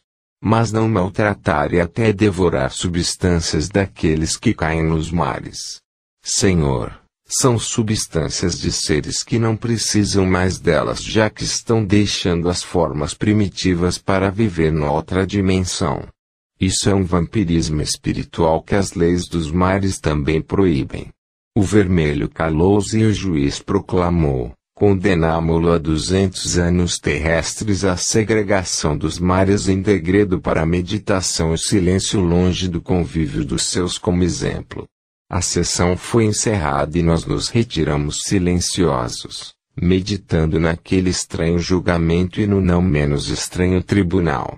Estudando os tribunais e os navios prisões Aglon perguntou Júlio, essas prisões do mar são ficção ou realidade? Meu amigo disse Aglon, como todas as prisões de todos os lugares, são prisões da consciência. A criatura sofre dentro daquilo que criou para si mesma. E só se liberta quando sente que resgatou diante da sua própria consciência o mal que fez. Ninguém espera em parte alguma um céu que não construiu para si mesmo. Alguém já disse isso, não disse? E sorriu, sereno, para nós. Evidentemente, não poderíamos deixar de concordar. Todo tribunal verdadeiro está sempre dentro de nós mesmos e se situa na própria consciência. Como o barco dos faraós, encontrado nas pirâmides, nosso veículo físico, seja o corpo físico ou um corpo físico espiritual, é o nosso barco prisão. Pensemos nisso. Aqueles apontamentos na realidade eram oportunos e sábios. Convinha meditar neles. Todavia, o sábio Aglon se afastou acompanhado de Netuno, que silencioso ouvira tudo mas não manifestava, naturalmente, diante das profundezas das palavras de Agulon para as quais não teria qualquer resposta, cujo conteúdo fosse a discordância. Talvez nem entendesse e assim melhor mesmo era silenciar. Aglon falava sempre com conhecimento e sabedoria. Netuno, por sua vez, apesar de seu ar triunfante e imponente, e de aparência orgulhosa, permaneceu atento à conversa de Aglon respeitoso. O grande espírito parecia dizer muita coisa endereçada a ele, como o mestre é um aluno. Todavia, porém, aproveitavam, embora nem todos entendessem. Todavia, nós íamos tomando, pouco a pouco, conhecimento do mar, no plano espiritual. Compreendamos cada vez mais que em toda a criação divina, no universo, Existia o bem e o mal e que se travava sempre uma luta entre um e outro, o que ainda não compreendíamos direito. Era sempre a lei de Deus inexplicavelmente combatida pelos fora da lei. Havia uma como subordinação natural. Meditávamos assim, quando Júlio, também meditativo, nos surpreendeu. Também sinto isso. E por quê? Não somos todos irmãos. Somos, informou Aglon. Não houve o drama de Caim e Abel? No começo. Esse ponto demanda estudos mais profundos e se poderão compreender mais tarde quando do mais alto vir autorização tendo em vista maior estágio evolutivo e maior entendimento de vocês. Então compreendi as razões de estarmos desinformados. Com delicadeza e caridade o Espírito nos chamava a realidade da nossa ignorância. Pensávamos nisso, quando Aglon acrescentou. Meus filhos, ignorantes todos somos e temos que aceitar essa condição que é sempre o nosso estado natural. Temos, isto sim, que alcançar a humildade, que é problema difícil de solucionar e estava muito duro de se conquistar. Essa é uma luta interior. Depende de cada um vencer em si mesmo essa luta interior. Todos têm as possibilidades necessárias. Deus dá a cada um as armas para lutar e para vencer. Lutemos, pois, e sairemos edificados pelo simples fato de ter lutado. O Espírito Eterno que somos nós dispõe do poder de querer e lutar, só não o faz quem não quiser. Porém, Aglon, ainda não acabara de falar e vimos a aproximação de um bando de vermelhos que se aproximavam, com aparência esquisita e má. Pusemos-nos em guarda. Aglon mantinha uma aparência de simplicidade tal que não o distinguia de nós e os vermelhos atacaram, atirando bolas velozes e sombrias. Foi quando Aglon estendendo a destra expediu raios luminosos de defesa. Os vermelhos, recebendo os primeiros raios, recuaram temerosos. Aglon ameaçou de novo e Netuno levantou o tridente e também enviou-lhes uma outra espécie de raios de cor de prata e de capacidade amortecedora. Eles recuaram e fugiram espavoridos. Alguns cambaleando como se estivessem tontos. Deslizamos, por nossa vez, mar afora ou mar adentro, escolhendo a expressão que na linguagem da superfície da Terra se puder entender melhor, e subimos mais um pouco. Foi quando encontramos um grupo de seres diferentes de cor amarela e de estrutura bem diferente dos vermelhos e dos netunos, já que os netunos exibiam a fisionomia humana de olhar puxado e oblíquo para baixo e face alongada e rabo de peixe mas a inteligência próxima das áreas humanas e os vermelhos, aparentemente semelhantes a rãs, especialmente as pernas e as patas. Aquilo nos assustou, um pouco, a mim e a Júlio que não possuímos evolução de Aglon e adaptabilidade dos Netunos. Os amarelos, chamamo-los assim, não eram agressivos nem ferozes. Olharam-nos de longe, como que curiosos e nos observavam. Aglon sorriu e nos disse: Nada temem, são inofensivos. Netuno aprovou com um simples gesto de concordância. De vez em quando, correntes vibratórias passavam por nós como um rio também colorido, multicolorido e folhagens também coloridas. Os amarelos foram se perdendo na distância e não os vimos mais. Súbito, Ouvimos um grande rumor que vinha de cima, de muito longe. Ao mesmo tempo eu e Júlio perguntamos o que era e Aglon respondeu, não é nada. Estamos numa distância muito longa em termos terrestres, na região marítima que fica embaixo do que se chama a Terra de Japão e é um transatlântico, que está passando, igual ou maior que o do naufrágio, mas esse não está sujeito a naufrágio. Sua viagem será pacífica. Tranquilizem-se. Logo em seguida, ouvimos rumores menores, porém parecidos e o espírito esclareceu. São embarcações menores. Logo, vocês perceberão centenas. Passamos a observar, atentos. De fato, momentos depois, ouvimos um sem número de rumores de barco. Contudo, prosseguimos. Voletamos a toda velocidade. Outros bandos de criaturas passavam por nós. criaturas do mar, físicas, e criaturas espirituais, cujas formas são desconhecidas na Terra e nas regiões espirituais em que vivemos. Surpreendíamos-nos com tudo aquilo. Seres estranhos e esquisitos. Defrontamos, de vez em quando, grutas enormes onde havia multidões de seres espirituais das mais diversas formas. Alguns, simplesmente seres aquáticos. Outros, espirituais, inteligentes e do plano espiritual. De repente, deparamos uma figura esquisita, com fisionomia esquisita e grandes asas, semelhantes às asas de morcego, completamente lisas, e cheias de nervuras, de cor cinza que falava uma língua estranha que não entendíamos, mas que Aglon compreendia. O espírito nos disse logo: não se impressionem, é uma criatura diferente, mas sensata. É de outra galáxia? Vamos ver o que faz aqui, e logo, abordou o estranho, amigo, o que faz aqui? E segundo informou-nos Aglon, traduzindo. Sou de outra galáxia e estudo o fundo do mar, pois pretendemos instalar uma base aérea de nosso mundo nos oceanos terrestres. Começamos a descer para o mundo Terra onde criaturas físicas vindas de nosso mundo já se instalaram no mar. Nós também, espíritos que habitamos os mares das novas esferas, queremos conhecer as regiões espirituais do planeta Terra, nas regiões de seus mares. É necessário conhecer os mares de outros mundos. É viajando que se conhece o universo. Aglon concordou e nós também.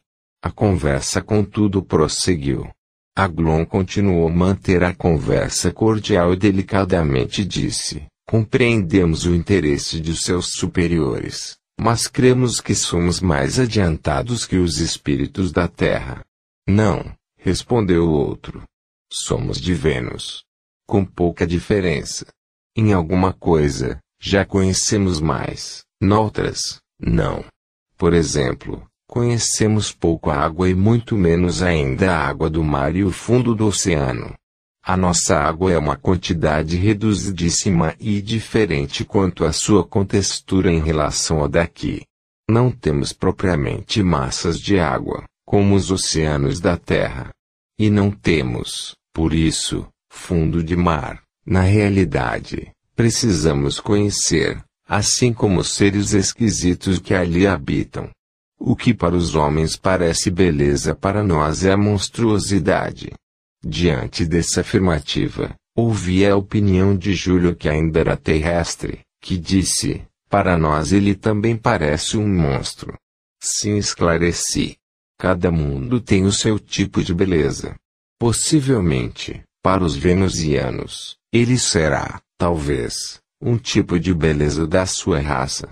Júlio concordou. Aceito seu raciocínio. Creio, também que a beleza e a feiura são apenas conceitos temporários de uma raça ou povo, que mudam com a evolução e até com o progresso. Fiquei, por um momento, meditativo, pensando em Júlio, que me parecia muito sensato e sábio. Ele sentiu meu pensamento, porque logo fez questão de esclarecer: Não, meu caro, não sou sábio, pelo contrário, ainda não sei nada. Segundo Aglon afirma, só se adquire conhecimento verdadeiramente, depois que se vive esse conhecimento. Você sabe, porque aprendi com você, não basta conhecer a letra mas assimilar o espírito que vive na palavra. Concordei e acrescentei: tem razão. O conhecimento é como o dono de uma casa. A casa que seria a palavra a terra que tem as portas que serão abertas pelo dono da casa senão a gente não entra.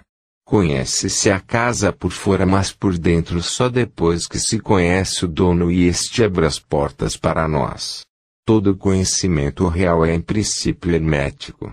Eu simplesmente anotava e registrava para que Júlio usasse posteriormente. Este demonstrava estar gostando da viagem e dos encontros esclarecedores. A um sinal de Netuno, Aglon nos preveniu que em breve estaríamos em outras regiões do mar. A outro sinal agora de Aglon, adotamos a posição horizontal.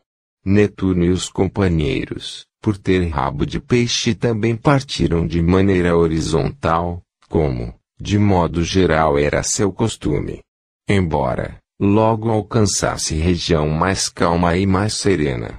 No entanto, foram em seguida atingindo uma nova construção e viram um novo navio, em naufrágio. Este era agora a embarcação antiga, destroçada, em que havia, projetados na água, uns oitenta marinheiros do que caíram no mar e vinham para o fundo. Navio pirata, todavia a sombra de outra embarcação inglesa ou pirata, que se mantinha na superfície, ficaram em cima na superfície e se afastava devagar. Netuno informou. Houve uma luta e os homens entraram em luta. O primeiro afundou-se e o de cima sobreviveu. Logo os marinheiros mergulharam para se apossar dos tesouros que houvesse. São piratas ingleses e holandeses, piratas da rainha da Inglaterra e piratas do rei holandês. Outros piratas da coroa inglesa também andam pelo mar. Netuno já estão tirando aqueles que têm urgência de serem recolhidos. O trabalho de salvação continuou. Muitos eram salvos pelos Netunos. Salvos no sentido humano, na realidade, recolhidos ao hospital em estado de inconsciência. Pouco a pouco, iam se recuperando. Alguns afogavam-se abraçados na luta. Outros, vivos na carne mergulharam a cata de tesouros, pérolas, diamantes, colares ou tentaram abrir velhas malas que guardavam ouro e pedras preciosas que se mantinham ali desde a antiguidade. Na verdade, a avareza e a ambição subsistiam no fundo das águas. Às vezes defrontados pelos espíritos em viagem, barcos afundados, cheios de tesouros desde os tempos mais antigos. Diante dos argonautas Aglon parou.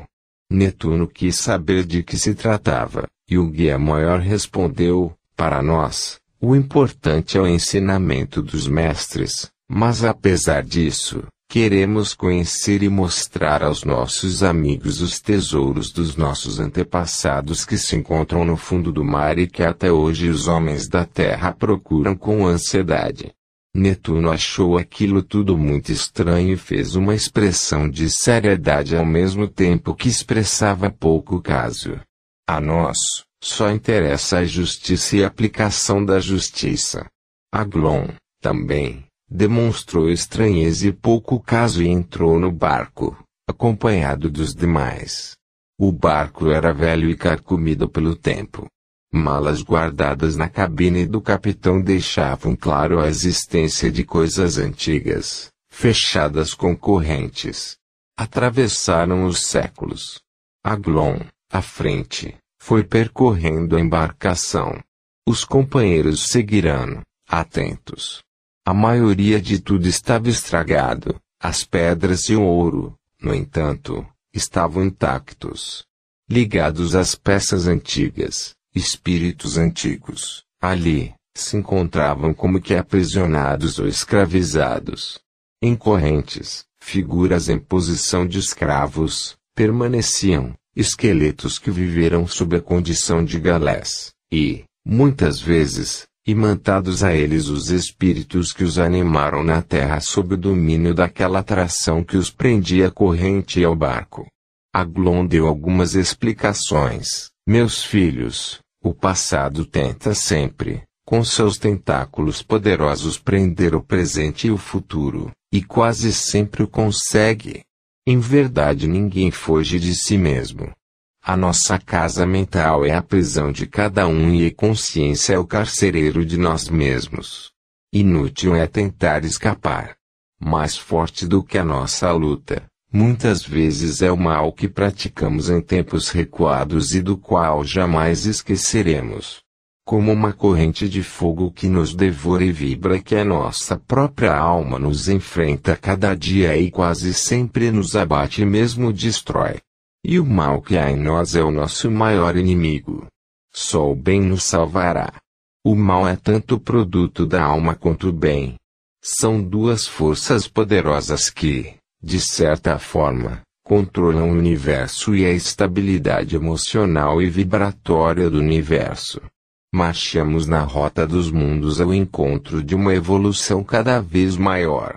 Júlio Verne estava deslumbrado com o mar. Jamais imaginara que o mar estivesse cheio de espíritos e coisas, inclusive tesouros tão antigos como estava. Agora, lhe parecia que da mesma forma que o firmamento. Para ele, era uma revelação. Como lhe pareciam semelhantes o céu e o mar. Júlio extasiava-se com espetáculo. A vida em toda a parte, a vida animal, humana e espiritual. A criação divina desafiava a inteligência e a percepção humana. Tudo fala de Deus e o firmamento é sempre um livro aberto, imenso que desvenda os segredos da vida e abrirá as portas do universo a quem saiba ver e enxergar. Quem vê com o espírito enxerga com o coração da alma. Porque o ser enxerga com as faculdades ocultas que vibram no íntimo de si mesmo.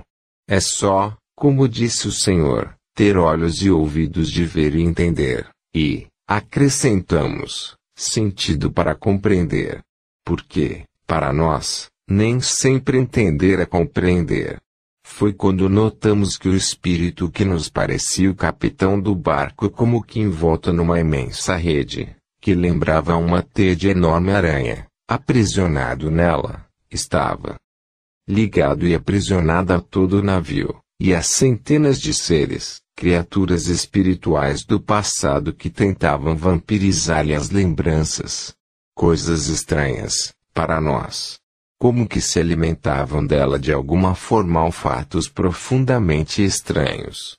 Já víramos e tínhamos notícias de vampiros espirituais ou seres que agiam como vampiros que sugavam substâncias ou resíduos de criaturas espirituais mas de sugadores ou aproveitadores de pensamentos e lembranças. Não.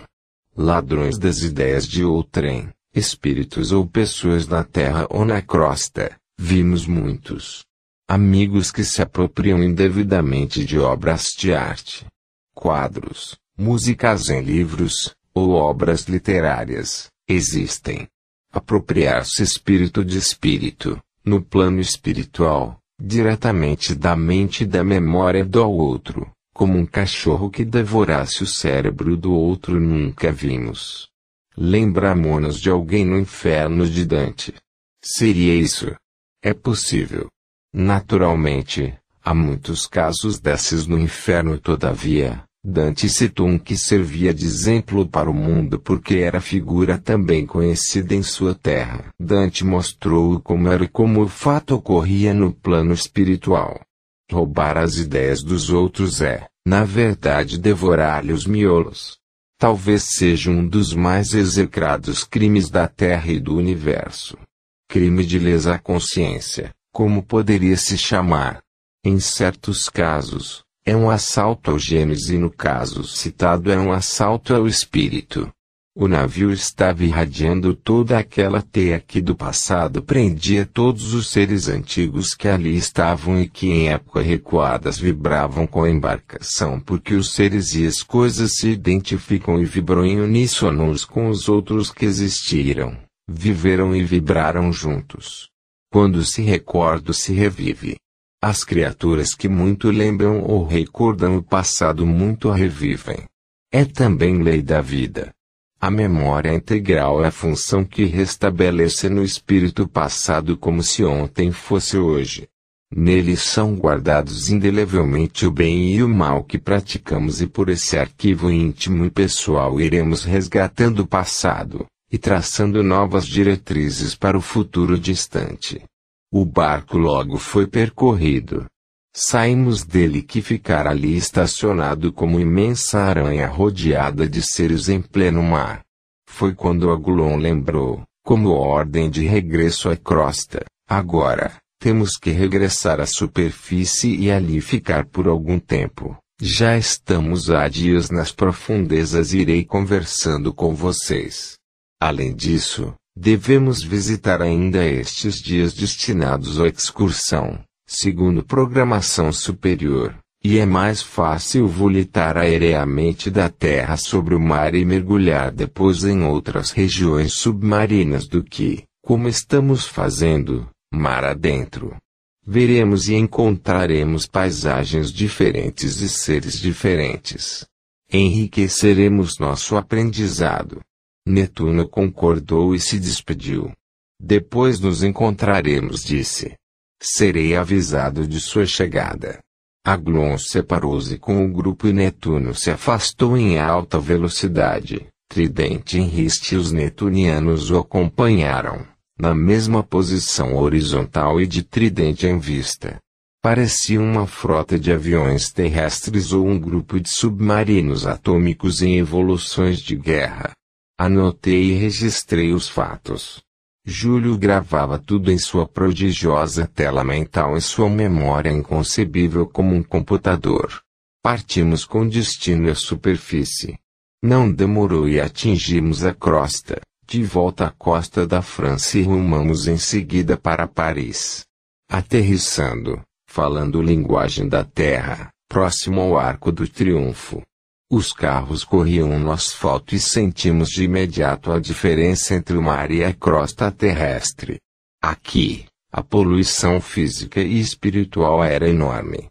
Os carros expelindo sua fumaça e os homens as irradiações das coisas mais estranhas, principalmente o cinza e o vermelho. O cinza, resultado das irritações, aborrecimentos e das doenças e enfermidades e vermelho de violência que lhes roia a alma, todos nervosos e odientos. No mar os seres que o habitavam que cometiam faltas ou amor e rapidamente iriam ser julgados, condenados ou absolvidos, na terra cometiam-se violências das piores espécies e os julgados permaneciam impunes. A atmosfera quase sempre turva, e após os crimes a polícia costumava agredir violentamente o criminoso e no plano espiritual esses criminosos levavam meses e mesaglon e os espíritos do mar pelo espírito de Júlio Vernimoanos a poder se recuperar pela confusão do espírito que praticou a violência e que demorava muito mais a se desfazer devido ao turbilhão das vibrações mais densas do que no mar onde as águas as absorvem rapidamente. Tudo era pior. Em geral, nos restaurantes usam-se bebidas alcoólicas e a sexualidade e o sexo proliferam e se exercem em alto grau. Em Paris então o sexo é vivido quase que totalmente livre. Os homens e as mulheres vivem nas ruas em plena liberdade. O amor físico não é controlado, o que repercute permanente e intensamente no corpo espiritual causando impressões indeléveis com dilaceramentos de demorada reparação. Nos boulevards de Paris a multidão era tanta e as criaturas que vibram as ondas sexuais eram tantas que aconteciam os fatos mais inesperados. Buscavas o amor com desespero. Abraços, beijos, e os próprios atos sexuais cometidos em plena rua, com os gestos e quase sempre desnudas as mulheres. Todavia, Ninguém ligava e ninguém dava a menor importância, considerando aquelas coisas perfeitamente naturais. A figura humana ali, já perdera a respeitabilidade e a dignidade. Com isso, eram atraídas centenas de criaturas espirituais de comportamento estranho. Aglon, talvez, como lição, perguntou a Netuno, que se aproximou. Caro Netuno, como vocês veem essas condutas das nossas irmãs? Netuno, surpreendido, respondeu, como imoralidade que não se deve tolerar. Infelizmente, só a lei poderá trazê-las de retorno à harmonia da criação. Aglon, que naturalmente, conhecia tudo, no mesmo sentido de nos instruir, acrescentou, com tempo, sentirão o peso da lei. Como disse o Senhor, não cai uma folha de uma árvore no universo que não seja por vontade de Deus. Leia a lei. O desvario de hoje poderá ser harmonia e glória amanhã. A cada um cabe encontrar-se a si mesmo e se integrar na paz e na harmonia. Deus conduz aqueles que o procuram. O conhecer-te a ti mesmo é a lei que não abdica do trabalho do próprio espírito. O espírito, dentro ou fora do ser, é artifício natural de si mesmo. E cada um constrói e se retifica, progride e evolui no trabalho intenso de trabalhar na própria alma. Deus ajuda e ampara, mas o próprio ser é o escultor que se aperfeiçoa. Ninguém recebe o céu de graça. Busque e encontrareis. Bate e abrirá. Pede e lhe dará. Netuno contemplava admirado e feliz vendo Aglon exaltar a lei. Montmartre e Montparnasse entre os artistas passamos por Montmartre, quando vimos aproximar-se um espírito luminoso, que brilhava intensamente e, com muito respeito, segurou a mão de Aglon e disse, meu caro mestre, é uma alegria tornar a vê-lo. Aglon abraçou-o efusivamente. Querido amigo, não o vejo há tempos, e para mim é bom vê-lo de novo. Júlio Verne, murmurou-me, é Rembrandt que volta. O grande espírito lhe disse, amigo, fui informado por notícias de cima que em breve voltará a reencarnar, certo? Sim, é certo, Voltarei à esfera da carne para conquistar mais luz e entendimento e estou disposto a tentar, meu caro Aglon. E você, vem do mar? Sorriu para Aglon, como quem sente a surpresa e acrescentou, ouvi falar em Paris. Companheiros espalham essas notícias e admiram-lhe a coragem e dedicação. Certo, Fui convocado com estes companheiros para pesquisas científicas e serviços das esferas da ciência. E há dias investigamos o mar, tendo à frente Netuno que é um dos vigias do mar. O velho Rembrandt contemplou admirado a figura olímpica de Netuno com seu tridente e exclamou. É a primeira vez que o vejo pessoalmente. Só tenho ouvido falar dele na mitologia. Em Paris, Mestre Aglon, falaze muito das suas viagens com ele. São notícias secretas que não atingem os homens. Só os espíritos. Os noticiaristas ou repórteres do nosso plano comentam nas gazetas do espírito. Foi quando Júlio Verne entrou na conversa. Meu caro, Rembrandt, e você continuou pintando? Sim, respondeu o outro. Nunca parei. É uma necessidade da minha alma. Pinto sempre. Atualmente, trabalho em alguma obra especial? Bem, de certa maneira, é. Fui chamado ao Ministério da Comunicação e convidado a trabalhar na transmissão mediúnica. Por enquanto estou me comunicando justamente com velhos amigos franceses e outros estrangeiros que viveram em outras raças todos românticos ou que têm espiritualmente origem romântica. Futuramente, nos informaram que seremos responsáveis por agrupá-los. Porque continuou Júlio, você não sabe tudo. Não, aqui, só se toma conhecimento das coisas gradativamente, com paciência. Aí, também? Perguntou Júlio. E, Penso que no plano espiritual e em toda parte. Creio que sim. Acrescentou Júlio. Eu só ouvia Glon, sério. Acompanhava a conversa, deixando que os dois amigos trocassem impressões sem serem interrompidos. Netuno não prestava muita atenção. Olhava distante como que a distância é imensa, ouvindo o mar. De repente, Rembrandt disse a Glon, a Gazeta destes dias noticiou que a sua caravana científica irá visitar o Mascarei. Em companhia de Netuno. É certo. É a determinação superior. Falou o espírito.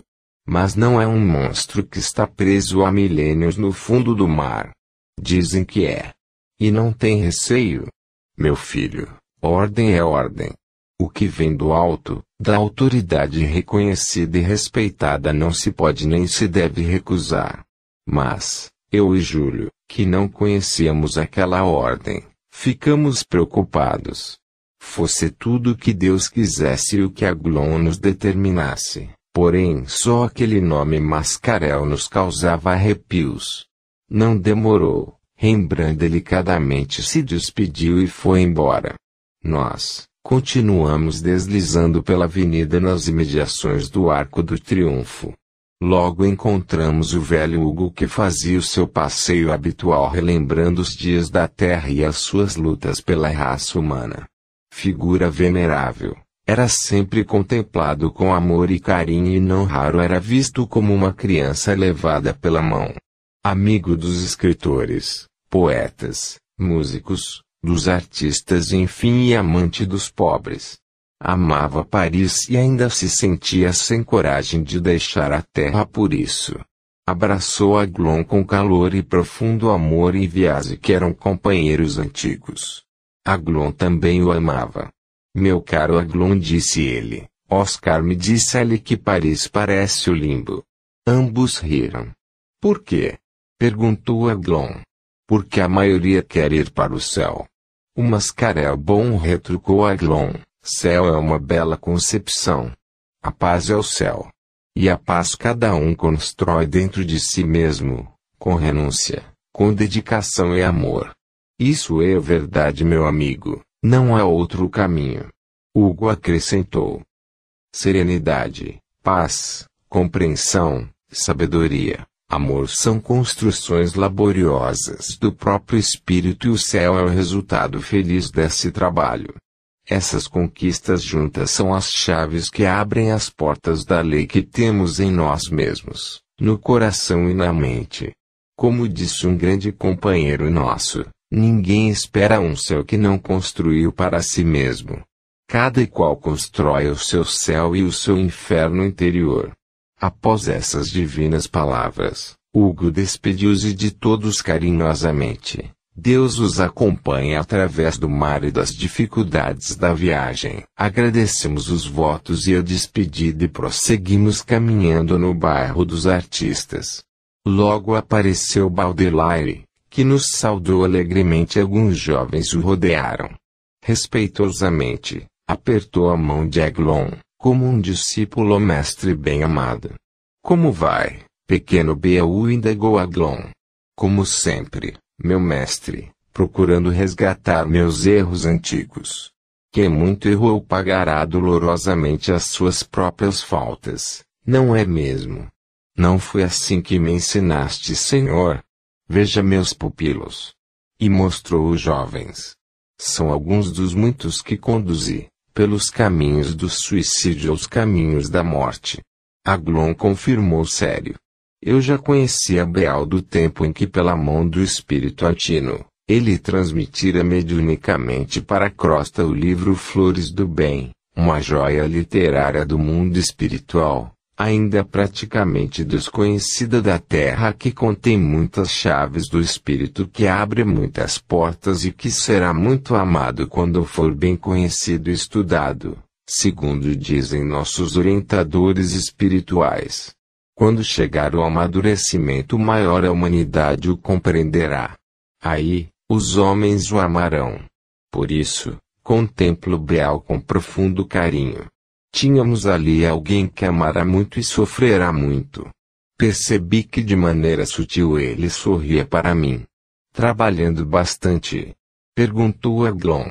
Um pouco respondeu o poeta.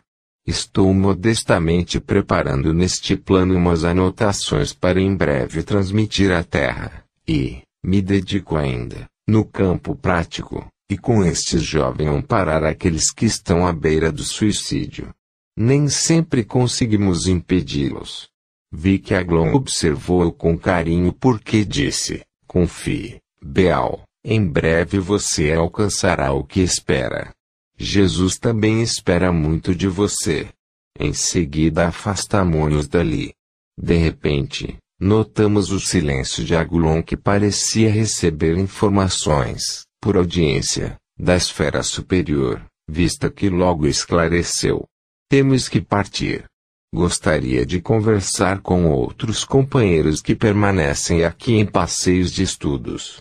Seria bom para mim e para eles. A troca de ideias no sentido de aprender e ajudar a todos, não é mesmo?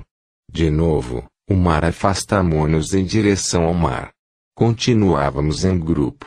Netuno, de tridente em riste, agora em frente. Em seguida Aglon. Nós seguimos felizes por estar com eles. Penetramos em alta velocidade, mar adentro, através das vibrações espirituais marítimas. As águas coloream-se à proporção que avançávamos e para trás iam ficando milhares de seres de forma e natureza diferentes de tudo o que se poderia imaginar. Tanto no plano espiritual quanto no plano material. Viajávamos entre dois mundos, viajávamos em sentido horizontal mas ligeiramente inclinados buscando o fundo do mar em altíssima velocidade. Em breve explicou o grande espírito alcançaremos o fundo do oceano onde se encontra Mascarel. Que tipo é esse Mascarel? Não é ainda espírito humano nem é animal, é um ser quase sem forma, porém inteligente, inteligência rudimentar, ser em evolução, nem mal nem bom, forma primitiva que vem de baixo para cima. Está em transformação, sob o domínio tirânico da própria natureza, desenvolvendo os instintos primitivos e alcançando a inteligência pouco mais que a inicial e primitiva. De acordo com informações de nossos ancestrais, viemos do mar e voltaremos para o mar. Com exceção de Aglon, todos sentimos um verdadeiro impacto. Uma espécie de horror e medo nos invadiu repentinamente, ao mesmo tempo em que penetrávamos num imenso túnel ou corredor ou ainda um estranho rio dentro do mar. Nossa velocidade era prodigiosa e nos levava a regiões desconhecidas cheias de plantas marinhos de aparência do plástico e com textura plástica, de folhas longas de um dedo e meio de largura que semelhava flutuar ao perpassar das ondas. Fomos percorrendo velozmente aquele caminho de sombras e logo desembarcamos no local semelhantes a uma larga clareira. No fundo, agarrado a uma pedreira estava um ser enorme, parecendo um ser vivente de gelatina vibrátil, verde claro. Material que se movimentava preso à pedra e que tremia em movimentos rápidos sob o impulso de vibrações produzidas por uma energia subatômica poderosa. Percebendo talvez nosso temor, Aglon acalmou. Não se impressionem, não. É inteligente mas só agride quando provocado ou sob ameaça. Tive a impressão que aquele ser nos enxergava por todo o organismo porque a qualquer movimento nosso se retraia, avançava ou recuava e tremia todo. Assim como tínhamos a estranha sensação de que percebia os nossos sentimentos. Aglon esclareceu. Ele não agride à toa, mas a distância influencia ou age contra os outros seres. Por exemplo, vocês sabem que o planeta Terra está cheio de seres de matéria física, toda a vida animal é. O corpo espiritual de todos os seres vivos uma é a carne do homem, outra, quase igual, é dos animais, outra, a das aves, e assim por diante. Ao corpo espiritual do homem se dá nomes diferentes: espírito, corpo astral, corpo etéreo, rede psicológica. No fundo é sempre a mesma coisa. Os animais e as aves e os outros seguem linha semelhante, no conceito dos iniciados. Mas o corpo espiritual é sempre físico ou semifísico. O espírito e a alma vibram em matéria ou material quintessenciado, ou são de contextura imaterial ou atômica ou elétrico-magnética conforme a forma em que se apresenta. A última fase que era mais semelhante à identidade com Deus, que é a essência com a matéria que forma o corpo dos espíritos ou com o corpo espiritual ou corpo etéreo. O mascaral tem uma contextura eletromagnética e a possibilidade de enviar rajadas vibratoriais capazes de irritar outros seres e atacar as criaturas diferentes deles e dos semelhantes. Tem a facilidade de atuar sobre monstros marinhos não espirituais que não raro rondam a crosta terrestre. Alguns de tempos em tempos aparecem na costa da Inglaterra ou da Escócia monstros que costumam apavorar as populações de pequenas vilas situadas à beira-mar e precipitar pequenos navios no fundo do mar. É o que chamam de mascaréu. Os povos da antiguidade conheciam e falavam desses monstros fabulosos, que constam das lendas da mitologia e que hoje são consideradas fábulas ou simples fantasias, mas que as pesquisas científicas modernas em futuro próximo irão restabelecendo e explicando de maneira razoável. Contemplamos o estranho ser em silêncio, Ouvimos o guia espiritual com respeito e agradecimento por nos proporcionar tais esclarecimentos, práticos e preciosos. Aglon entendeu e sorriu. À volta de Mascarel, milhares de peixes se moviam e outros seres de feito e formas diferentes. Aglon ainda explicou. Ali estão milhares de seres em transformação, passando de sua forma para outra sob o impulso das leis evolutivas do nosso mundo. Fiquei meditando sobre as maravilhosas leis da vida e da criação divina. Ainda o Mascarel Aglon convidou-nos a aproximar mais daquele ser que era o Mascarel. Aproximamos. De perto, vimos a transparência cristalina do ser. Notamos, no interior uma espécie de rede elétrica, provavelmente, magnética que mantinha aquela forma gelatinosa aglutinada. Uma radiação fria emanava dele, tão fria que afastava os outros seres. Parece que não falava. Sempre silencioso, no entanto partiam dele ondas vibrantes que percorriam as águas e dali debaixo subiam atingindo seres e as coisas que estavam em cima.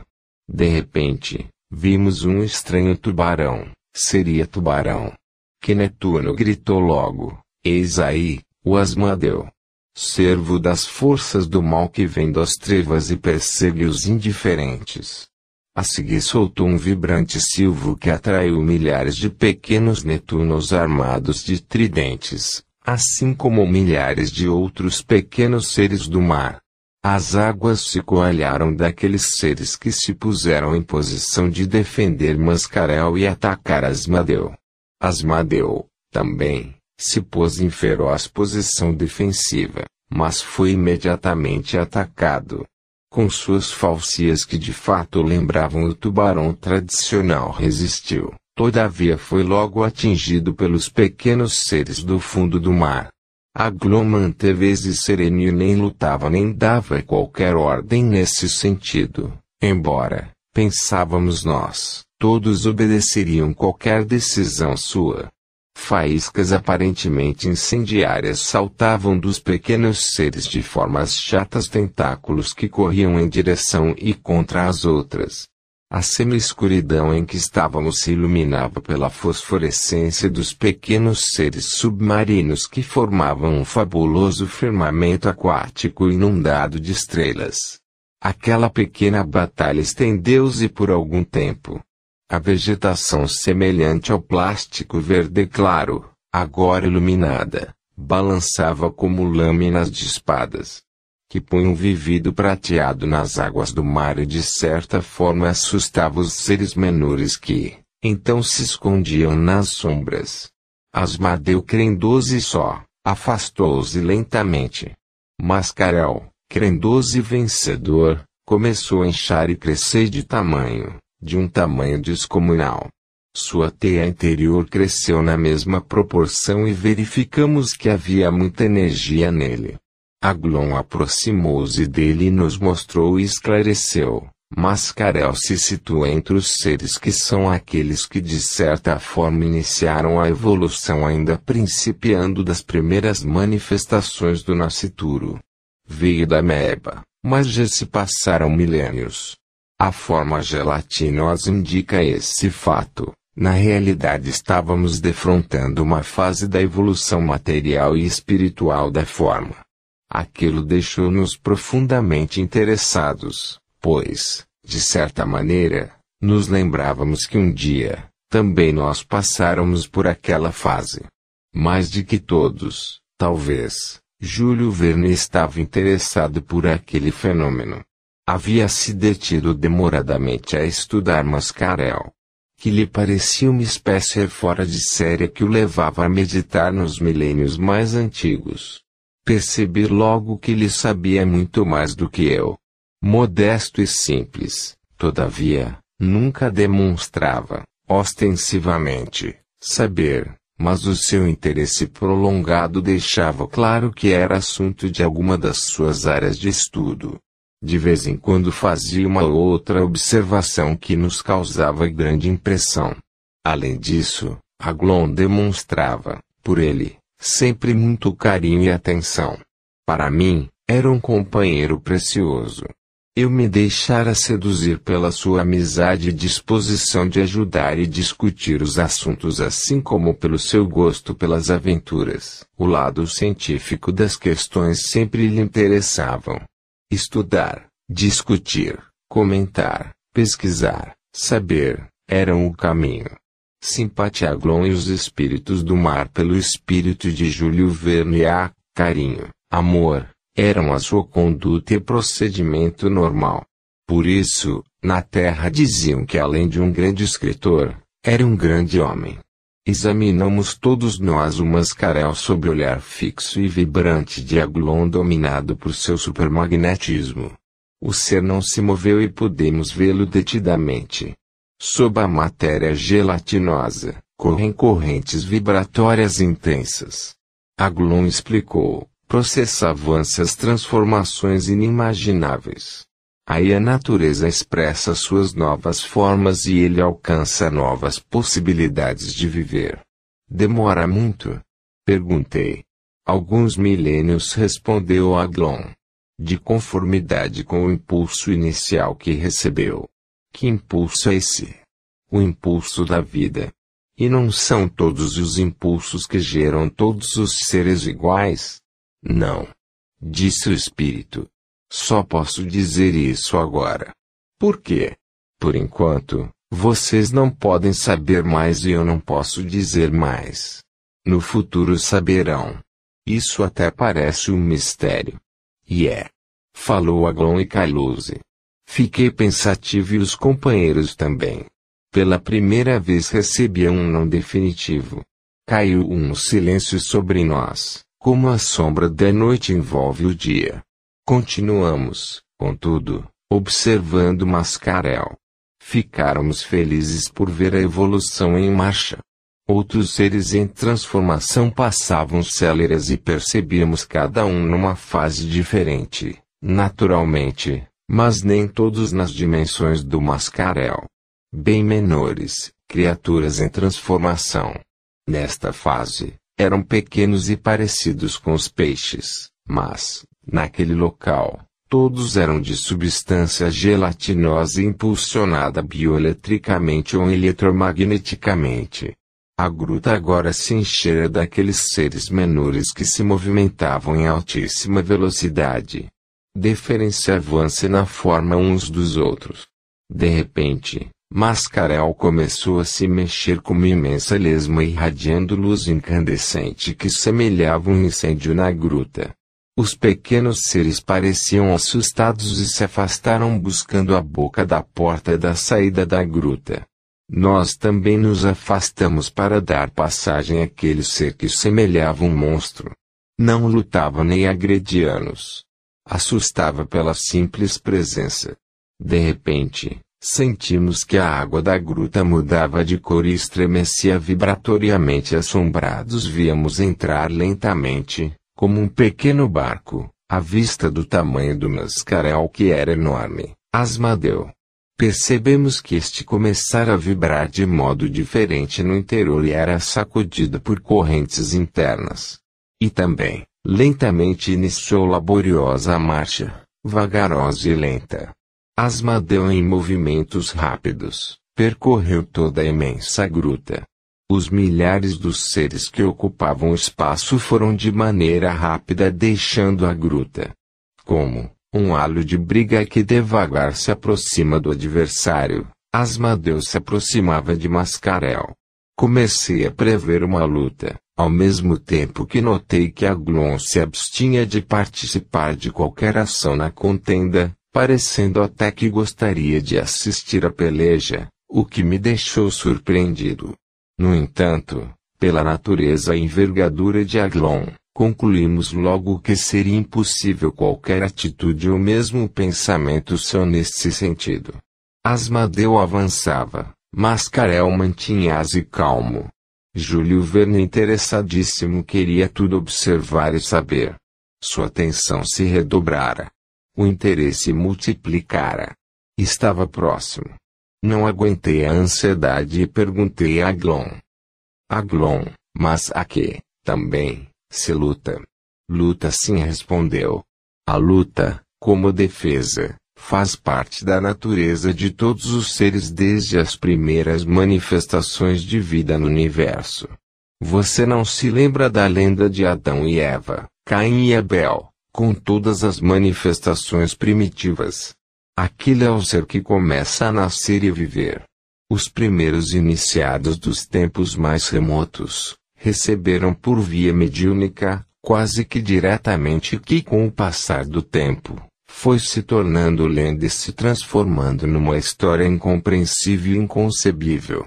Os homens da Terra perderam o seu contato com mediunidade com isso, a sua primitiva e sua pura fonte do conhecimento, o que os leva muitas vezes a pensar que Deus os abandonou.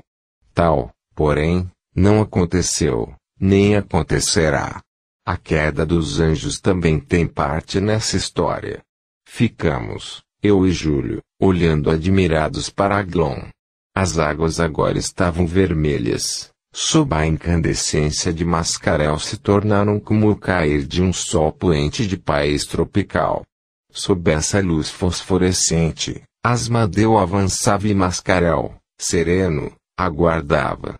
O silêncio era absoluto. Sentia, agora, era a marcha de ambos. Lenta, devagar, passo a passo, usando a linguagem do mundo. Tinhas a impressão que na matéria gelatinosa do corpo de Mascarel, brilhavam mil olhos. Na serena majestade daquele ser sentias e viver o princípio da criação. Seria toda a força rudimentar do instante do início ou se concentrava nele o poder, hoje desconhecido, do começo. Ambos pareciam reter em si mesmos, aquela força que na realidade fosse a luz do começo, aquela força e poder da origem que hoje os homens não conhecem mais. Mascarel moveu-se devagar nas águas desgarrando-se das pedras.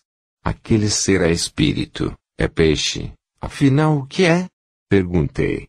Aglon respondeu, na realidade, é espírito, numa fase de evolução espiritual. Ainda não tem forma definida. É quase que só dominado pelos instintos que despontam. Em matéria mais tênue que a matéria inicial física do mundo. Atravessará os milênios ao encontro de uma forma porque no universo o espírito busca ou se adapta a uma forma. O moderno e o antigo é apenas uma briga de forma. Mais nada. Tudo se reduz a uma questão de forma. Nessas condições, você conclui que aí é princípio e fim. Poderíamos dizer, imitando o poeta, ter ou não ter forma, eis a questão. No princípio nasces aparentemente sem forma e no fim, ou nos pontos mais altos da evolução, vais e ficando sem forma. Mas a beleza da criação para os olhos dos homens e a visão dos espíritos ainda é a forma ou a ideia. Esse assunto demanda muita meditação e entendimento. E, e isso, ainda deverá esperar os milênios e o dobrar dos milênios sem fim. Você não se lembra das palavras sábias de Emmanuel, o tempo é o tesouro do homem. Por isso, meu filho, é preciso esperar, Esperar com paciência e aceitar o tempo também como mensageiro de Deus e amigo do homem. Nessa labuta de trabalho e meditação permanentes, um dia, encontraremos Deus, dizem os sábios espirituais, em nós mesmos. É preciso trabalhar e viver em nós mesmos. Nós somos o princípio e o fim. A natureza é o artífice universal que impulsiona as nossas forças interiores. A gestação, trabalho e progresso, assim como a evolução, enquanto esquecido de tudo adormecemos em nós mesmos. Você não acha que a Bela Adormecida pode ser uma pequena história para as nossas mentes eternas alertando-nos para o acordar de um longo sono que executa em nós um laborioso trabalho da eternidade? Quando um homem compreender que tem em si as forças naturais e o poder da natureza para despertar as faculdades eternas que lhe darão o conhecimento total do universo e que isso é ele mesmo que em seu próprio interior dorme um ser fabuloso que é Semeaglon e os espíritos do mar pelo espírito de Júlio Vernilhante é Deus e quem Deus vive e repousa. Quando isso acontecer, meu filho, Aí então ele verá que Jesus tinha razão quando disse: Vós sois deuses. A Glon iluminarás e dava um estranho clarão azulado as águas da gruta, o que espantou todos os milhares de peixes terrestres e seres espirituais que haviam ficado lá. Netuno parecia uma estátua petrificada coberta de luz azul. Nós nos curvamos humildes e apavorados vendo naquele momento que, em verdade, Aglon devia já ser quase um deus. As águas iniciaram uma corrida mais ligeira e as algas sofreram estranhas mudanças de coloridos sob a água invisível de seres de outras esferas. Relampagueou duas ou três vezes dentro da gruta e estarrecemos quando Aglon se ajoelhou no meio das águas fosforescentes e juntando as mãos, clamou, Senhor, tem piedade de mim. Ajuda-me, Senhor. Perdoa os meus erros e as minhas faltas. Ajuda os meus irmãos. Novo clarão iluminou as águas e vimos que à nossa volta, nas águas, em toda a gruta, no plano espiritual além de nós centenas de seres ajoelhados, de túnicas, iluminados e contritos, de mãos postas, em atitude de humildade pediam, ajuda, Senhor, os nossos irmãos. E uma voz poderosa vinha de cima e dizia: Este é meu filho amado. Nele coloco as minhas esperanças e todo o meu amor e o meu poder. O amor que deres por ele em meu nome, por mim será dado e recebido e por eles será feito o que pedires nesta ou nas gerações futuras. Porque em meu nome, ele é o santo dos santos por toda a eternidade. E os que crerem em mim por causa do meu nome viverão por todos os séculos. Ele está em mim e eu estou nele. Este é um mistério eterno. Outros clarões iluminaram as águas da gruta e compreendo que aquela luz acelera a transformação daqueles seres e colaborava intensamente. Para nós, do mundo, seria comparável a uma imensa chocadeira elétrica. Só que os espíritos em formação recebem ao invés de calor, intensa força vital que vem das esferas superiores através de um ser superior, como Aglon neste caso, e através de Jesus, como no caso de transformar e dar nova direção ao mundo e ao pensamento universal, que se renova de tempos em tempos, que se chama milênios, de outros iniciados, pois trabalham para o mesmo fim, que é ir, gradativamente, libertando a consciência humana, de modo que o homem vai pouco a pouco compreendendo e vivendo novas expressões ou faces do conhecimento universal. Adquirir conhecimento exige vivê-lo primeiro. Nada se conhece, neste mundo, se não vivemos o ensinamento que o anuncia. Não os iludamos acreditando que conquistaremos o ensinamento sem vivê-lo. Todos os seres inteligentes do universo recebem o ensinamento pela palavra de um mestre, mas têm que vivê-lo para entendê-lo e assimilá-lo. Por isso, disse Jesus: Tomai e comei, este é o meu corpo. Tomai e bebei, este é o meu sangue. Os ensinamentos de Jesus são sangue, corpo e vida. É preciso absorvê-lo, assimilá-lo, para que sejamos um só com ele. Não há outro modo ou outro caminho. Quem não entender assim nunca o compreenderá e o amará. É preciso devorá-lo todo, engoli-lo inteiro e senti-lo em toda a sua plenitude com o Pai. Para ele não há meios termos. Ou tudo ou nada. Jesus não se dá pela metade nem aceita a metade. Assim são todos os verdadeiros iniciados. Ele queria e devia ser amado com intensidade, com voracidade, com coragem e com amor. Quem não fez isso ainda terá de fazê-lo porque ele nos espera ainda e eternamente. Nele está o Pai e o verdadeiro Senhor. Só nele encontraremos a porta que existe para nós que somos filhos do seu amor. Ele nos escolheu para segui-lo e conosco. Ele tem compromisso, embora outros iniciados tenham compromisso com outras criaturas. Como a galinha tem os seus pintos, os iniciados têm os seus filhos espirituais. Cada um cuida dos seus com carinho e com amor. Na esfera do nosso mundo que compreende a região solar, Jesus dirige, segundo as tradições mais antigas do Sol, todo o sistema solar, com seus deuses, anjos iniciados. Por isso, também afirmou: Ninguém vai ao Pai a não ser por mim. Eu sou a porta. A porta da salvação e do entendimento, acrescentamos nós. Batei e abri-se-vos-á. Pedi e obtereis. A todo que bate se lhe abrirá. A todo que pede se lhe dará. A todo que busca achará. Seremos sempre transformados e passaremos de esfera a esfera no interior de nós mesmos sob o impulso do pensamento e das vibrações de nosso Senhor Jesus Cristo, na esfera da nossa criação espiritual. Em Jesus Cristo fomos gerados e nele viveremos eternamente. A palavra de Aglon ressoava como um sino em nossos corações e penetrava profundamente em nossa alma. Na esfera além da nossa, ainda havíamos aquela imensa quantidade de espíritos que ouviam e acompanhavam a sua palavra sábia ao mesmo tempo que no alto se estendia e penetrava em todos os corações. Logo, nós nos afastamos, lentamente dali, com Aglon à frente, sob a tremenda e sublime impressão daquelas palavras.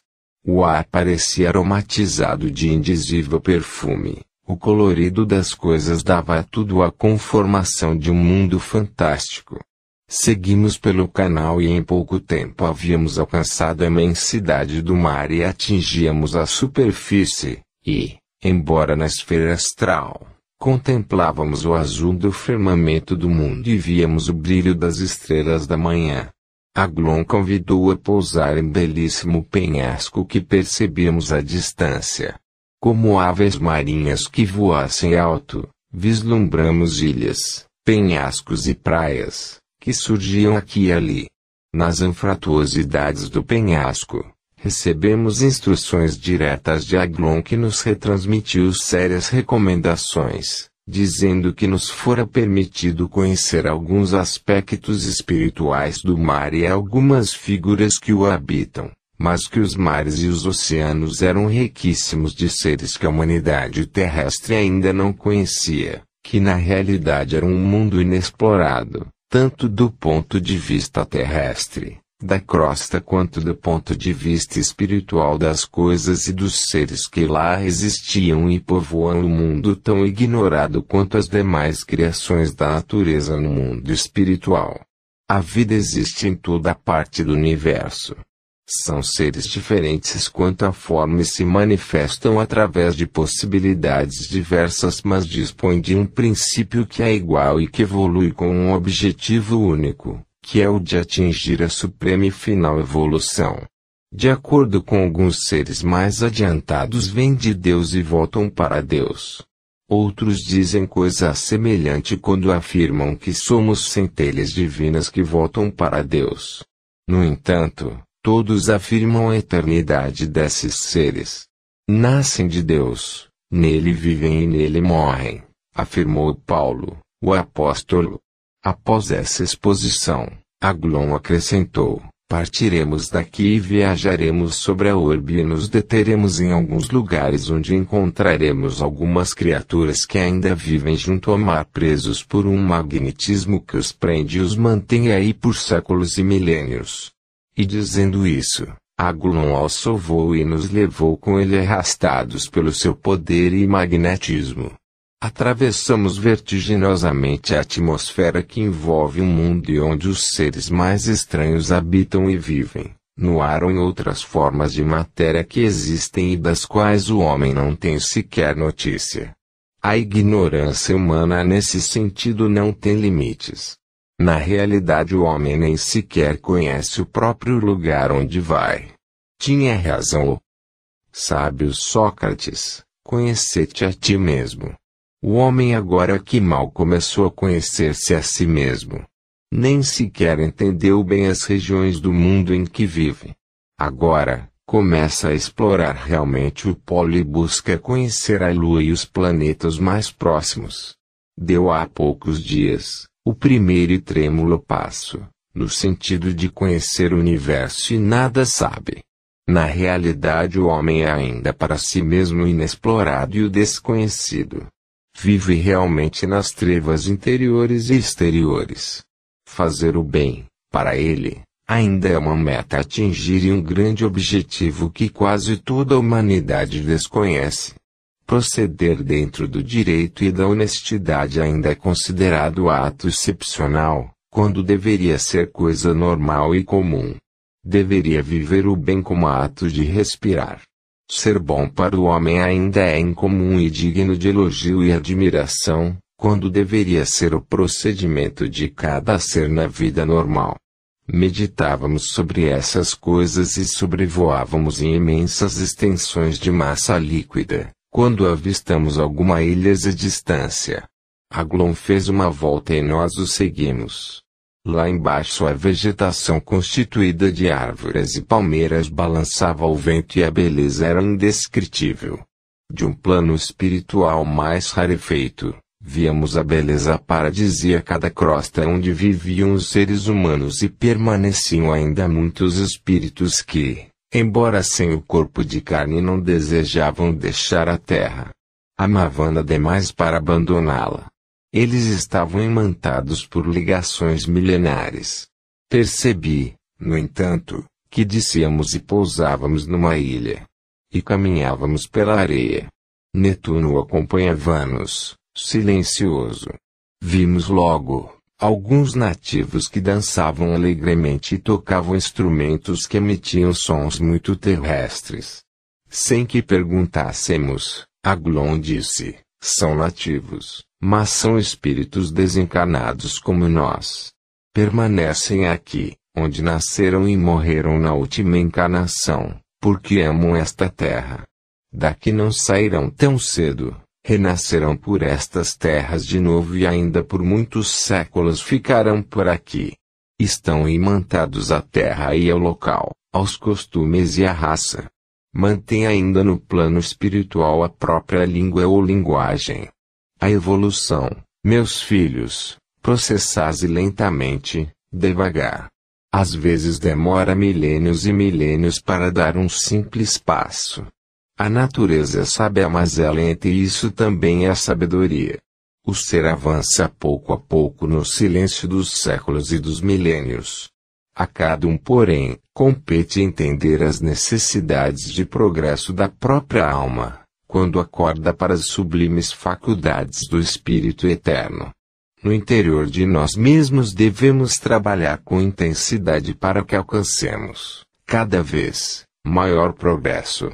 Deus nos dá as faculdades e os instrumentos, mas a nós cabe trabalhar e prosseguir. Somos, de certa forma, obras de nós mesmos e labor da própria alma. Cada um é o construtor de si mesmo sob a misericórdia de Deus. Não há improvisação na natureza. O que se considera ser vivo vem se criando e realizando através dos tempos laboriosamente. Trazemos de Deus o princípio da vida e a força de renovação evolutiva, mas depende de cada um de nós crescer, transformar-se e evoluir mais no sentido melhor. Para isso, temos em nós, no próprio ser, as sementes que desenvolvidas desenhando na própria alma as faculdades novas que deverão nascer e desenvolver, com possibilidades ainda desconhecidas, que ganharão vida e expressão maiores. É no interior do nosso ser que se encontram as possibilidades do futuro que acordarão e nos abrirão as portas da vida eterna que é a IJAS. Na realidade, Somos todos ainda criaturas embrionárias que esperam a manhã que repousa no íntimo de nosso ser, aguardando apenas o toque mágico de um ser superior que nos chamará para uma vida melhor e maior. Tudo em nós é eterno e imortal, e também tudo em nós apenas espera um novo despertar. Ainda ouvimos o eco dessas sublimes meditações. Quando encontramos à nossa frente, à margem da praia, extensa cabana, cheia de nativos que se postavam em atitude de trabalho. À porta, uma figura de alta estatura rosto bronzeado, seminu nos contemplava com ar de desafio. Júlio Verne murmurou, aquele é Galguin. Logo em seguida o espírito nos disse, a que devemos visita a esta hora. Eu sou Aglon. Falou o espírito. Eu sou Galguin respondeu a figura da porta, com um certo laivo de orgulho, o pintor. Aglon, sereno, cheio de humildade, esclareceu, sou Aglon, escalado para visitar com alguns amigos a zona do mar e as ilhas de que fazem parte. Viemos conhecê-lo se for possível, e aos seus discípulos. Galguin pareceu não entender e eu e Júlio sentimos que ele com certeza não se dera conta de que não possuía mais o corpo material e que já era um simples espírito. Com ar de pouco caso, respondeu, ó. Oh, o governo agora se lembrou de mim? Não ligo para o governo e não ligo para a França. Os homens não prestam.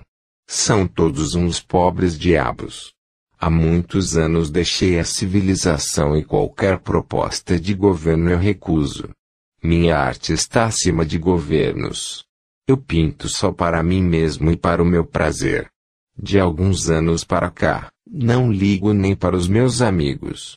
Minha família é esta. E apontou os nativos os homens da minha terra nunca me aceitaram e compreenderam. O único homem que me compreendeu e a quem amei foi Van Gogh, mas estava louco. Aglon ouviu aquelas palavras e não disse nada. Apenas pediu: Podemos entrar? Ainda com pouco caso, Galguin falou: Podem, entrem à vontade. Vejam o que quiserem, mas não ponham as mãos nas minhas telas. Aglon, com um gesto de cabeça, fez que sim e entramos. Dentro, Havia uns 15 nativos à moda das ilhas que pintavam telas rudimentares de material grosseiro e desconhecido. Estes, informou orgulhosamente, o mestre pintor, são meus discípulos e me amam. Contento-me com eles e mais do que com a sua civilização infeliz e má. Por isso, preferi viver longe do mundo. Continuamos percorrendo lentamente a cabana e vendo as telas do mestre. Aglon disse algumas palavras de admiração que envaideceram o pintor. Não vai nunca à França? Perguntou. Galguin respondeu, não. Nem lá nem é lugar nenhum. Não saio daqui. Sou feliz aqui. A cabana estava cheia de telas de cores vivas, azuis, amarelas, brancas, prateadas com pinceladas diretas e desenhos firmes como era o seu hábito, dando contraste e beleza imprevistos e extraordinários. De fato, eram ainda extravagantes como as do seu tempo no mundo. Não tinham nem têm sentido ou revelação espiritual. Eram apenas galguinha e mais nada. Os discípulos procuravam repetir a sua técnica e havia algumas mulheres que pareciam muito ligadas ou imantadas nele. Fios de tonalidade vermelha ou cinza amarronzados ligavam. Partiam-lhe do coração e o envolviam. Percebia que entre eles haviam laços profundos de amor carnal ou físico e o pintor mantinha para com elas amor terrestre. A simpatia física irradia vales das fisionomias, embora todas elas e mesmo os rapazes mantivessem um ar de candura infantil. Viviam na realidade como uma grande família do mundo que vivesse em paz e tranquilidade. Ele semelhava o chefe da família ou da casa, com rigor e rigidez. Muita seriedade e rigor, não se notava porém sinais de espiritualidade ou de amor espiritual. Aglon tentou atraí-lo para uma conversa que lhe despertasse a ideia de mortalidade e sobrevivência depois da morte, mas tudo inútil. Só falava na arte, no ódio aos governos que o abandonaram, das coisas materiais, enfim.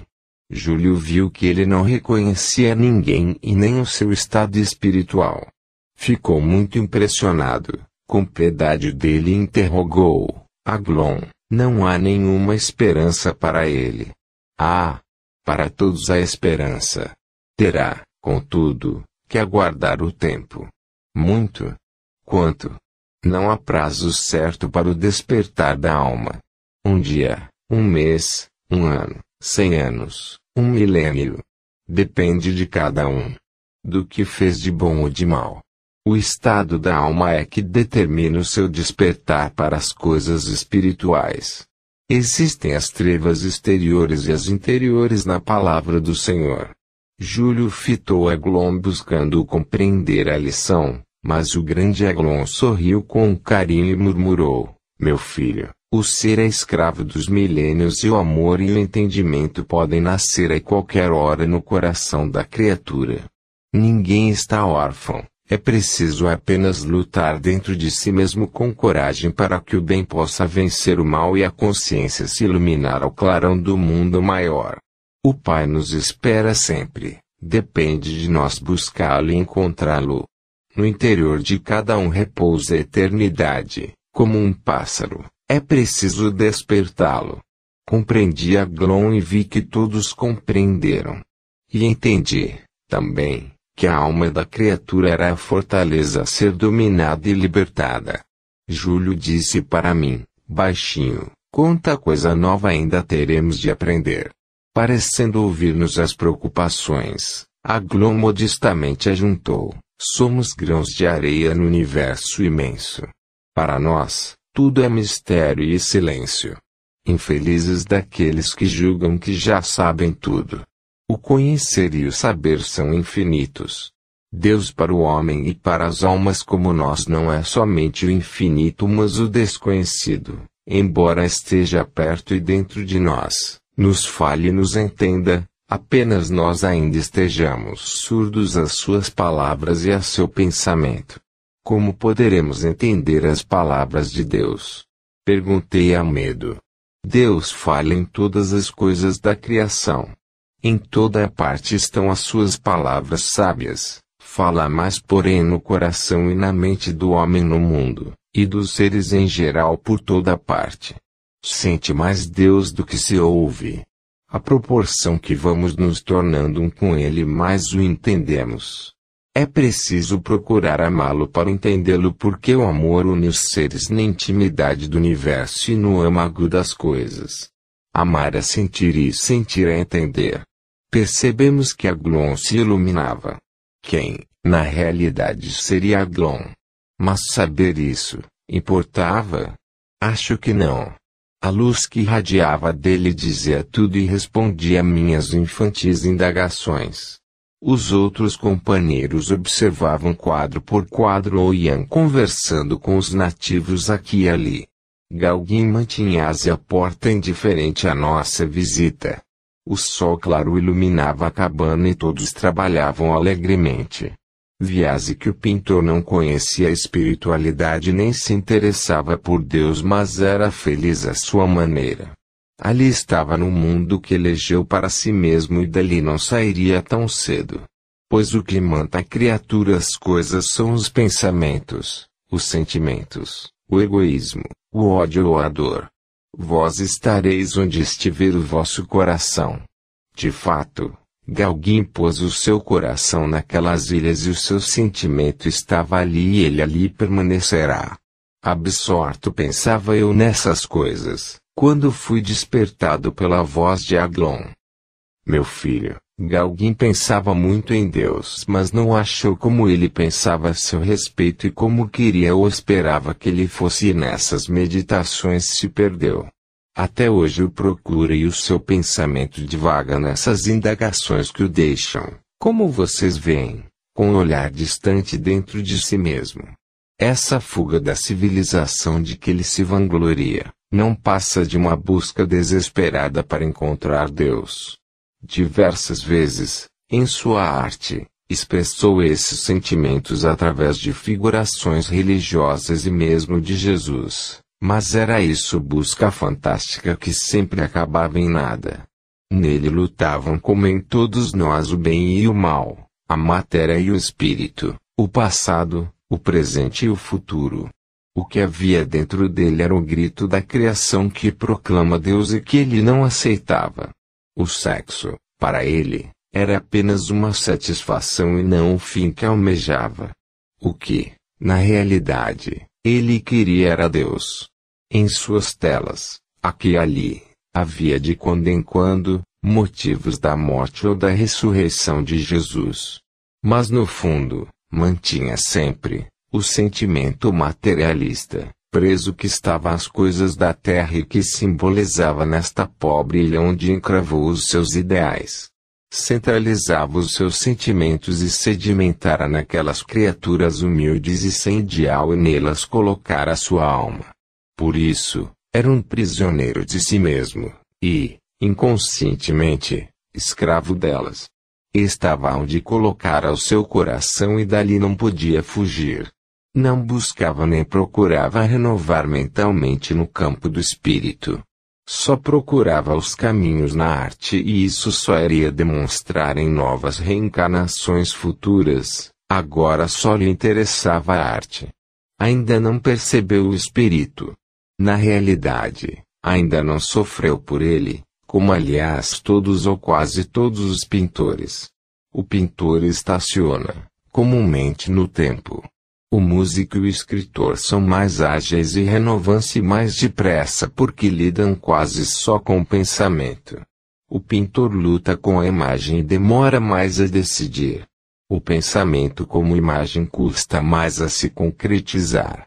Van Gogh antes de nos retirarmos, porém, ouvimos uma conversa mantida por Júlio, com Gauguin. Meu caro mestre perguntou Júlio ao espírito Gauguin, Gostaria de ter notícias de Van Gogh. O mestre, não sabe dele? Gauguin pareceu despertar de um longo sonho, porque com o olhar perdido na imensidão do mar, respondeu, há tempos não vejo, depois de seu drama desapareceu. Não o viu mais? Não, nunca mais. Disseram-me que ficou louco, queria se matar, e não o vi nunca mais. Porque desejava se matar. Perguntou Júlio. Não sei, já estava louco. Nada acalmava o seu desespero. Era dominado por uma vontade insensata de morrer. Parece que por fim morreu. Coitado. Era um infeliz. Gênio, é inegável, gênio e dos maiores no mundo da pintura e da arte. Gênio como poucos, mas louco. Louco também como poucos. Gostaríamos de vê-lo. Insistiu Júlio. Difícil, muito difícil. Talvez impossível. Não encontrarão, desapareceu. Não encontrei nunca mais. Moramos juntos, grande pintor. Mas positivamente louco. Louco de tudo. Percebi que alguém não sentirá ainda, nem tivera sequer qualquer ideia de que já não era mais um homem da superfície da terra e nem que agora era um simples espírito, preso às recordações do seu passado. Van Gogh para ele era o mesmo Van Gogh, pintor pobre, miserável, sem dinheiro, que só possuía o gênio de artista. Fiquei pensando na situação de todos esses gênios da humanidade que no plano do espírito viviam sem saber da realidade.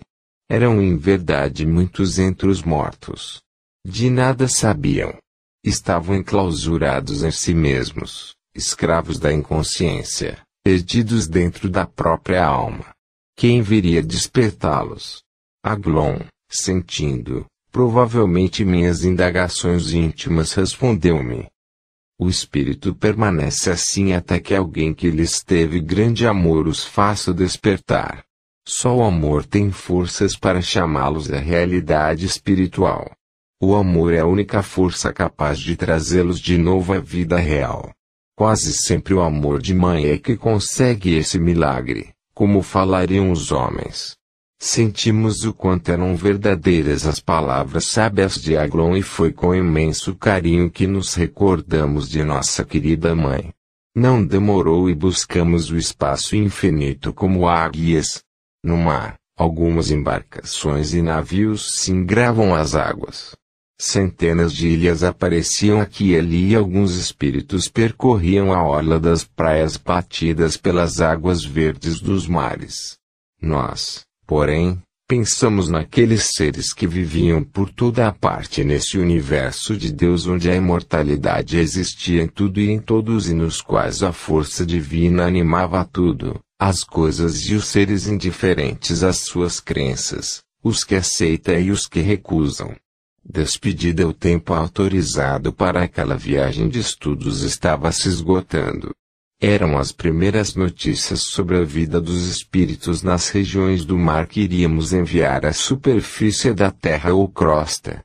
Sabíamos que os homens, como sempre, estranhariam espíritos no mar. Contudo, Sabíamos também que os homens já estranhavam até as teorias de astrônomos que afirmavam a existência provável de vida em outros mundos. Negar ou aceitar era um direito do homem e de todos. A ciência humana, comumente, volta atrás ou se modifica a si mesma quase todo o dia. E estava certa nessa atitude. Era até um dever. A permanência no erro é que constitui o mal não modificar-se e adaptar-se aos novos conhecimentos e corrigir o que está errado. Não há razões em nosso entendimento, para não se admitir outras formas de vida no universo, naturalmente, dentro de outras estruturas. Deus que criou as formas de vida, submetendo essas formas à lei da evolução, dará a cada mundo de acordo com as possibilidades que cada mundo foi construído as formas e o mecanismo de funcionamento que quis. Porque teria ele que fazer todos iguais em mundos diferentes. A criação é de Deus e não dos homens. Nós cremos que Deus criou as leis que criam e organizam o universo. Naturalmente, não ficaria ele criando cada dia os seres e as coisas organizou um sistema universal que funciona sozinho sem a intervenção mesmo divina delicada de ir cada hora.